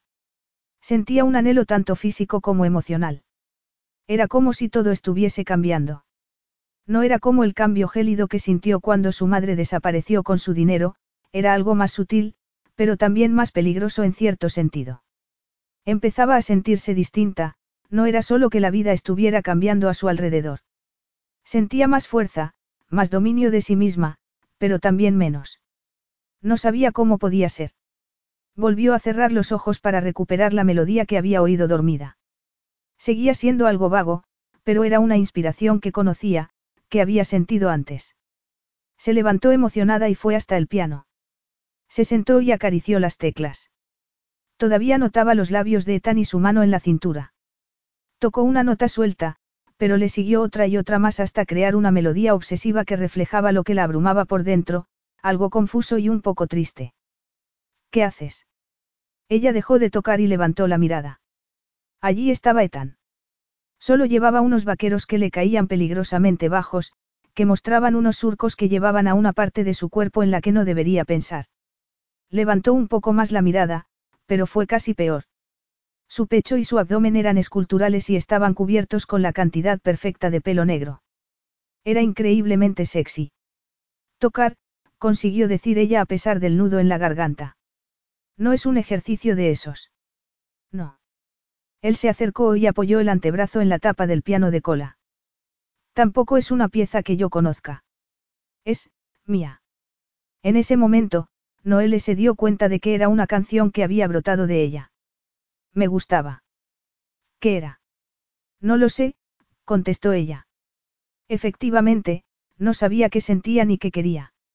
Él se colocó detrás de ella, alargó un brazo, le rozó el hombro y tocó unas notas. ¿Por qué no? Preguntó él. Porque no sé muy bien lo que quiero, contestó ella sintiendo su aliento en la mejilla. No sé a dónde quiero llegar, pero quiero hacerlo. Creo que, en realidad, eso es la canción, es anhelo. ¿Qué anhelas, Noele? Fama. Eso creí, susurró ella. Ahora, no lo sé. Otra cosa. Él puso una mano en su hombro y le apartó el pelo del cuello. Es posible, contestó ella conteniendo el aliento. Algo, un poco más gratificante. Tenía los labios rozándole la oreja y su voz era ronca y aterciopelada, una tentación en la que quería caer sin importarle las consecuencias. Quería darse la vuelta y besarlo, volver a paladear la pasión que le había mostrado antes. Sin embargo, creía que no podía dar ese paso. Quizá no la deseara y no creía que pudiera soportar otro rechazo, aunque fuese un rechazo físico. Etan le pasó las yemas de los dedos por el cuello. Ella se estremeció, se le endurecieron los pezones y una excitación dulce y densa como la miel se adueñó de ella. Sabía perfectamente lo que quería su cuerpo y también sabía que él podía dárselo. Lo que le asustaba eran los latidos desbocados del corazón y la punzada que sentía en el vientre. Él la besó en el cuello y la punzada desapareció para dejar sitio al deseo. No había lugar para el miedo cuando se sentía tan bien, tan cálida. Volvió a besarla levísimamente en el hombro y ese contacto le retumbó por todo el cuerpo. Se dejó caer de espaldas contra su pecho desnudo. Él la agarró de los hombros y evitó que se derritiera y se cayera de la banqueta. Quiero verte, susurró él mientras le quitaba los tirantes del camisón. La luz de la luna le iluminó los pechos. Ethan tenía la respiración entrecortada y le acarició el brazo con las yemas de los dedos. Ella se sintió fuerte, con una confianza en sí misma que no había tenido jamás. Eres más hermosa de lo que me había imaginado, y te había imaginado impresionante. Ella intentó no hacer caso de la opresión en el pecho para centrarse solo en el deseo que la dominaba. No quería otra cosa. Solo quería que la acariciara. No sabía qué quería después, no sabía si estaba preparada para algo más, pero si la acariciara por lo menos. Tengo que acariciarte. Sí. Él le tomó los pechos entre las manos y le pasó los pulgares por los pezones endurecidos. Etan. Noé le dejó caer la cabeza contra su tórax y no pensó en nada que no fuese el placer que le atravesaba el cuerpo y hacía que deseara algo más. Podía notar la ardiente dureza que evidenciaba el deseo de él. Entonces, lamentó no tener experiencia con los hombres y no saber qué hacer para complacerlo, para que él sintiera la mitad de lo que ella sentía con el más mínimo roce de sus manos. Volvió a besarla en el cuello, pero con más firmeza. Ella ladeó la cabeza y lo besó en la boca. La pasión estalló entre los dos, una pasión que la abrasó por dentro y le gustó mucho. Él introdujo la lengua, ella lo paladeó, lo devoró mientras la acariciaba con sus diestras manos. Se dio la vuelta, de rodillas en la banqueta, y le rodeó el cuello con los brazos. Él la agarró de las caderas para estrecharla contra su pecho desnudo. Le mordió ligeramente el labio inferior y a ella se le aceleró más todavía el corazón. Apartó los labios para intentar respirar. La besó en el cuello y las clavículas. Ella, en silencio, le pidió más. No estaba preparada para pedírselo en voz alta. Creía que no podía, pero lo deseaba, deseaba que le tomara los pechos con la boca, lo deseaba a él, a todo él. Etan. Era lo único que podía decir porque era lo único que tenía en la cabeza. Él se quedó petrificado y apartó la boca. El pecho le subía y bajaba y los ojos eran indescifrables en la penumbra. No debería haber pasado, él sacudió la cabeza. No puede pasar. El rechazo la atravesó y le disipó brutalmente la ofuscación del deseo.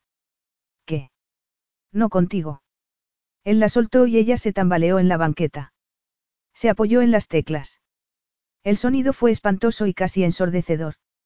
No con. Él se alejó, volvió a su habitación y cerró la puerta. Ella se quedó sentada y atónita. No por el comportamiento de ella, sino por el de él.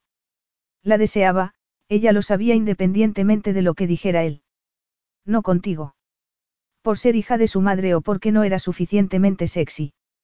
Sería por algún otro motivo que se había inventado.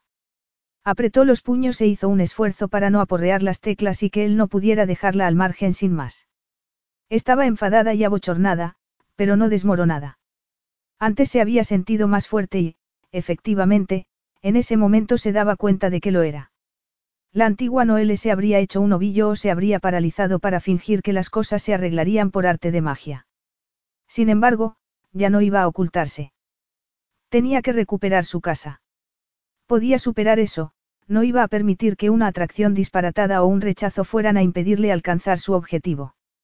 Si Etan no la deseaba, no pasaba nada, lo sobrellevaría y nunca volvería a cometer el error de dejarse llevar por el deseo. Capítulo 8. Acariciar a Noelle había sido abrasador. Su piel era muy suave y sus pechos perfectos. Abandonarla había sido infernal, había sido infernal alejarse de ella cuando lo único que deseaba era tumbarla en el piano y colocarse entre sus muslos para dejarse arrastrar por su cuerpo. Habían pasado doce horas y seguía tan excitado que le dolían los dientes. Sin embargo, no era el momento más indicado para pensar en otras cosas y ella, categóricamente, era la mujer menos indicada. Era como una broma monumental que su cuerpo reaccionara a ella. En realidad, decir que reaccionaba era decir muy poco, eso podía pasar entre cualquier hombre y mujer. Aquello era una combustión que hacía que se sintiera al límite y fuera de control, dos cosas que detestaba. Apretó los dientes e intentó contener la excitación que todavía palpitaba en él. Una parte de él no quería resistirse, quería dejarse llevar por esa sensualidad que no le despertaba entre ellos tan fácilmente. No, no podía ser. Aquello ya era bastante complicado sin meter el sexo por medio y dominaría el deseo. Salió de su habitación y fue a la zona común de la suite. Estaba vacía y se preguntó si ella continuaría en su habitación y si seguiría llevando el diminuto camisón que llevaba la noche anterior. Al parecer, tenía una colección. Notó la erección contra la cremallera de los vaqueros e intentó pensar en otra cosa. En hojas de cálculo y en la caída de precios en el sector inmobiliario. Eso no era nada sexy. Sin embargo, Noelle sí lo era y no podía quitársela de la cabeza. Fue hasta el piano y la vio. Estaba en la terraza, sentada detrás de una mesa con un montón de documentos, un café con nata, supuso, y el ordenador portátil que él le había llevado. Abrió la puerta corredera de cristal y salió a la cálida mañana. Se deleitó con el olor de ella que le llevó la brisa ligeramente salada. ¿Estás trabajando? La miró fijamente. Tenía las cejas fruncidas por la concentración y sus dedos se deslizaban por el teclado como la noche anterior se habían deslizado por las teclas del piano. Notó otra vez la palpitación de la erección al pensar en la noche anterior. Sí, contestó ella sin mirarlo. Estaba quieta y gélida. Sin embargo, se sonrojó y él se preguntó si no tendría experiencia con los hombres, algo que se contradecía completamente con lo que sabía de su madre y con lo que se había imaginado que habría sido su juventud, pero ese rubor, esas reacciones tan sinceras y ávidas, no, no iba a volver a pensar en eso. Te lo agradezco, pero no hace falta. Puedo hacerlo yo o puedo esperar hasta que volvamos a Estados Unidos. Da igual. Mejor dicho, es parte de mi trabajo, no. En realidad, no. Tú me dijiste que. Te dije que podías hacerlo y puedes, pero no es lo que necesito de ti. Ella se puso más roja todavía y lo miró. ¿Qué es, lo que necesitas de mí? Unos días en su cama, sin salir de la habitación para olvidarse del mundo durante un tiempo. Era una idea más tentadora de lo que debería ser. Lo que comentamos al principio, contestó él con la voz ronca por el deseo. Mis prioridades no han cambiado y supongo que las tuyas tampoco. No, confirmó ella mirando hacia otro lado. Perfecto, él se sentó enfrente de ella. Anoche. Sé lo que pasó, le interrumpió ella. De verdad. Él estaba empezando a preguntarse si lo sabía. Hay una, tensión entre nosotros. Mentiríamos si lo negáramos. Fue, una forma de, liberar la tensión. Sí, estoy mucho menos tenso. ¿Y yo? Mentirosa. Ella se giró para mirarlo otra vez. Tú fuiste quien, paró. Era lo que había que hacer, Noele. Lo sé. Lo sabes. Claro. Una relación sexual entre nosotros complicaría demasiado las cosas. Me alegro de que uno de los dos pensara con claridad. Solo quiero pasar por esto y recuperar mi casa. Es lo único que quiero de ti. La noche anterior no había sido lo único que había querido de él. Además, de no haber sido por ese rubor, habría dado por supuesto que ya no se acordaba de lo que había pasado. No te preocupes, siguió ella, podré fingir para la prensa. Lo que ha pasado, ha pasado y no cambia nada. Yo sigo esperando lo mismo. De verdad. Lo que esperaba su cuerpo había cambiado muchísimo. Representaría mi papel aunque esperara otra cosa. Siempre he sido buena actriz. Eras música, no actriz. Ella miró por encima de él a un punto indefinido. Lo era. Pasaba todo el día ensayando, hasta que me sangraban los dedos de rozarlos con los bordes de las teclas. Mi madre me gritaba para que lo hiciera mejor, con más precisión y nitidez. El profesor iba de un lado a otro e intentaba intermediar entre las dos. Cuando fui un poco mayor, empecé a gritarle también y, entonces, me daba una bofetada. Luego, tenía que salir al escenario, sonreía y tocaba como si no hubiera pasado nada. Soy una actriz, Ethan, mejor que muchas de Hollywood, Noelle se levantó y cerró el ordenador. Tengo que ducharme. Él la agarró de la muñeca y ella se quedó inmóvil un instante. Evidentemente, la aventura con mi padre fue el menor de los pecados de tu madre, ella miró hacia otro lado, pero él le agarró la barbilla entre el índice y el pulgar para que lo mirara. Lo que te pasó no fue normal. No tienes que vivir así. No era tan necio como para no saber que Noelle no era como su madre. Lo supo a los pocos días de conocerla, pero nunca se había imaginado que hubiese pasado por eso. Nunca había sospechado que la hubiesen controlado de esa manera. Ya sé que no debería ser así, pero no sé muy bien cómo debería vivir, replicó ella. Noelle entró en la suite y cerró la puerta corredera. Dime una cosa que no pudieras hacer. Noelle dio un respingo cuando Ethan entró en la zona común de la suite y le dio un vuelco el corazón. Después de la noche anterior, estar cerca de él era, quería salir corriendo o subirse a él como si fuese un árbol, según el momento. Cuando era más joven. Sí. ¿Qué era lo que no te permitía hacer tu madre? Algo frívolo y que no tuviera nada que ver con el piano. Se le ocurrieron muchas cosas. Ir de compras, ir al cine, quedar con chicos, eso le recordó la noche anterior y sintió una oleada ardiente por el cuerpo. Como la acarició, las cosas que sintió, sin embargo, la rechazó. No al sexo, a ella en concreto. Le gustaría saber por qué y también le gustaría no saberlo. También le gustaría que no estuviese tan empeñado en enmendarlo. Estaba segura de que quería subsanar el daño que hubiera podido hacerle al darle la espalda, pero necesitaría algo más que salir un día con ella para borrar esa humillación. Aún así, masoquistamente, Quería estar cerca de él, pasar un día con él. Nada, contestó ella. No había nada que no te permitiera hacer tu madre. No, quiero decir que no me permitía hacer nada. Practico constantemente incluso ahora. ¿Para qué? Para un concierto que no daré nunca. Nunca me permitió pasar un día a mi aire. Si salíamos de compras, era para mi madre, si íbamos a comer a algún sitio, también era para ella. Nunca fuimos a la playa porque no podía soportar la arena en los zapatos. Entonces, eso es lo que haremos hoy. ¿Qué? Nada y todo. Lo que tú quieras. Eso hizo que se imaginara sus besos y sus caricias. No podía entender que siguiera deseándolo cuando había quedado claro que él no la deseaba. Se hizo un silencio tan tenso que pensó que podría cortarse con un cuchillo. Ethan, ¿por qué estás haciendo esto? Le preguntó ella lentamente. ¿Por qué quiero? ¿Por qué es posible que yo también necesite no hacer nada? Entonces, no haremos nada. Parece un buen plan. Noé le miró el helado de vainilla que se le derretía. Había estado observando las olas que llegaban y se alejaban. Ethan se había marchado para contestar una llamada y por fin había podido respirar. Todo el día había sido, había sido casi divertido y habría sido completamente inútil para su madre. Habían dado un paseo por un pueblo histórico de la costa, habían comido pescado con patatas en una cabaña y luego habían comprado un helado en una heladería al borde del mar, había sido perfecto, pero no tan relajante como había esperado, nunca lo era cuando estaba cerca de Ethan.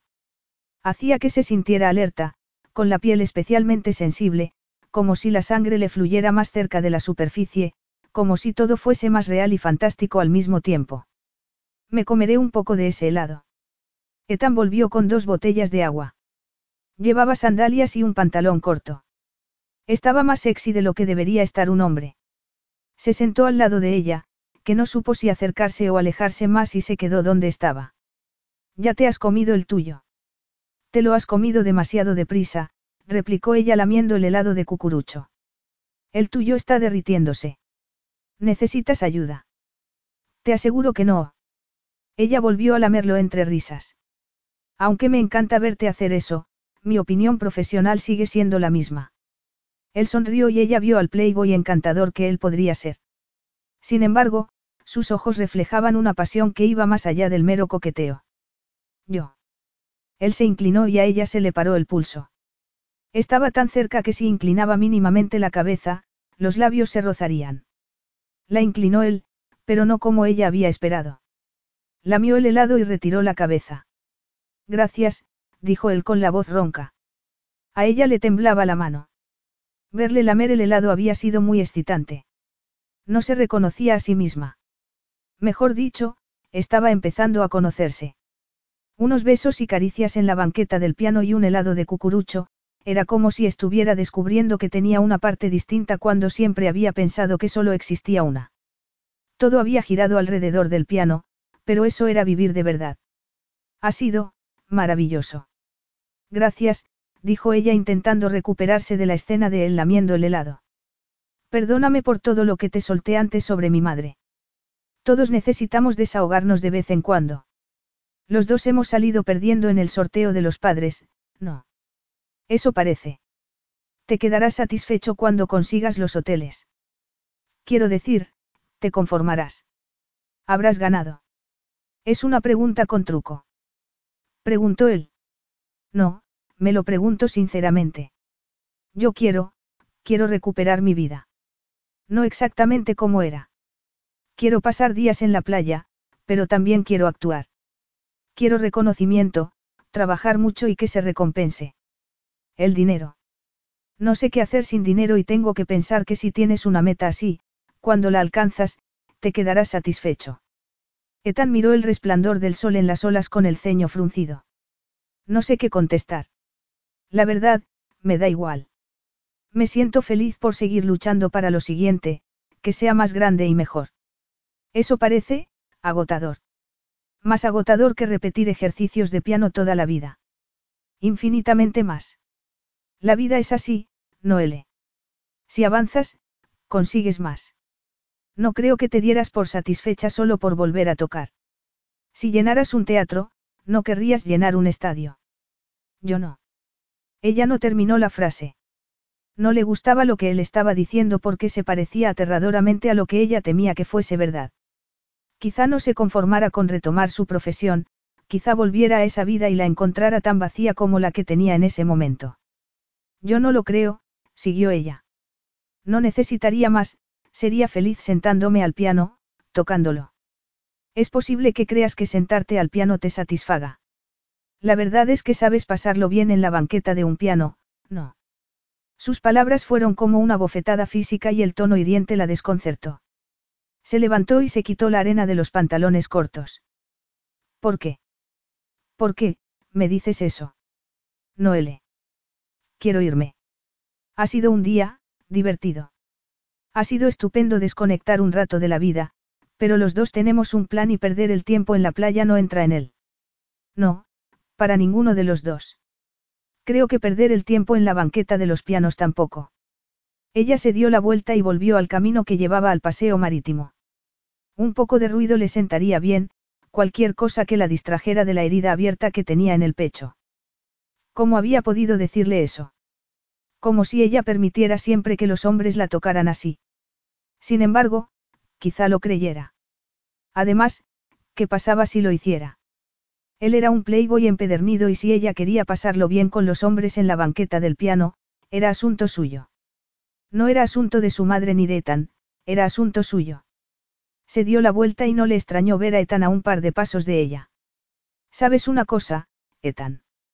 No es asunto tuyo lo que haga en mi tiempo libre. Aparte de esta farsa, mi vida no es de tu incumbencia. Podría acostarme con cien hombres y no serías quien para juzgarlo. Yo soy quien tiene que vivir mi vida, la única que convive conmigo. Volvió a darse la vuelta y se alejó con el pulso palpitándole en la cabeza y el cuerpo tembloroso. Era verdad y no se había dado cuenta hasta que lo había dicho. Ella tenía que vivir su vida, nadie más. Porque había tomado siempre el camino que le indicaban los demás. Porque seguía repitiendo ejercicios todos los días durante horas. Era su vida por mucho que su madre la hubiese considerado la de ella y por mucho que su profesor le hubiese alentado la vanidad por el éxito. No había tenido derecho. Estaba enfadada por su situación y por ella misma, por todo lo que había aceptado porque había creído que solo podía hacer lo que le dijeran. Ethan la agarró con fuerza del brazo sin importarle que la gente los mirara como si fuesen a presenciar una discusión monumental. Tienes razón, Noele, no soy quien para juzgarte y no te juzgo. Mi comentario no venía a cuento. Sus ojos tenían un brillo tan intenso que indicaban lo contrario que sus disculpas. De verdad. De verdad. ¿Te has disculpado? Sí. Creo que nadie se había disculpado conmigo. Tengo seguridad en mí mismo, Noele, y cuando me he equivocado, puedo reconocerlo. No es de mi incumbencia los hombres con los que te has acostado o hayas querido acostarte. Ha sido por mi frustración sexual y ciertos celos, que, para ser sincero, no siento nunca. La frustración sexual o los celos. Ninguna de las dos cosas. Ah. Pareces asombrada. Creo que nunca había despertado ningún sentimiento en un hombre. Sí, estoy un poco asombrada. A lo mejor, tan asombrada como lo estás tú. Imposible. Estoy seguro de que consigues que los hombres sientan esto todo el tiempo. Él la miró fijamente y apretando las mandíbulas. Yo, yo lo dudo. Él se acercó, subió la mano por el brazo hasta alcanzar el hombro, le acarició el cuello con el pulgar y luego introdujo los dedos entre su pelo. Yo no lo dudo lo más mínimo. Eres muy hermosa. Ethan, creía que habíamos decidido que es, una mala idea. Ella no lo soportaba. Que era una mala idea. Se sentía bien con él y era muy cálido. Todo había sido helador, seco y mortecino durante mucho tiempo. Ethan era como el sol. Quería empaparse de su calidez y de las cosas nuevas que parecían brotar cada vez que la tocaba. Sin embargo, era una mala idea. Lo habían decidido y ella lo había aceptado. Se acercó más a él, que seguía acariciándole el cuello y abrazándola por dentro. No quería apartarse, no quería romper el contacto con él. Era su vida y tenía que vivirla. Quería que Tan entrara un poco en ella hasta que fuera posible. La enfadaba, la alegraba y la excitaba. Hacía que sintiera algo, hacía que se diese cuenta de cosas, como las necesidades y los deseos, que nunca había tenido presentes antes. Era como darle una dimensión nueva a la vida y eso era más profundo que la playa y los helados, era como si todo fuese más profundo y amplio. No quería alejarse de eso, quería meterse de cabeza en ello. Se puso de puntillas y lo besó en los labios con el cuerpo tembloroso, como si el contacto con su cuerpo hubiese sido una descarga eléctrica. Eso no la satisfizo lo más mínimo. Se sentía como si él fuese agua y ella hubiese estado perdida en el desierto. Se sentía insaciable. Le pasó la lengua por los labios para deleitarse con su piel. La noche anterior no se habían besado lo bastante. Él la había acariciado, la había complacido, pero quería más, lo quería todo. Él dejó escapar un gruñido, le rodeó la cintura con un brazo y la estrechó contra su musculoso cuerpo. Ella se arqueó para sentir el abultamiento de su erección en el abdomen. Entonces, se dio cuenta de que estaban en el paseo marítimo a plena luz del día. Se apartó parpadeando, se pasó los dedos temblorosos por el pelo y miró alrededor. Solo había un par de personas en fila para comprar helados que no se habían fijado en ellos. Perfecto. Para ser alguien a quien enseñaron a no llamar la atención por motivos escandalosos, no estoy haciéndolo muy bien. ¿Me besaste? No, no me refiero a tu atención. La gente nos mira. Ella bajó la cabeza y se dirigió hacia el hotel. No se trata de eso. Estamos prometidos. No se trataba de eso, ahora. Para mí, quiero decir. Entiendo. Entonces, ¿qué era? Ella se detuvo y se puso en jarras. Si fueses un caballero, no lo preguntarías. Nunca he dicho que fuese un caballero. Efectivamente. Tienes razón, Etan suspiró. Es una mala idea. Ella sintió que la dominaba el pánico. No me refería a todo el trato, solo al beso. Lo necesito, Ethan. Necesito mi casa. Él frunció el ceño, tendió una mano y le acarició la mejilla. Estás roja, necesitas crema protectora. Por favor, dime que no te refieres a todo el trato, insistió ella. Creo que todo ello es una mala idea, Noele, pero no voy a echarme atrás. Pero es un trato, comercial. Tenlo presente. Lo, lo tendré. Deberíamos irnos. Naturalmente, si lo sintiera como un trato comercial el corazón no le latería de esa manera ni los labios anhelarían sus besos.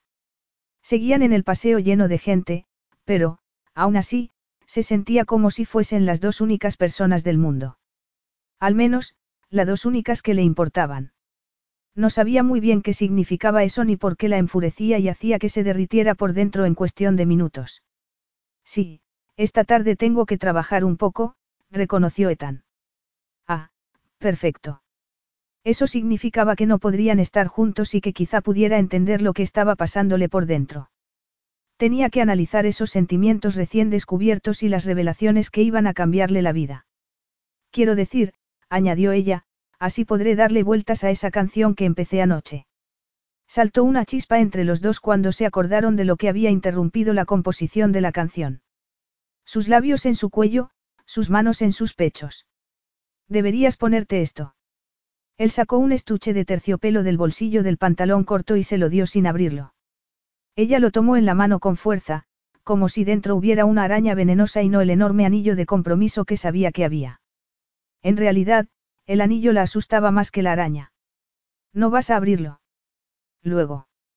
No iba a abrirlo en el paseo lleno de gente ni cuando se sentía en carne viva por todo lo que había pasado durante la semana anterior. Muy bien. Mañana volveremos a Estados Unidos y las cosas volverán a ser normales. Ella asintió con la cabeza y agarró con más fuerza el estuche. No le preguntó qué consideraba normal porque empezaba a preguntarse si alguna vez había vivido algo normal. Eso no era normal.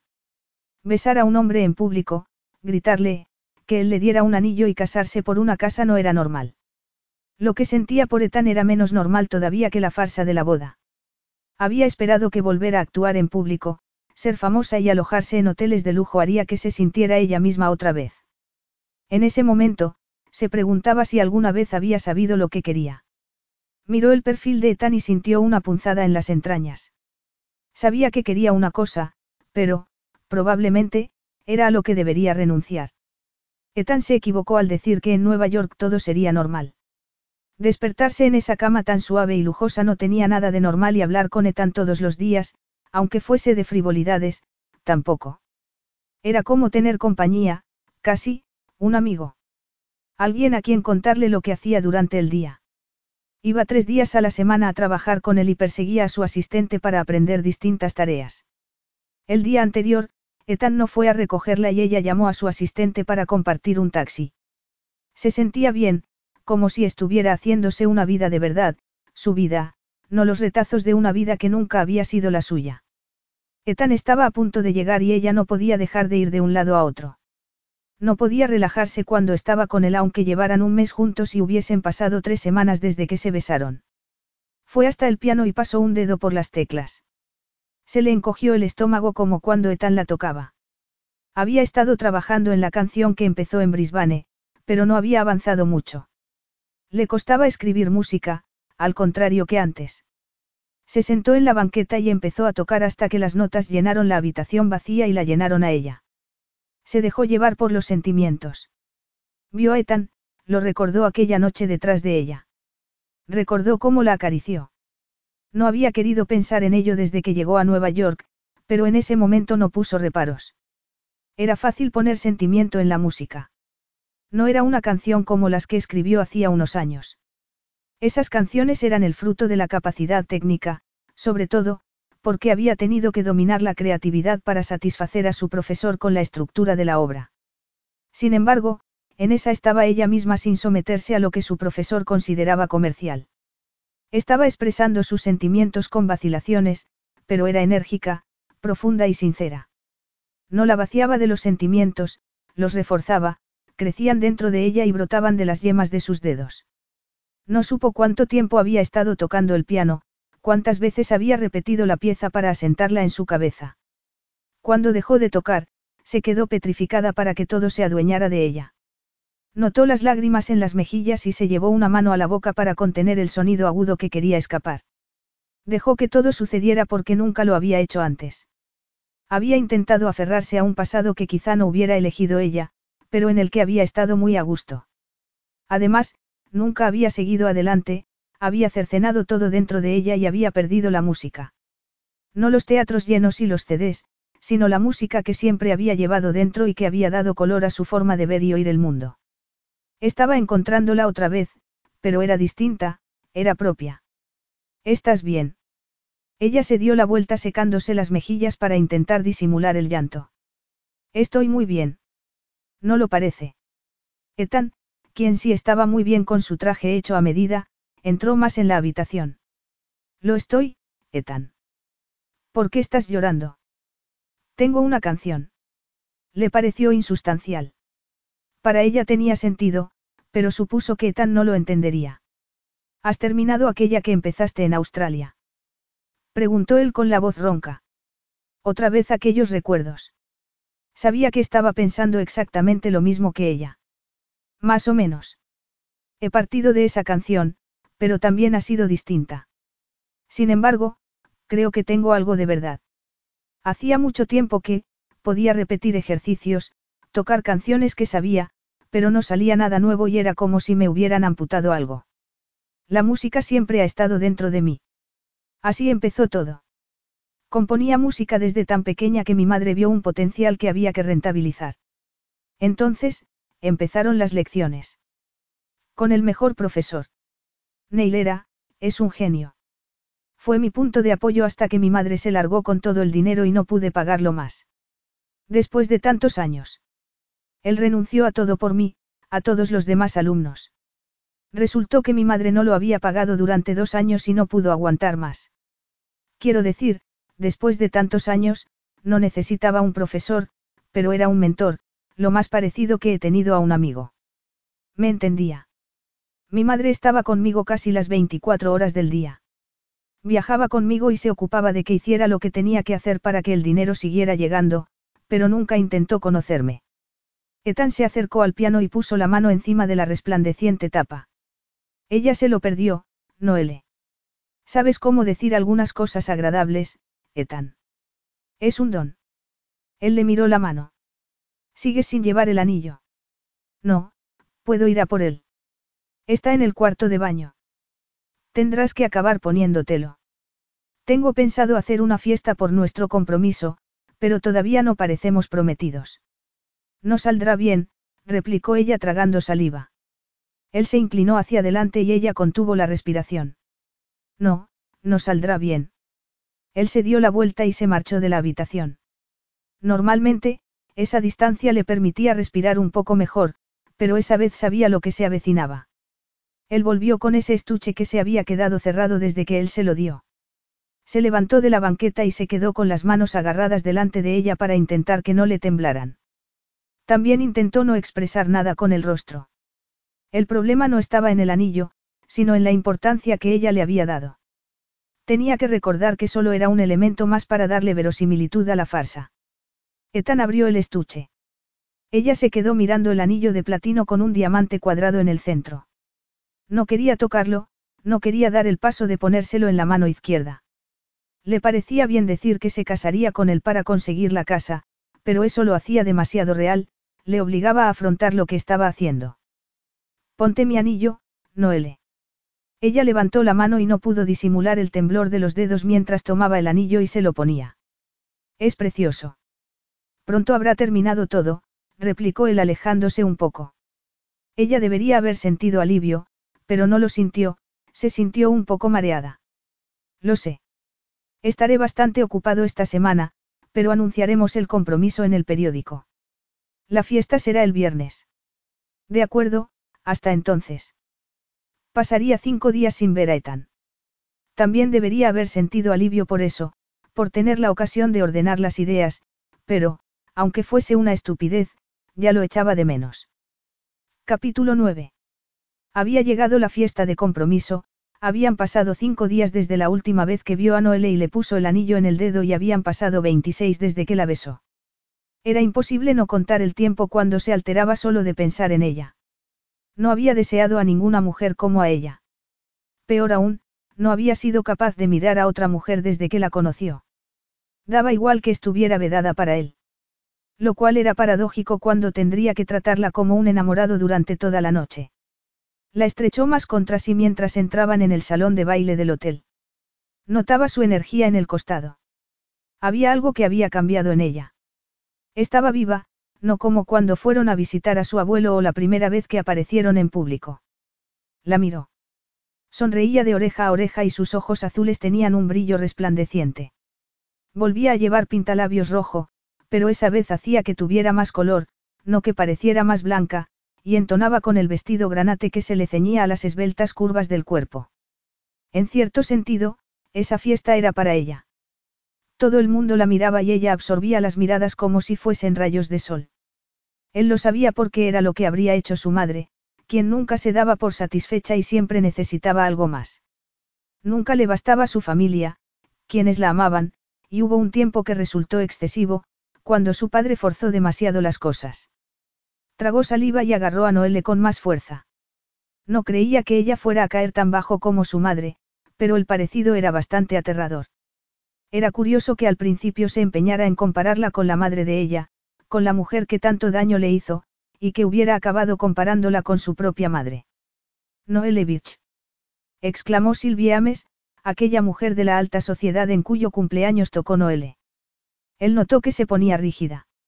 Lo pasó mal cuando fue a la fiesta de Silvia y no sabía cómo lo pasaría al tener que hablar con ella. Silvie, la saludó Noele con delicadeza. Estaba preguntándome dónde te habías metido y apareces aquí con Ethan Gray. Es impresionante. Sentí mucho no haber podido hablar contigo en mi fiesta de cumpleaños. No importa, había mucha gente. Siempre me ha gustado tu música. Vas a sacar otro disco pronto. Me encantaría que tocaras en una pequeña reunión que voy a celebrar el mes que viene. Él notó que Noelle se relajaba mientras comentaba las fechas que tenía libres con Silvie. Silvie los besó a los dos y se alejó como una princesa. Al parecer, tienes una actuación. Sí, creía que nadie se acordaba de mí. ¿Por qué? Siempre has tenido talento y, con el tiempo, tendrás más, no menos. No se trata solo de talento, Ethan. Los contactos y el tirón comercial también cuentan. La gente paga para ver a una niña que toca un piano de cola inmenso aunque casi no llega a los pedales. Ya he crecido y no intereso al público. ¿Quién te ha dicho eso? No hace falta ser adivino, Ethan. Tu madre. Creo que deberías dar por supuesto que todo lo que te ha dicho es un montón de sandeces, pero eso es solo lo que yo pienso. No es tan sencillo. Toda mi vida confié en ella. No confiaste tú en tu padre durante más tiempo del que deberías haber confiado. No lo sé. Ni siquiera sé si confié en él alguna vez. Pronto estuvo claro que pasaba más tiempo con su amante que con nosotros. He perdido la cuenta de las veces que vi a una mujer salir de su despacho poniéndose los zapatos. Yo era joven, pero no estúpido. Ethan, eso es. Él no quería que ella lo consolara. No es nada, mintió él. Además, cuando consiga los hoteles, se hará justicia. No puedes tratar a la gente con tanta falta de consideración y esperar que no vaya a pasar nada. Eso es lo que ha hecho mi madre. Se quedó con todo. No se quedó con tu talento. Me arrebató la música durante un tiempo. Pero la has recuperado. Sí, ella frunció el ceño. En cierto sentido, me asusta más que si hubiera desaparecido. Una serie de invitados y admiradores de Noelle los interrumpió.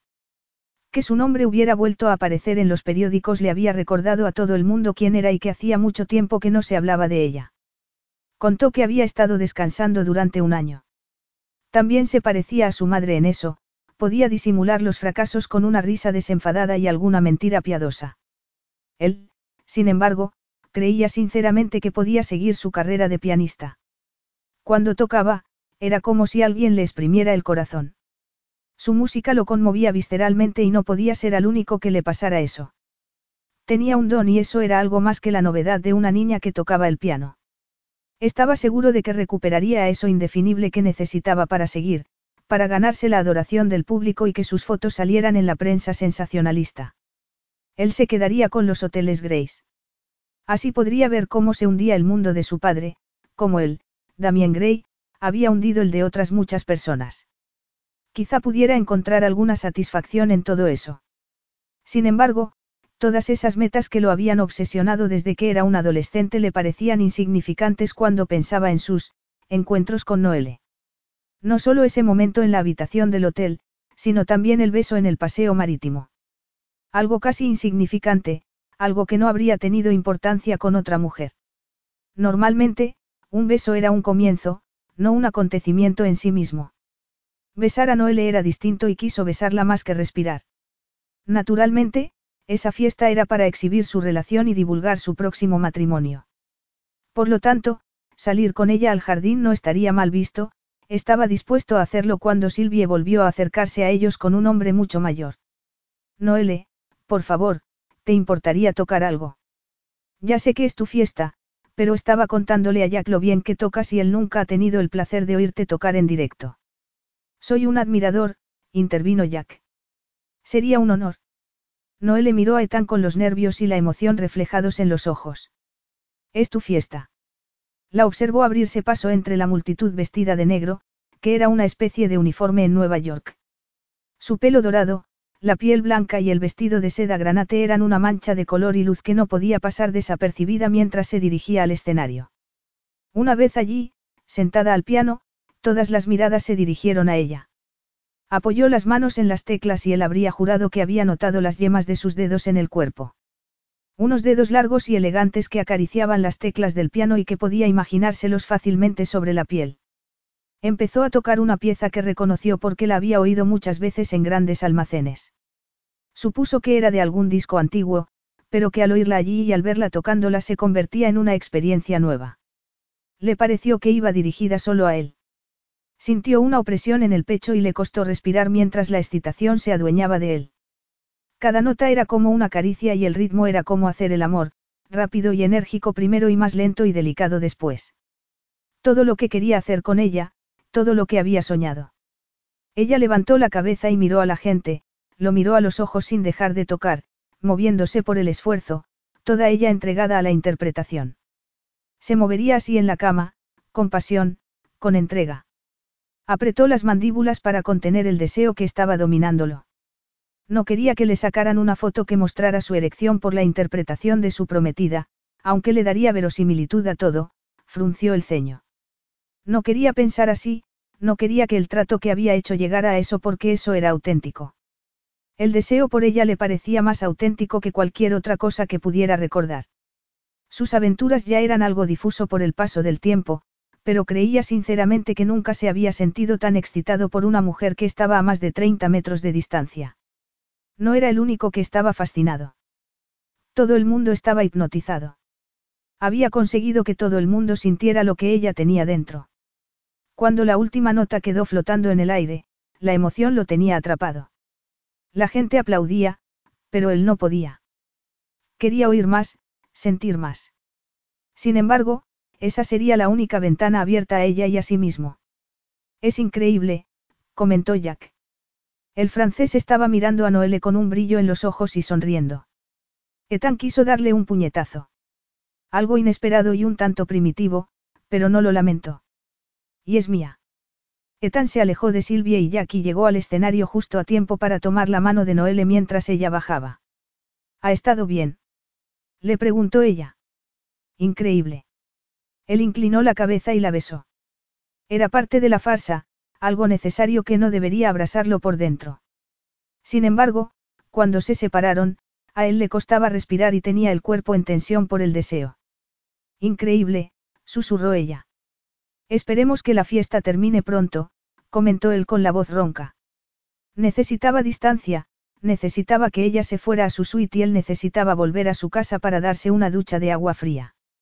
Alejarse era lo único que podía hacer, pero, por primera vez, se preguntó si tendría fuerzas para hacerlo.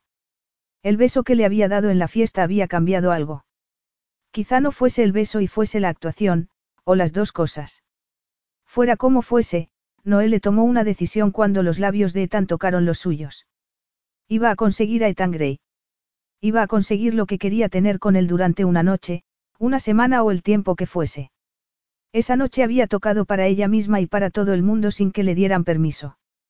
Había sido increíble, la mejor sensación que había tenido en un escenario. Quería algo más. No solo de Ethan, sino de la vida.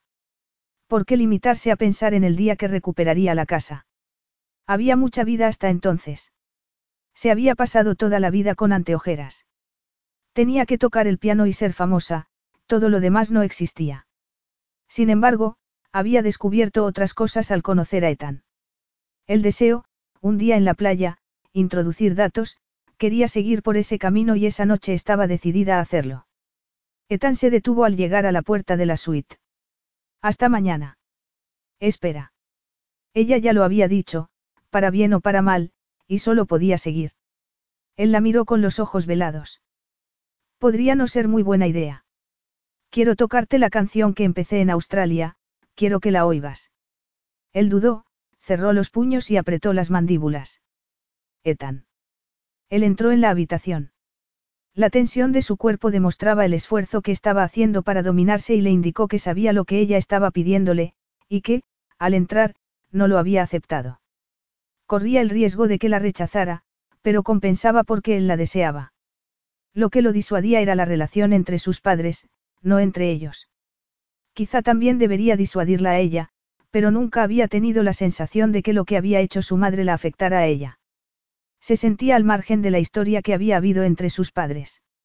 Ethan no podía porque eso había afectado a su familia, pero si comprobara que ella no era como su madre, quizá llegara a desearla. Ethan fue hacia el sofá deshaciéndose el nudo de la corbata y sin dejar de mirarla. A ella se le aceleró el corazón y sintió algo electrizante entre ellos. Fue hasta el piano y, para tranquilizarse, intentó imaginarse que había una multitud, como en la fiesta. Sin embargo, incluso entonces notó que Ethan la miraba y tuvo que darse la vuelta para mirarlo también. Era mucho más difícil actuar para una sola persona. Sin embargo, pensó en lo que sentía gracias a él. Tomó aliento y empezó a tocar. Lentamente primero, imaginándose un helado en la playa. Se imaginó las caricias de Ethan y sus besos, no pensó en nada más que en los sentimientos inmediatos, en la emoción, la excitación, la alegría, se olvidó de todo menos de Ethan y tocó para sí misma, para grabar los recuerdos de todo lo que habían compartido, para expresarlo como otras personas lo habrían expresado en un diario. Era una canción que podría tocar cuando quisiera, cuando todo aquello hubiese terminado y echara de menos a Ethan. Así podría recordar, con toda nitidez, lo que había sentido al estar con él. La música fue haciéndose más intensa, como lo que sentía en ese momento. La necesidad de él, el miedo a que la rechazara, el miedo a que la aceptara, entonces, dejó de tocar y la habitación quedó en silencio. Apartó los dedos temblorosos del teclado, se dio la vuelta y lo miró. No puede terminar así, comentó él en voz baja. No, pero, no sé cómo termina. Esperaba que tú pudieras mostrármelo. El aire era denso y Ethan estaba inmóvil, agarrado al brazo del sofá. Se acercó a él, quien tomó aire y se agarró con más fuerza al sofá. ¿Cómo quieres que termine, Noele? Preguntó él como si tuviera que hacer un esfuerzo para decir cada palabra. Me gustaría retomar las cosas donde las dejamos aquella noche en Australia y que terminaran como debieron terminar entonces. Debieron haber terminado antes de que empezaran. Pero no fue así. No, reconoció él tragando saliva. Ella se acercó un poco más, hasta que las piernas se tocaron. Entonces, ya es demasiado tarde y no podemos pasarlo por alto. Además, ninguno de los dos lo ha conseguido y podemos ver qué tal estamos, tú y yo. Ella levantó un pie y lo puso en el sofá, al lado del muslo de él. Él levantó una mano y la agarró de la muñeca. Pase lo que pase, nunca habrá un, tú y yo. No lo digo para hacerte daño. Solo quiero avisarte. No soy un hombre para toda la vida, ni siquiera para un plazo largo, pero lo que hago, lo hago bien. Le soltó la muñeca y le acarició el brazo hasta el hombro, hasta el cuello, hasta los labios. Eso es todo lo que te pido, Ethan. Nada más. No tengo ni idea de lo que haré cuando todo esto haya terminado, pero, en estos momentos, tampoco estoy pensando en eso. Por una vez, solo quiero vivir y disfrutar el instante. Disfrutar de desearte. El resto me da igual. Noé le apoyó la otra rodilla al lado de su otro muslo. Él la agarró de la cintura con una mano. Sintió su calor a través del vestido de seda y se extendió por todo el cuerpo. La besó con avidez en la boca y sus respiraciones entrecortadas se mezclaron. Introdujo la otra mano por debajo del vestido, se lo levantó acariciándole el muslo y llegó hasta el trasero. Se había puesto un tanga y se alegró de la elección.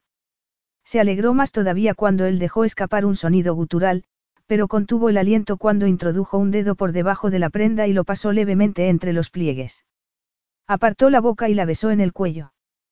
¿Qué te parece? preguntó él. Quiero que tú marques el tempo, que me indiques lo que te gusta, que me muestres cómo crees que acaba la canción. Ella apoyó las manos en sus hombros, contoneó las caderas y dejó escapar un gemido cuando los dedos de él le acariciaron el sensible abultamiento. Perfecto, susurró él con la voz ronca. Ella repitió el movimiento sintiendo un placer abrasador. Inclinó la cabeza y la apoyó en su hombro mientras seguía moviéndose. Él introdujo un dedo y toda la tensión que había acumulado estalló. Se sintió dominada por una oleada de satisfacción tan intensa que casi le pareció dolorosa. Se dejó caer contra él sin fuerzas, con el pelo sudoroso y el vestido pegado a la piel húmeda. A él pareció no importarle porque la sentó sobre su regazo. Me preguntaba si serías tan apasionada haciendo el amor como lo eres tocando el piano, le susurró él al oído. Creo que la pregunta ya está contestada. Para mí también. No tenía ni idea. Él volvió a besarla con voracidad y ella sintió la misma voracidad dentro de ella, un deseo mayor que antes. Sabía lo que podía sentir con él, sabía lo intenso y lo increíble que era, sabía que él podía conseguir que lo sintiera otra vez. La agarró del trasero y se levantó.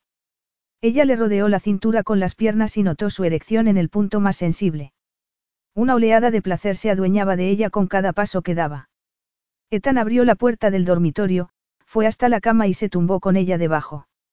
Ella se arqueó para estrechar sus pechos contra el cuerpo de él, que le bajó la cremallera del vestido y se lo quitó.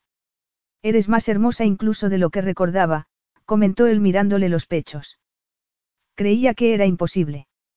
Creía que tenía que haberme imaginado que fueses tan perfecta. La emoción le atenazó la garganta. Una emoción que no quería sentir en ese momento, cuando solo quería vivir una experiencia inolvidable. Yo también recuerdo que tú eras bastante perfecto. A lo mejor no te importaría refrescarme la memoria. Él se levantó, se quitó la chaqueta y la corbata, las tiró al suelo y se desabotonó la camisa blanca para mostrar su musculoso pecho y unos abdominales que la dejaron fascinada. Dejó caer la camisa y empezó a soltarse el cinturón. A ella se le secó la boca sin poder apartar la mirada. No quería perderse nada, quería deleitarse con ese momento. Ethan se desabrochó los pantalones y se los quitó con los calzoncillos. Ella se puso de rodillas para que el vestido cayera alrededor de su cuerpo. Había creído que estaría nerviosa y que no sabría qué hacer, pero supo muy bien lo que quería. Le agarró la erección. Era suave y cálida, distinta a lo que se había imaginado. La tomó con más fuerza y él dejó caer la cabeza hacia atrás con un gruñido de satisfacción. Se inclinó hacia adelante y le pasó la lengua por toda su extensión. Una punzada de deseo y poder le atenazó las entrañas cuando él se apoyó en sus hombros como si tuviera que sujetarse, como había hecho ella antes. ¿Me deseas? susurró ella. No la deseaba de una forma sexual y vaga, la deseaba como ella lo deseaba a él, hasta estremecerse y que le flaquearan las rodillas. Te deseo, más que respirar, jadeó él. Etan volvió a tumbarse y también la tumbó a ella. Le tomó un pecho con una mano y le acarició el pezón con el pulgar. Bajó la cabeza y le pasó la lengua por la endurecida prominencia. Ella se arqueó, levantó las caderas, y él aprovechó la ocasión para bajarle el tanga. Ella terminó de quitárselo con una patada sin sentir el más mínimo bochorno por estar desnuda con él. Solo podía sentir la imperiosa necesidad de llegar a más, de sentir la explosión del orgasmo con sus cuerpos unidos, de darle el placer que él ya le había dado a ella. Él extendió una mano hasta la mesilla y palpó dentro del cajón hasta que sacó un preservativo. No me dirás que ya sabías que iba a pasar esto, comentó ella. No, pero mis suites siempre tienen que estar bien surtidas para cualquier, eventualidad. ¿Estás preparada? Él rasgó el envoltorio y se puso el preservativo antes de volver con ella. Llevo mucho tiempo preparada, contestó Noele. Lo agarró de los hombros mientras entraba en ella. No le dolió de esa forma tan intensa que daban a entender algunos de los libros que había leído, pero agradeció que entrase lentamente, que le diese la oportunidad de adaptarse a él, de gozar con los primeros momentos de intimidad plena con él. Él movió las caderas para entrar hasta el fondo con la respiración entrecortada. ¿Estás bien? Muy bien, contestó ella. Maravillosamente. La miró y, por un instante, ella captó una tristeza en sus ojos que la dejó sin respiración. Le acarició la mejilla y lo besó en los labios. Ethan, por favor. Él replicó con una ligera embestida de las caderas, se movió dentro de ella y sintió un placer más intenso y profundo que la primera vez, un placer que no había podido imaginarse que fuese posible. Notó que se dejaba arrastrar a medida que los movimientos eran menos controlados. Pareció como si él se olvidara de todo el dominio de sí mismo y solo quedara el hombre en estado puro, sin los lastres del mundo civilizado. En ese momento, él era un hombre y ella una mujer, su mujer, y siguió su ritmo para apurar cada instante. Sintió como si se diluyera, no solo por el placer y los sentimientos, sino por la unión, como si él fuese una parte integral de ella. Se sintió plena y haciéndose añicos a la vez por un orgasmo deslumbrante y demoledor. Ethan se quedó rígido, susurró su nombre y también se liberó. Cayó sobre ella con la cabeza en su pecho y el aliento acariciándole la piel sudorosa. Se hizo el silencio, pero no fue un silencio incómodo, fue como si los aislara de la realidad, al menos, por el momento. Introdujo los dedos entre su pelo, nunca se cansaría de tenerlo entre los brazos y de estar entre los suyos.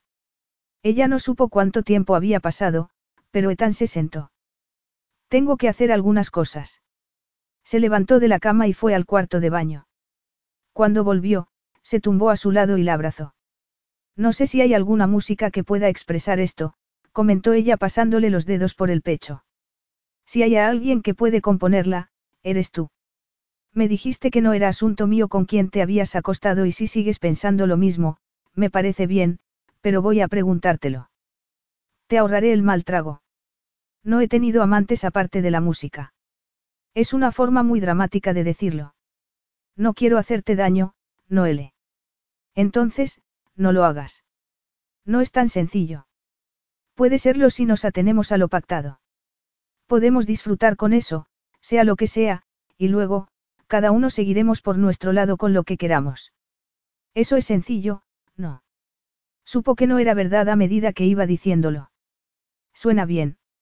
Ella también supo, por su respuesta, que él también lo sabía. Ethan abrazó a Noelle sin ganas de volver a su piso. Algo extraño porque, normalmente, solía largarse al llegar ese momento. Sin embargo, Noelle era distinta y no lo era como los hombres solían decir que una mujer era distinta para acostarse con ellas. Era distinta de una forma profunda, y no solo porque hubiese sido virgen. Era su primer amante y eso, significaba algo. Tenía 30 años y hacía mucho tiempo que no esperaba encontrarse con una virgen. Incluso, las evitó en el instituto y se acostó con mujeres mayores. Nunca le había gustado la idea de arrebatarle la inocencia a nadie. Él nunca había tenido inocencia. Era imposible cuando en los armarios de su cocina había más píldoras que comida, cuando había oído peleas y relaciones sexuales entre sus padres un día sí y otro también, cuando se había sentido invisible en su propia casa. Fue un privilegiado en el sentido económico y un marginado en todos los demás. Sin embargo, no le parecía que le hubiera arrebatado nada a Noelle. Había sido la mejor relación sexual de su vida y eso significaba algo, había alterado algo dentro de él. No sabía si eso le gustaba, pero era verdad. Nunca había sido capaz de hacer feliz a nadie y no había motivos para pensar que Noelle fuese a ser un caso distinto. Nunca la haría feliz a largo plazo, la destrozaría. No, no le haría eso. Tendrían una aventura y los dos seguirían adelante, aunque había algo en el que deseaba que las cosas fuesen distintas. Aún así, no podía ser y tendría que aceptarlo. Capítulo 10. Noelle se estiró y sonrió cuando sintió un leve dolor en algunas zonas muy íntimas. Ethan había estado increíble una y otra vez. Había conocido el sexo bien y a conciencia. Dejó de sonreír cuando notó otro dolor alrededor del corazón. También había conocido algo más, algo grande y nuevo. Unos sentimientos y una unión que nunca había sentido con nadie. No sabía cómo llamarlo o, quizá, le asustaba llamarlo de alguna manera. Ethan la vio, mejor dicho, quiso verla, quiso ver quién era de verdad, no su superficie. Nadie, ni su madre ni el profesor de piano ni los conocidos que se llamaron sus amigos se molestaron jamás en hacer algo así. Buenos días. Ethan entró en el dormitorio llevando una bandeja con café y bollos. Sonreía y solo se había puesto unos calzoncillos muy pequeños, ella habría preferido que no se los hubiese puesto. Eres la fantasía de cualquier mujer, comentó ella con una sonrisa sentándose. En mi tiempo libre. Él se sentó en la cama, al lado de ella, y se llevó la taza de café a los labios sin dejar de mirarla. Tú, desde luego, eres mi fantasía, añadió él. Seguramente tenga el maquillaje corrido por toda la cara. Tiene un encanto desaliñado. Estoy segura. ¿Has recibido una llamada? Yo. Sí. Jack Dambois te ha dejado un mensaje en mi teléfono. Ese hombre que estaba con Silvia anoche. Él mismo. Ella frunció el ceño y mordió un bollo. ¿Qué querrá? Si quiere seducirte, dile que ha llegado unas doce horas tarde. Ethan lo dijo en broma, pero sus palabras reflejaron cierta seriedad. No te preocupes por eso, Ethan. Lo llamaré después de desayunar y le comunicaré que ya no necesito que nadie me seduzca. Ya que ha pasado la fiesta de compromiso, tenemos que empezar a planear la boda. Ah. En ese momento, todo el asunto de la boda le parecía, le parecía mucho más complicado. No te pongas así, Noele. Esto, él señaló la cama, tiene que permanecer al margen del acuerdo que tenemos. La boda sigue siendo un acuerdo, comercial. Lo sé. Es que, bueno, la verdad es que ahora me parece algo más personal. Pero lo entiendo, Ethan. Además, no quiero un matrimonio de verdad. El matrimonio era, bueno, su madre nunca se había casado con su padre y para el padre de Ethan el matrimonio nunca había sido un obstáculo para sus aventuras. ¿No lo quieres? No, por el momento. Quizá algún día. El matrimonio es una farsa. ¿Eso crees? ¿Qué es en realidad, Noele? Nosotros vamos a casarnos y ¿qué tenemos que hacer? Amarnos. Hacer unas promesas que cumpliremos. No, solo tenemos que firmar un impreso. El matrimonio no hizo felices a mis padres. Les dio una categoría distinta y eso era lo que querían. Mi madre podía gastarse el dinero de mi padre y mi padre tenía una esposa muy guapa que iba por alfombras rojas y cuyo nombre salía en los periódicos. Hasta que dejó de salir, claro. Entonces, ella le importó mucho menos y por eso empezó a buscar otras mujeres. Eso, está mal, Noé miró su café. Sin embargo, el amor existe, no. Ella quería creer que quizá algún día, intentó no hacer caso de la punzada de angustia que sintió al pensar en un porvenir sin Ethan. Eso creo, Ethan miró al infinito. Aunque, para ser sincero, también creo que es sádico. Creo que mi madre todavía ama a mi padre a pesar de todo lo que le ha hecho. Creo que mi padre amaba a tu madre aunque estaba casado con la mía. Cuando dejaron de invitar a mi madre a actos en Hollywood, él dejó de ir con ella en público. Entonces fue cuando empezó a salir con Celine Birch, cuando comunicó al mundo que mi madre le importaba tan poco que ni siquiera intentaba disimular su aventura. Recuerdo que hubo un gran estreno al que mi madre quería ir con todas sus ganas, pero invitaron a tu madre. Al día siguiente, toda la prensa sensacionalista se hizo eco de que Celine y mi padre estuvieron juntos. Eso es espantoso. Todavía hay más. Tengo un motivo para hacer todo esto, Noele, él siguió sin mirarla con el rostro inexpresivo. Ese día volví a casa del colegio y todos los chicos habían visto la noticia, claro. Se habían burlado de mí y la casa estaba en silencio. La televisión estaba apagada y ella siempre la tenía encendida. Fui a buscarla. Estaba en el suelo del cuarto de baño, boca abajo. Yo tenía 15 años, pero había aprendido algunos primeros auxilios en el colegio. Afortunadamente, la ambulancia llegó enseguida. Los paramédicos encontraron las pastillas y adivinaron lo que había hecho. Ethan. Eso es amor, Noele. Eso es lo que consigue. Es una persona que lo intenta y lo intenta, pero nunca consigue ser suficiente. No quiero formar parte de eso y no pienso dejar que mi padre quede impune. Noele sintió náuseas. No puedo creerme que fuesen tan egoístas, no puedo creerlo. Fue hace mucho tiempo y no quiero compasión, pero ahora entenderás por qué siento lo que siento. No solo en cuanto al amor, sino en cuanto a que mi padre se quede con Grace. Lo entiendo. Él se quedó en silencio y ella supo que no iba a hablar más de su madre. Entonces, ¿cuándo será la boda? Preguntó ella. He pensado algo muy discreto. En secreto, incluso. A estas alturas, da igual cómo sea la boda, solo importa que nos casemos. Muy, muy bien. Ella sintió una oleada de alivio. No quería ir a la catedral vestida de blanco y todo eso.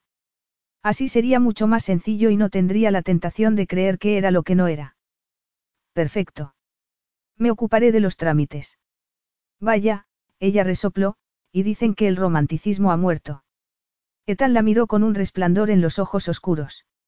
Yo te daré romanticismo, Noele, pero será al margen de eso. Él se dio la vuelta para salir de la habitación y ella no pudo evitar mirarle el trasero. Era impresionante y lo que tenían quizá no fuese el colmo del amor, pero hacía que se sintiera más viva que nunca. Eso tenía que compensar, fuera lo que fuese. Ya se angustiaría por Ethan más tarde.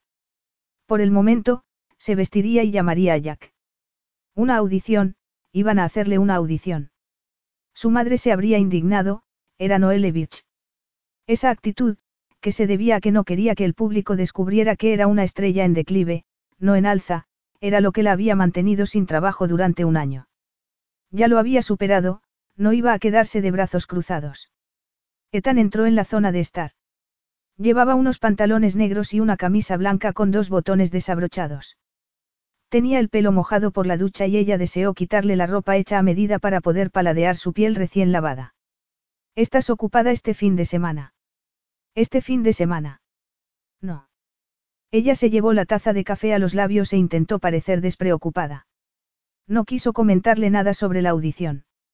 Era demasiado precipitado. Quizá lo hiciera mal y Jack tampoco quisiera que tocara. Perfecto. Vamos a casarnos. Ella se atragantó con el café y lo derramó. Podías avisar. Te dije que iba a organizarlo. Creo que después de la fiesta de compromiso sería muy romántico que nos fugáramos, no. Menos lío, no. Sí. Eso es exactamente lo que quiero decir, pero estoy dando un titular. Efectivamente. Solo tenemos que pasar por esto, Noele. Unas semanas de matrimonio, unos papeles firmados y luego, tú serás libre, yo seré libre y los dos tendremos lo que queremos. Dinero, la audición, la ocasión de empezar otra vez para alcanzar la fama que tenía. El lujo, había creído que lo encontraría con Ethan, y lo había encontrado. Sin embargo, no le había hecho feliz y no sabía por qué. No quería pensar en el motivo.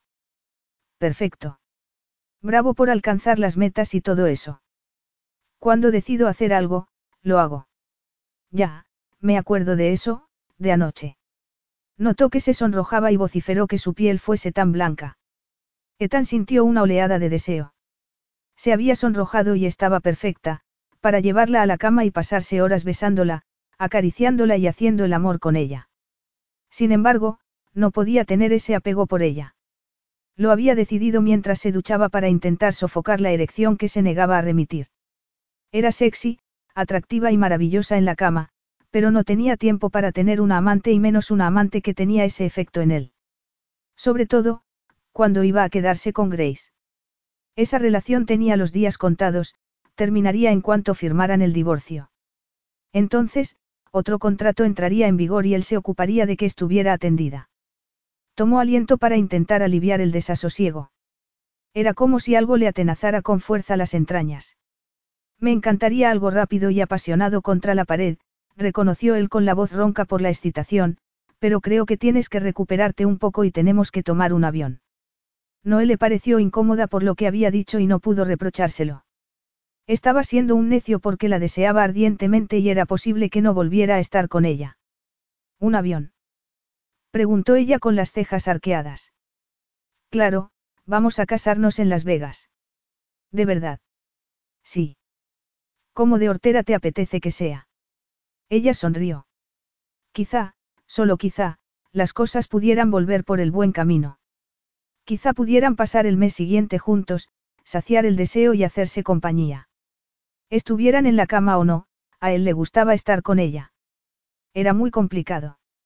Quizá no tan hortera como para una boda estilo Elvis, pero un vestido de novia con estampado de leopardo sería bastante impresionante. ¿Lo dices en serio? Ethan, no puedo ir de blanco y no finjas que no sabes el motivo. Anoche te ocupaste de ello. No lo olvidaré jamás. En eso era completamente sincero porque sabía con certeza que nunca olvidaría a Noele. El recuerdo de su piel sedosa le duraría para siempre y lo excitaría siempre independientemente de las mujeres que conociera después y del tiempo que pasase. Se preguntó si ella lo recordaría también o acabaría olvidándose de él, como casi todo el mundo. Dejó de pensar en eso. Bueno, creo que los dos tenemos que hacer el equipaje. Su escapada a Las Vegas ya había aparecido en algunas páginas web cuando el avión privado de Ethan aterrizó. Las conjeturas sobre una boda echaban humo porque en Las Vegas lo normal era jugar o casarse en un abrir y cerrar de ojos. Las dos cosas eran noticia. Noé le parecía pálida mientras él abría la puerta de la suite. Estaban alojados en uno de los hoteles más famosos de Grace. Era famoso, hasta en Las Vegas, por ser un antro de pecado y sexo, lo cual era una paradoja más al empeño de su abuelo para que se casase, para que tuviera una familia antes de hacerse con la empresa. ¿Te pasa algo? Le preguntó Ethan. Noé le levantó la mirada del móvil. Bueno, hay muchas conjeturas y aterradoramente acertadas. ¿En qué sentido? Preguntó él quitándole el móvil. Que hemos venido a casarnos. No dicen nada de un vestido de novia con estampado de leopardo. Ella se rió, pero fue un sonido poco natural. No. Él le tomó una mano y la suavidad de su piel le pareció muy tentadora. ¿Estás bien? Tan mal parece que estoy. Pareces nerviosa. Mañana vamos a casarnos. Ya sé que no vamos a casarnos de verdad y que no debería preocuparme, pero es un poco abrumador. Quiso besarla, pero también le pareció importante contener el impulso. Tenía que tener las riendas de eso que había entre ellos. Pensaba acostarse con ella otra vez, pero tenía que tener dominio de sí mismo, no dejarse llevar por esa sensación que se adueñaba de él en cuanto sus lenguas se tocaban. La sensación de que era un adolescente virgen. Abrió la puerta de la suite.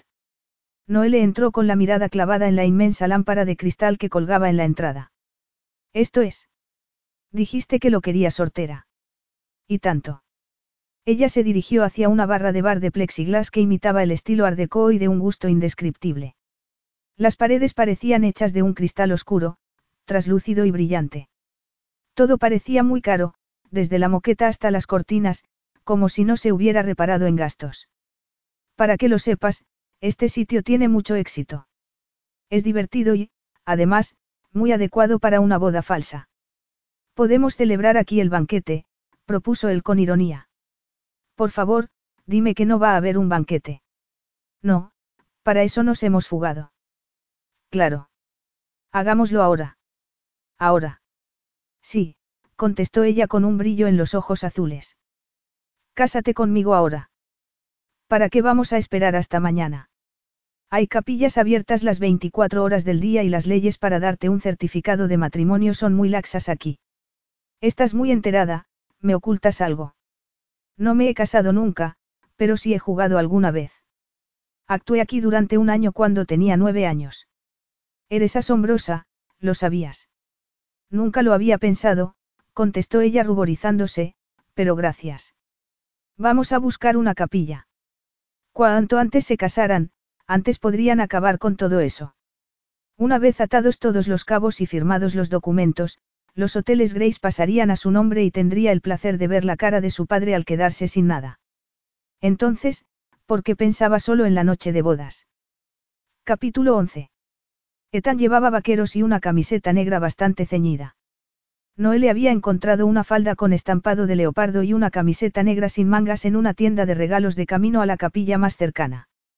El recorrido en coche lo hicieron en silencio hasta que llegaron a una capilla con luces de neón y carteles que decían que tenían buenos precios y que había que esperar poco. Noel se rió disimuladamente. Todo era tan disparatado que resultaba divertido. ¿Qué pasa? Le preguntó Ethan. Es lo más disparatado y divertido que he hecho en mi vida. Lo mismo digo. Él se bajó de la limusina y la rodeó para abrirle la puerta a ella. Eres todo un caballero. No me extraña que haya aceptado. Además, voy a pagarte mucho dinero. Sí, es verdad. Ella sintió una opresión en el pecho porque no quería que le recordara eso en ese momento. Lo siguió adentro del pequeño edificio, que era mucho más relajante de lo que parecía por fuera. Es Noelevich. La chica que estaba detrás del mostrador, con el pelo muy corto y teñido de azul y con los brazos llenos de tatuajes, miró a Noele con los ojos como platos. Sí. Tengo todos sus CD y le supliqué a mi madre que me dejara dar clases de piano por usted. Vaya, es, es un halago enorme. Gracias. Bueno, toco aquí para las bodas, así que no lo hago muy bien. Noele miró a Ethan y volvió a mirar a su admiradora. Yo ya no toco en ningún sitio. Pero va a casarse, ¿no? Sí, efectivamente. Haremos el papeleo, intervino Ethan. Muy bien, la chica desapareció detrás del mostrador y volvió a aparecer con unos papeles. Solo hay que firmar y poner la fecha.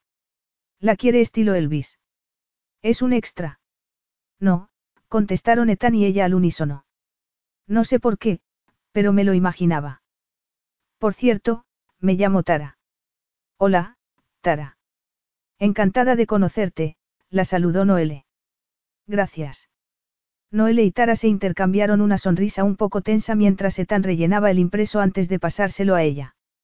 Lo firmó con los dedos temblorosos y Ethan añadió un cheque antes de devolver el documento. Vaya, es una forma de tener un autógrafo suyo, comentó Tara. Podría, firmarte, otra cosa.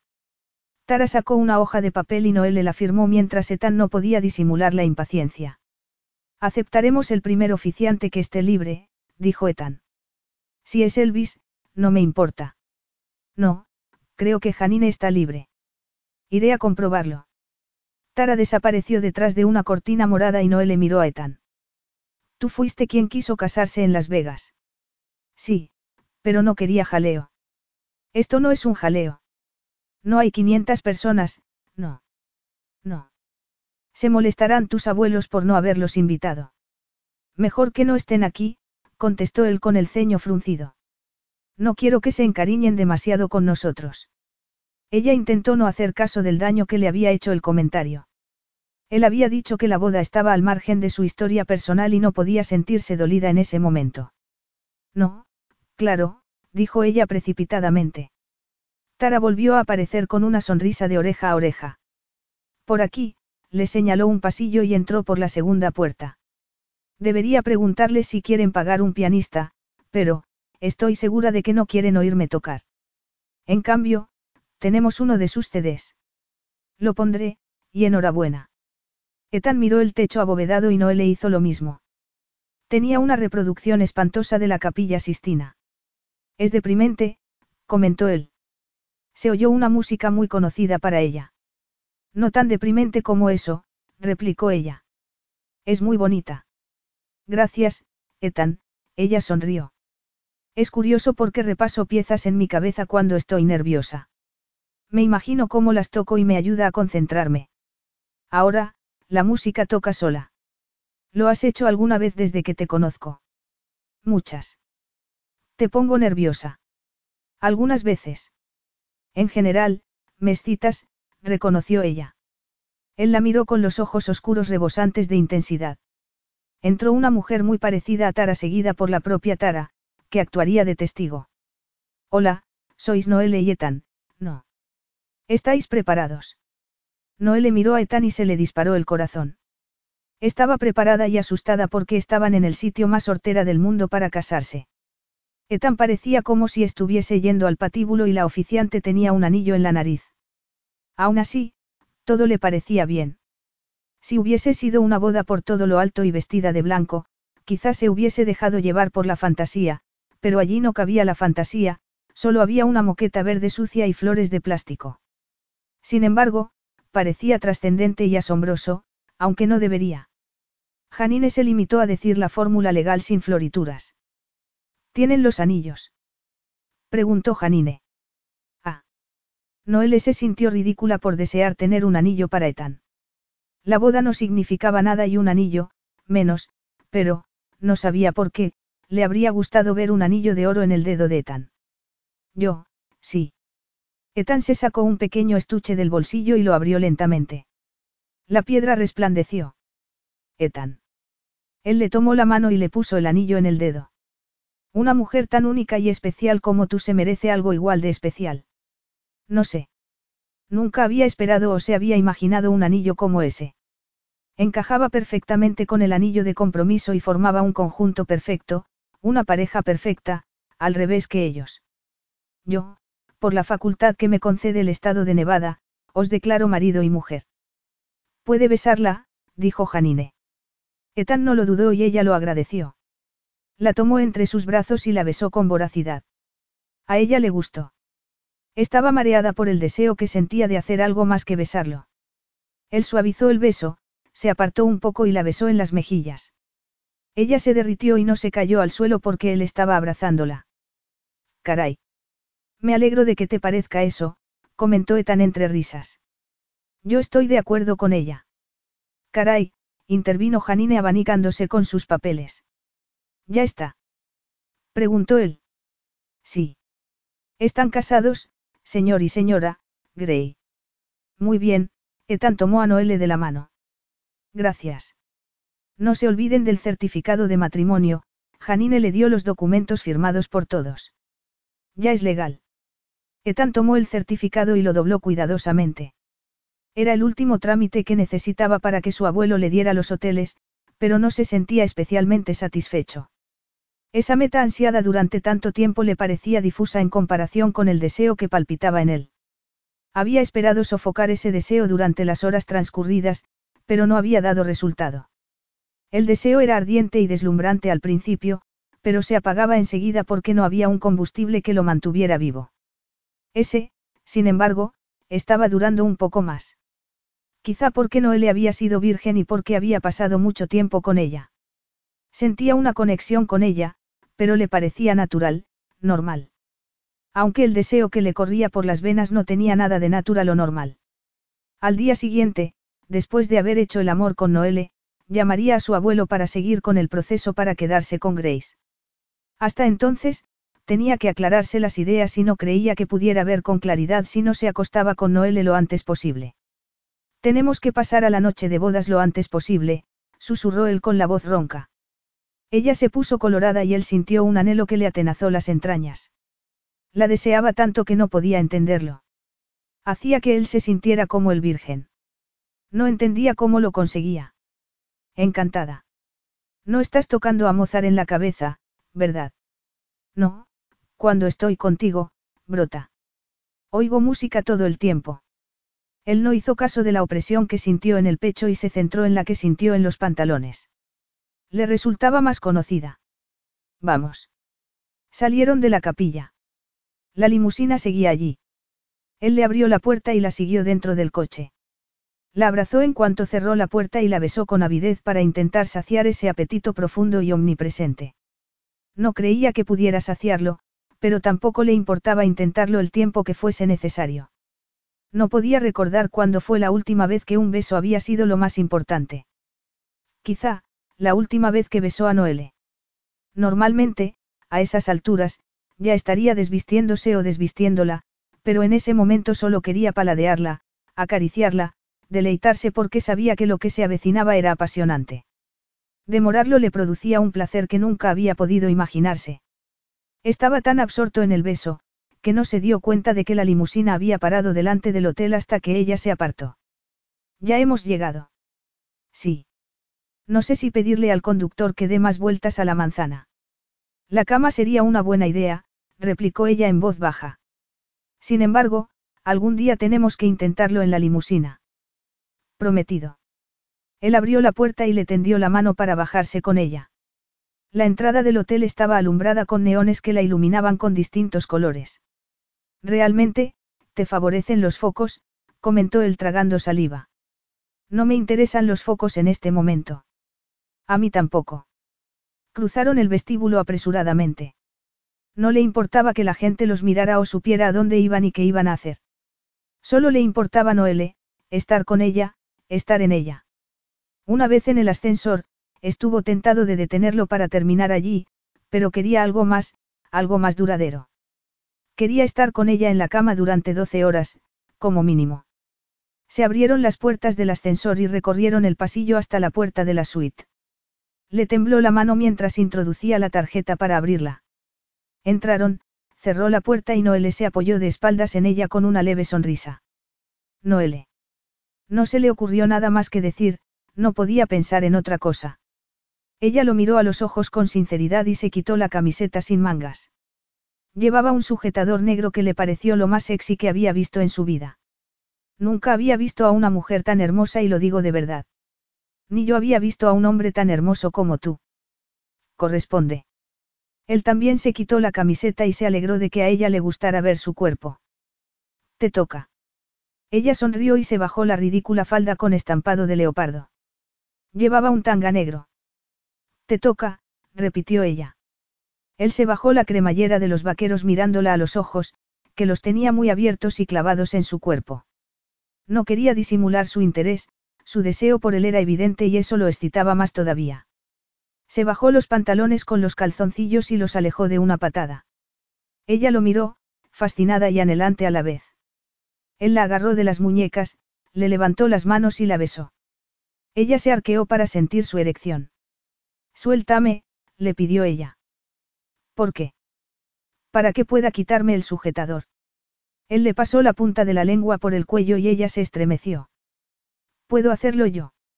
Le soltó el cierre con una mano y, mientras, le sujetaba las manos con la otra. No caerás si me mantienes prisionera. Puedo ocuparme, él le quitó la prenda de seda y le pasó un pulgar por un pezón. Puedo ocuparme. Etan, susurró ella arqueándose. ¿Qué? No puedo esperar. La paciencia es una virtud. No quiero ser paciente. Yo he sido paciente, él bajó la cabeza y le lamió suavemente el pezón. He sido paciente durante todo el día. No te pasará nada por esperar. Creo que sí. Te prometo que no te haré daño. Se refería al daño físico, aunque le habría gustado poder prometerlo en un sentido más profundo, haber podido jurarle que mataría todos sus dragones, pero no era un caballero andante ni ella era una princesa encerrada en una torre. Era una mujer que podía cuidar de sí misma y eso lo tranquilizaba porque él no estaba dispuesto a hacerlo. Pasó por alto la sensación de desgarro que sintió en el pecho y se concentró en el cuerpo de ella, en acariciarla, en amarla como él sabía hacerlo. Eso era lo mejor que podía ofrecerle y se lo ofrecería. Le bajó el tanga, le acarició los rizos y le acarició el punto más sensible con la yema de un dedo. Etan. Tenía todo el cuerpo en tensión, pero antes tenía que darle a ella todo el placer que pudiera. Ella separó los labios y movió la cabeza hacia adelante y detrás mientras él la acariciaba. Volvió a arquear el cuerpo para sentir más la presión de la mano. Introdujo lentamente un dedo y ella dejó escapar un gemido de placer. Le soltó las muñecas y ella se cimbreó entre jadeos, se apartó para que cayera el sujetador y alejó el tanga con un pie. Estaba desnuda, era perfecta, era su esposa. Le costó respirar. Noelle era su esposa. Debería darle igual porque no lo era de verdad, pero no le daba igual, le pareció algo importante. Volvió a besarla y cuando la tumbó en la cama, intentó no mirarla a los ojos, intentó no dejarse llevar por la sensación que le oprimía el pecho. Sin embargo, no consiguió ninguna de las dos cosas. La miró y se sintió completamente absorto por Noelle. Sacó un preservativo del cajón de la mesilla, también lo sabía siempre en ese hotel, y se lo colocó inmediatamente. La sujetó un poco y entró lentamente. Tuvo que apretar los dientes para no llegar al clímax y ella lo recibió con el cuerpo y el alma. Se movió con él, con un ritmo que él no podía dominar.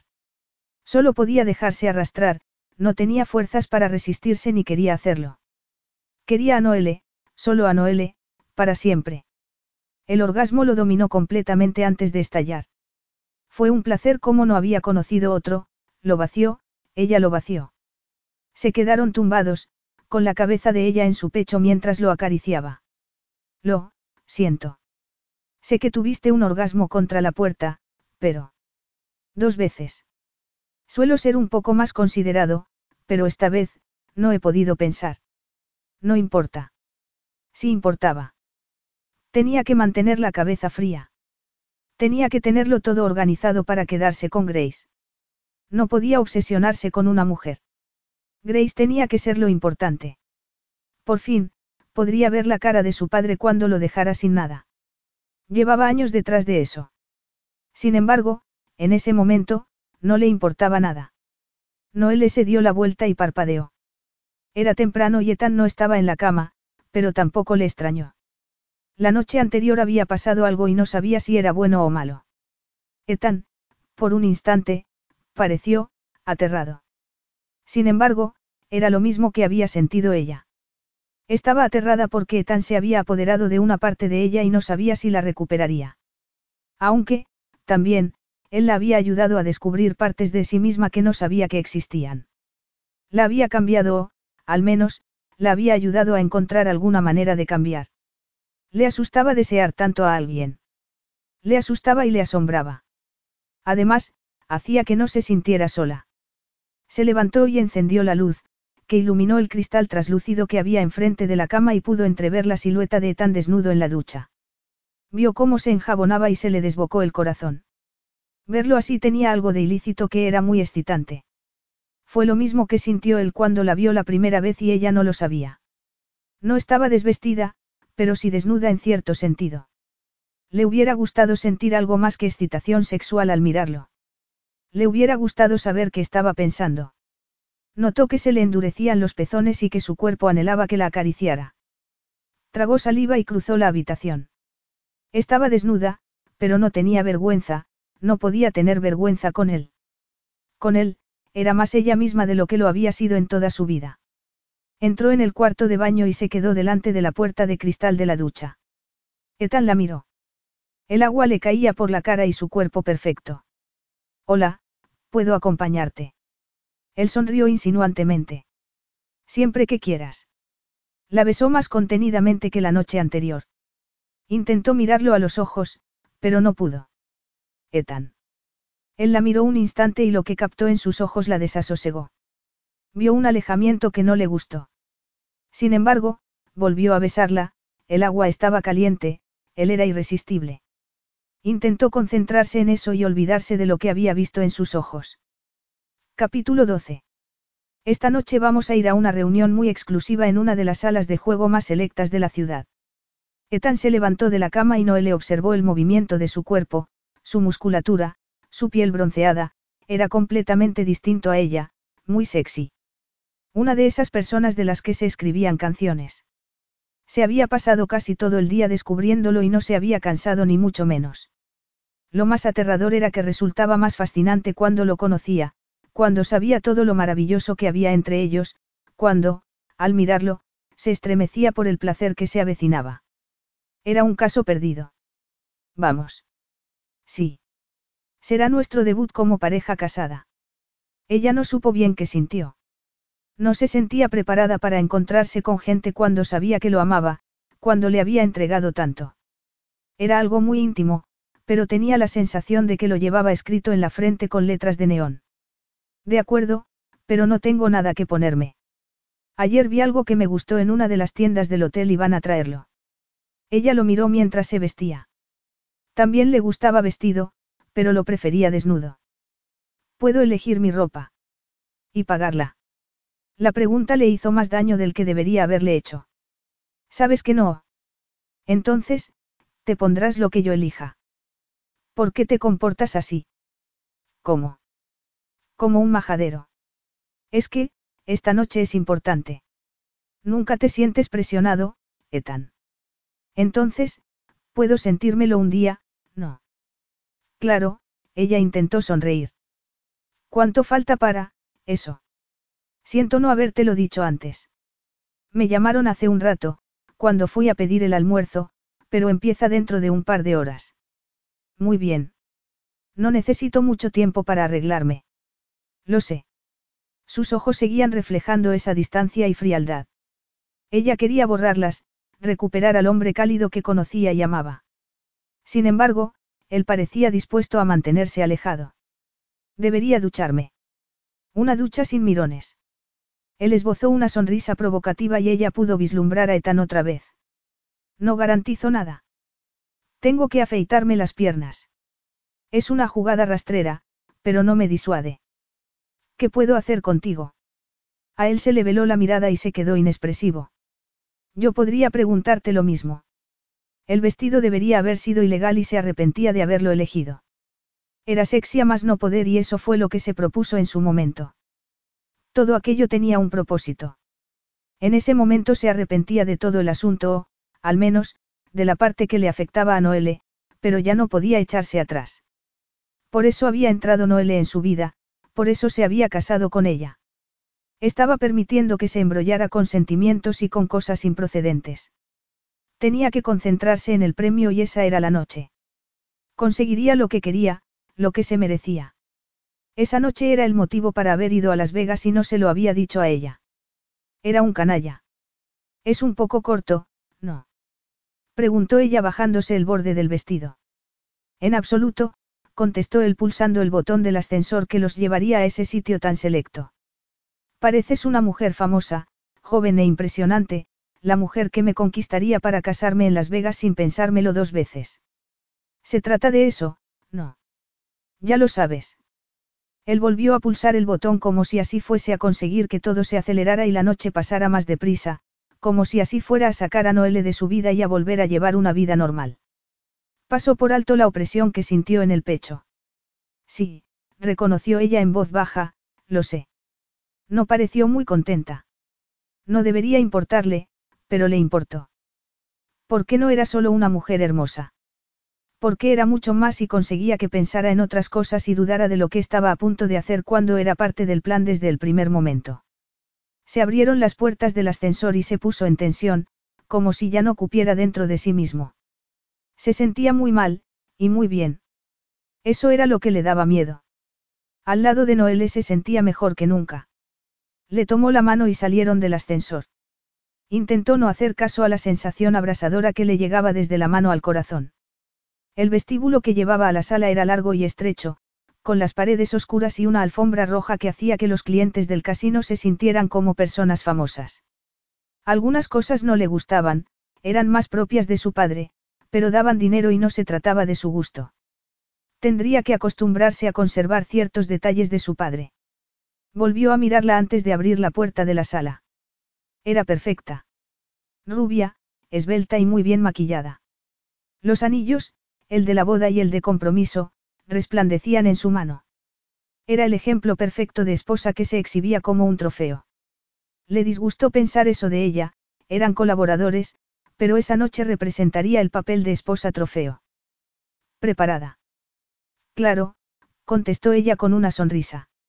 Abrió la puerta y pasaron a una sala enorme, deslumbrante y llena de dorados. Estaba repleta de parejas, de hombres con mujeres que los adulaban, de personas que utilizaban a otras personas para conseguir dinero o sexo. Ese tipo de existencia frívola a la que parecía aspirar su familia, a la que aspiraba él. Excepto que él quería otra cosa. Echó una ojeada por las mesas de juego y vio a su padre en un rincón con una rubia del brazo, que tendría, más o menos, la edad de Noele. Por aquí. Tomó a Noele de la mano y se abrió paso entre el gentío. Damien apartó la mirada de su acompañante, pero no cambió de expresión cuando vio a su hijo. Ethan, ¿qué te trae por aquí? Noele miró a Ethan con desconcierto. No sabía que su padre fuese a estar allí, que la representación estaba preparada para él. Ella sabía que buscaba venganza, pero no le había contado el papel que tenía.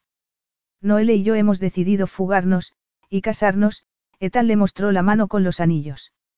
Supongo que la conoces, es Noele Birch. Su padre se quedó pálido, pero no cambió de expresión. Él notó que Noele se ponía rígida, pero no dijo nada.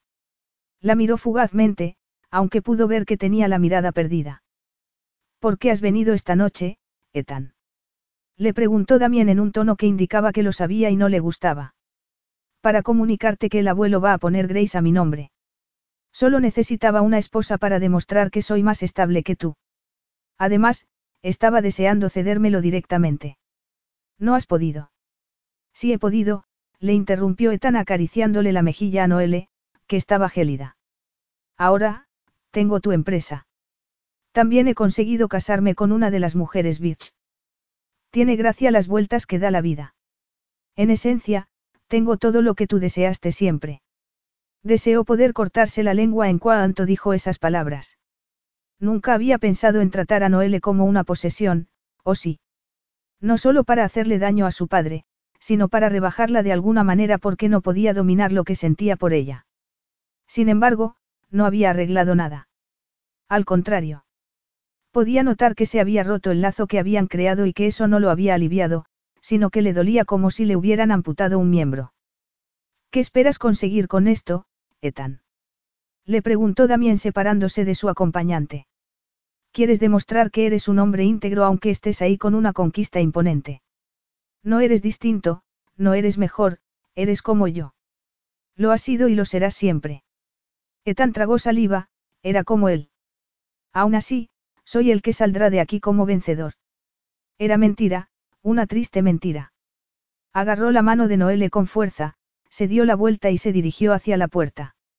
Noele se soltó la mano y siguió por delante. Estaba pálida y con una expresión gélida que no delataba el más mínimo sentimiento. Sin embargo, él lo notaba en sus entrañas. Abrió la puerta, salió al pasillo y la siguió con los ojos clavados en ella. Se montaron en el ascensor y no dijeron nada hasta que se cerraron las puertas. ¿Por qué me has hecho esto? No te he hecho nada. Es una representación, Noele, contestó él liberando la tensión. Lo ha sido desde el primer día y lo ha sabido siempre. Lo que le he dicho a mi padre ha sido parte del guion. Quería que viera que hago bien las cosas y salgo airoso. Pero no lo has hecho bien. Has mentido. Has hecho trampa. Es posible, pero no soy como él y alguien tenía que hacer que pagara. Has intentado ser un héroe para tu madre. Alguien tenía que serlo. Tal vez, pero no podías, ella lo miró sin disimular sus sentimientos, no podías haber dicho nada más hiriente. No habría sido peor si me hubieses llamado tu cortesana de lujo. Es lo que has dicho que soy para ti. Me has rebajado a nada más que mi nombre, a una más de tus adquisiciones. La furia consigo mismo le bullía por dentro y estaba consumiéndolo, pero podía asimilar esa furia mucho más fácilmente que el aterrador sentimiento que intentaba abrirse paso. ¿Acaso no soy lo mismo para ti, Noele? ¿Por qué iniciamos esta relación? ¿Por qué yo podía devolverte esa ruina que llamas tu casa?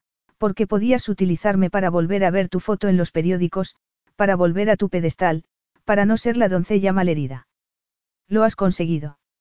Es posible, pero yo no te he paseado por una habitación y te he tratado como a un objeto, como un medio para conseguir un fin. Ni tú lo habías hecho conmigo hasta esta noche. Sabes que todo, todo lo que hay entre nosotros, nuestro pacto, iba dirigido a esta noche. Sí. Hicimos un pacto al principio y lo he cumplido. Además, sabía que ir de tu brazo era parte de ese pacto, pero ahora me conoces, sabes lo que me hizo mi madre, cómo me utilizó. Creí que eso podría cambiar algo. No puede. Ella bajó la mirada. Parecía triste y cansada. Quiso abrazarla, pero era el motivo de su sufrimiento y le parecía cruel querer ser también su consuelo. Muy bien, dijo ella. Lo has conseguido. Ya está. Se abrieron las puertas del ascensor, pero ninguno se movió durante un momento. A ella le dolía cada latido del corazón. Cuando llegaron a la suite, el silencio era como algo físico entre ellos. Supongo que me iré a una habitación para mí sola. Ni hablar, gruñó él. La abrazó y la besó con avidez, con toda la rabia y frustración que ella sentía por dentro. Tenía el sabor de su propia tristeza, como las cenizas de un corazón destrozado. Ella entregó lo que recibió porque él no podía hacerle daño y marcharse sin más. Tenía que sentir algo porque, a ella, respirar la desgarraba por dentro. Introdujo los dedos entre su pelo con la esperanza de que él sintiera el mismo dolor, deseo y desesperación. Él separó un poco la boca para besarla por el cuello dejándole un rastro ardiente. Ethan, por favor. No le importaba lo que pasara al día siguiente o a la hora siguiente. Lo necesitaba en ese momento. Se levantó ese vestido absurdo que le había comprado para que pareciera su trofeo. Di mi nombre, le pidió ella mientras le desabrochaba el cinturón y el pantalón. Necesito saber qué te importa. Noele, susurró él con la voz ronca. Él le bajó las bragas mientras la tumbaba en la cama con las piernas colgando del borde.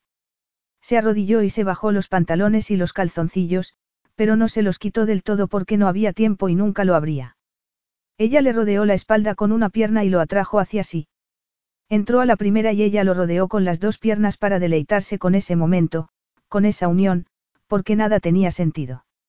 Ni lo que ella sentía por él ni lo que él parecía sentir por ella, o no sentir.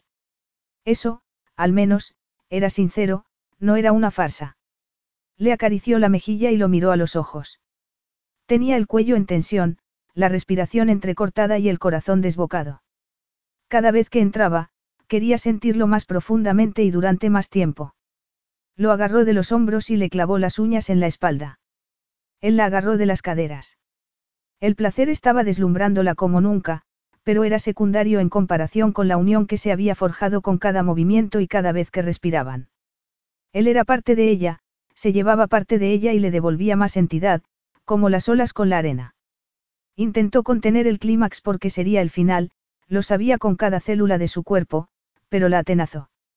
Alcanzó la cima del placer mientras él la acompañaba en un silencio solo roto por los jadeos roncos. Se retiró de su cuerpo, pero se quedó de rodillas y apoyado en los brazos. Noé le parpadeó y se apartó el pelo de la cara con las manos temblorosas. Estaba temblando por dentro y por fuera. Se puso de costado para intentar poner una distancia entre ellos, para intentar encontrar la manera de librarse del dolor que le atenazaba el pecho, para alejar el recuerdo del placer y de la cercanía que acababan de compartir. Miró a Ethan. Nunca había amado a nadie como lo amaba él. Nunca había necesitado a nadie como lo necesitaba él.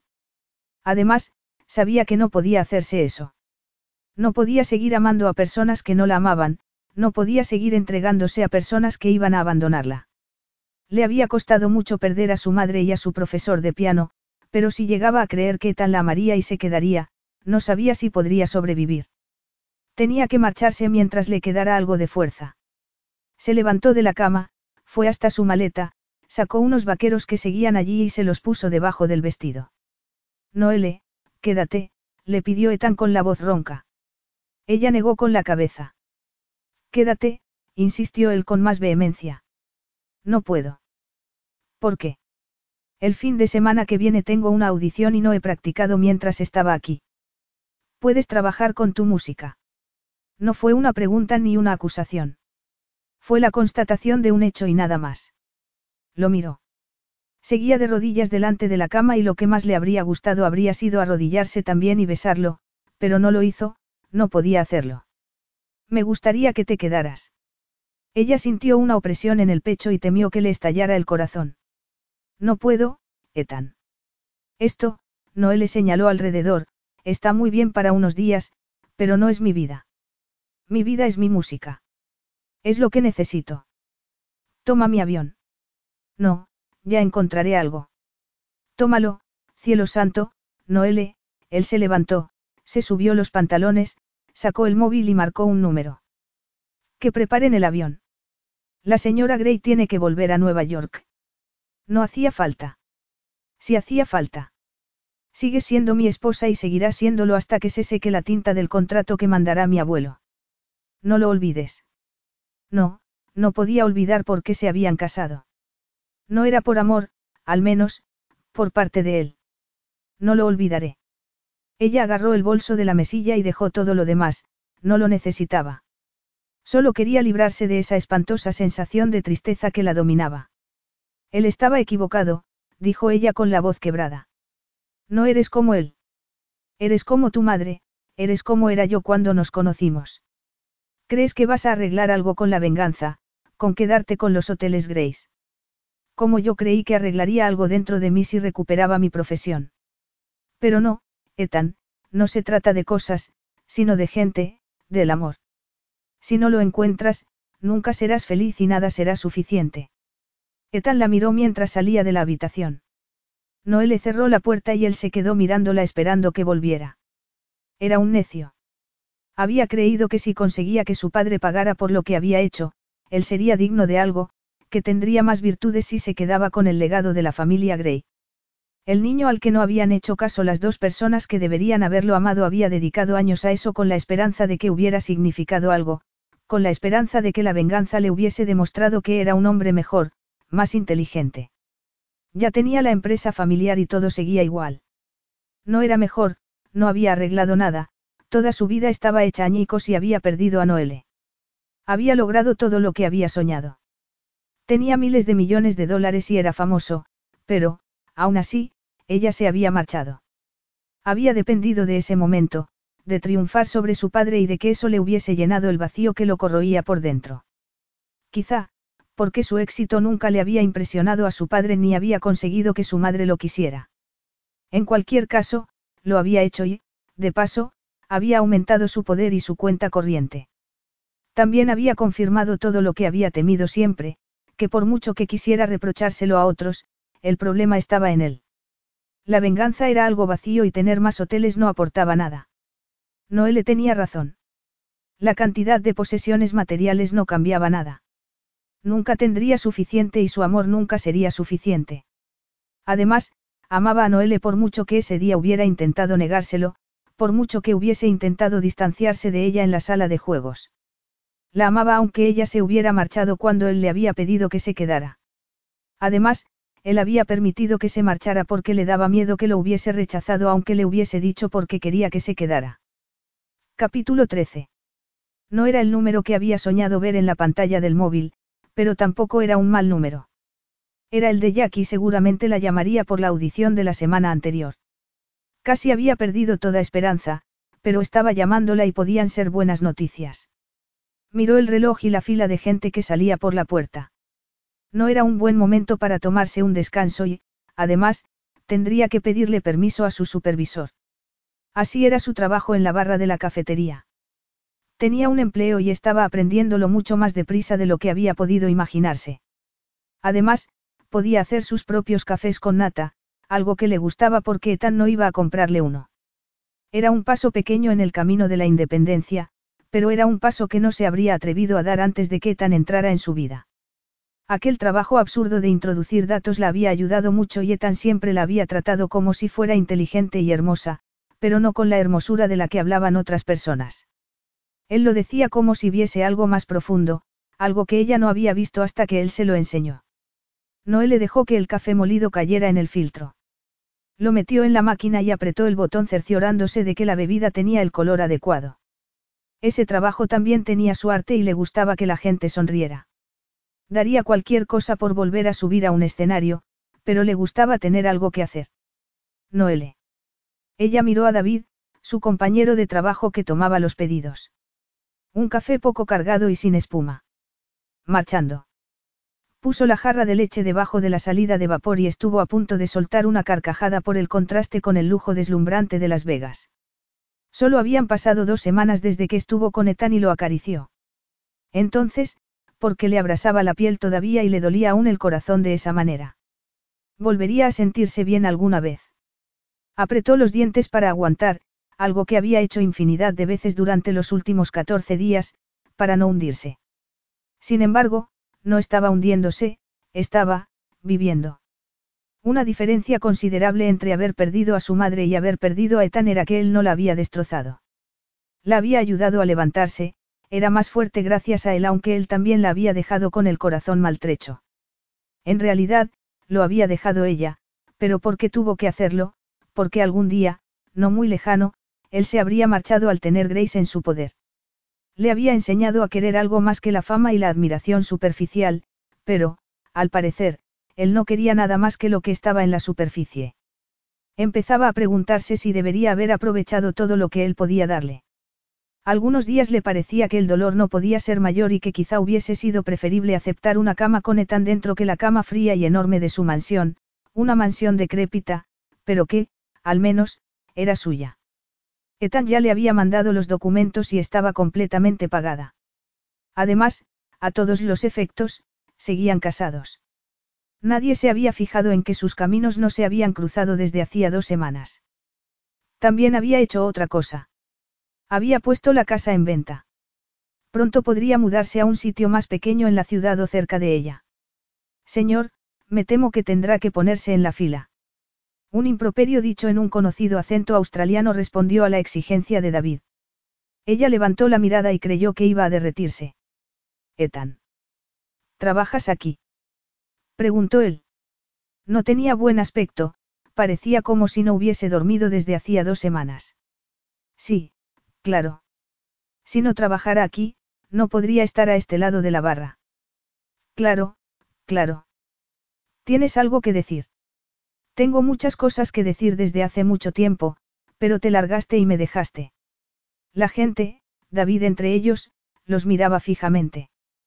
¿Puedo tomarme un descanso? Preguntó ella sin dejar de mirar a Ethan. Te lo ruego, contestó David. Ella se quitó el mandil y la cinta del pelo, que le cayó sobre los hombros, y salió de la barra. ¿Qué? Afuera, dijo Ethan. De acuerdo, pero no tengo mucho tiempo. Jack me ha llamado y, si me tomo un descanso, debería llamarlo. Ah, Jack. Sobre la audición. Claro, Ethan le abrió la puerta de la cafetería y salieron a la acera. ¿Qué tal te salió? Él dijo que era un poco, oscura, que quería oír algo más resplandeciente de mí, pero yo le dije que tendría que ser otro día. ¿Por qué? Porque no me sentía resplandeciente. ¿Sabes por qué? Preguntó él con la voz ronca. Sabes muy bien por qué, Ethan Grey. ¿Qué haces aquí? Necesitas a tu esposa trofeo para algo. No le has clavado el puñal lo suficiente a tu padre. No, no necesito ningún trofeo. Te quiero a ti. Nunca fuiste un objeto para mí y me porté, repugnantemente. Además, tienes razón. Fue lo peor que podía haber hecho. Entonces. Tenías razón. Quería Grace para darme alguna importancia, para tener una satisfacción y una meta que creía no tener, Etan tomó aliento. Le dije a mi abuelo que no quiero los hoteles. Pero tu padre. Puede quedárselos. La venganza es algo vacío, Noele, vano. Era por mí mismo. Creí que era por mi madre, pero no lo fue nunca. Estaba tan obstinado en culpar a mi padre, en encontrar la manera de que todo girara alrededor de él, que no me reconocía que yo no era suficiente para ella, ni para él. Etan. Yo no era tan importante como el trabajo de ella ni como su matrimonio. Algunas veces me dijo que le gustaría no haber tenido un hijo. Yo tuve la culpa de que mi padre no la amara. Aquel día, si yo no hubiera culpado a mi padre. No puedes reprochártelo, Etan. Eras un niño. Un niño al que sus padres no miraban. Sé que hay algo irreparable en mí, Noele, pero, te quiero aunque lo haya estropeado todo, aunque deberías rechazarme y buscarte un hombre que no esté tan malherido como yo. Te quiero. Entonces, ¿por qué? Ella se atragantó. ¿Por qué no me lo dijiste antes de que me marchara? Porque creí que si no me querías aunque consiguiera más dinero y poder, no podría decir nada que cambiara eso. Eres un majadero. Creíste que te querrías si tenías más dinero. La cara de asombro de él habría sido cómica si ella no sintiera un agujero en el pecho. Nunca fue por ti, Noele. Fue por mí. Mi madre fue tan desdichada criándome que intentó suicidarse. Mi padre nunca consideró que yo tuviera alguna virtud. ¿Por qué ibas a ser distinta? No porque no fueses maravillosa, sino porque no consigo ganarme el amor de la gente que me rodea. Nunca lo había pedido, hasta ahora. Te lo pido y me pondré de rodillas si hace falta. Quiero que me ames. La idea de que él, tan orgulloso y poderoso, estuviera dispuesto a ponerse de rodillas delante de ella la desarmó y notó dos lágrimas en las mejillas. Te amo, Ethan. Te he, amado desde, hace mucho tiempo, pero creí que no querías amor. No lo quería y, en parte, por eso me porté así en el casino. Intenté obligarme a volver a considerarlo un asunto comercial, pero no pude y, tampoco quiero. El amor es doloroso y me he llevado una buena ración durante las dos semanas pasadas, pero he decidido que compensa porque aunque nunca lo había pasado tan mal, tampoco me había sentido tan vivo como gracias a ti. Y todo, porque te amo. Eso no puede estar bien, replicó ella sacudiendo la cabeza. No. No, consigues que me sienta como si pudiera hacer cualquier cosa. Nunca intentaste coartarme o decirme que no podía. Conseguiste que quisiera intentar vivir otra vez. Me, asusté tanto que salí corriendo por lo que hiciste que sintiera. Sin embargo, no quiero correr, quiero quedarme aquí contigo. Aquí. Preguntó él mirando alrededor. Ya sabes lo que quiero decir. Él la besó y ella sintió una calidez que hizo que el corazón le latiera otra vez. Quiero pedirte que te cases conmigo. Pues hazlo. exclamó ella. No quiero interferir en tu profesión, en tus giras. Volver a tocar, quiero volver a tocar, pero soy mucho más que una intérprete de piano y lo que la gente opina de mí. Soy yo y tú me ayudaste a entender lo que significa eso. Quiero estar contigo. Si la música encaja, estaré encantada de tocar, pero no lo es todo para mí, no me define y eso da mucha libertad. Entonces, Noele, te casarás conmigo. Ya estoy casada contigo. Sí, pero esta vez lo haremos en otro sitio, no en Las Vegas. A mí me gustó nuestra boda. Entonces, seguirás casada conmigo para siempre. Sí. Gracias, Noele, por amarme. Ella se puso de puntillas y lo besó, pasándole la lengua por los labios. No me cuesta mucho, Ethan. Eres exactamente lo que necesito, más que suficiente para cualquiera y perfecto para mí. Aunque recuperara toda la fama, la adoración de millones de personas no significaría tanto como tener tu amor. Epílogo. Le encantaba que tocara el piano vestida de rojo. Estaba seguro de que lo hacía para provocarlo, y siempre daba resultado. La chispa de su matrimonio no había perdido intensidad después de dos años. Si acaso, ardía con más fuerza que nunca. Ethan estaba en la primera fila de la sala de conciertos mientras Noel le tocaba el piano de cola. La sala estaba llena de gente que había acudido a escuchar su música y él se sintió rebosante de orgullo. Llevaba un tiempo tocando periódicamente en teatros de la costa este gracias a que había recuperado el prestigio después de haber tocado en la orquesta de Jack, pero ya tocaba su música y en las condiciones que quería. No tocaba en salas de conciertos de fama mundial, como hizo una vez, pero no lo había lamentado ni por un momento. Ethan abrió el programa que le había dado Noelle y se encontró una nota escrita por ella. Esta noche voy a tocar una canción muy especial, la que empecé en Australia hace unos años. Ya sé cómo acaba. ¿Y tú? Felizmente. Ethan sintió un nudo en la garganta y miró al escenario, a la mujer que amaba. Ella también lo miró con un brillo en los ojos y sin dejar de tocar. Luego, después de la actuación y de haberle agradecido todo lo que ella le había mostrado a él, tendría que recordarle todas las demás cosas que él le había enseñado a ella. También le agradecería que hubiera llevado el amor a su vida porque no había fama ni dinero que pudiera compararse con el amor que sentían. Esas cosas podían perderse fácilmente y los dos lo sabían muy bien. Sin embargo, su amor sería eterno. Fin.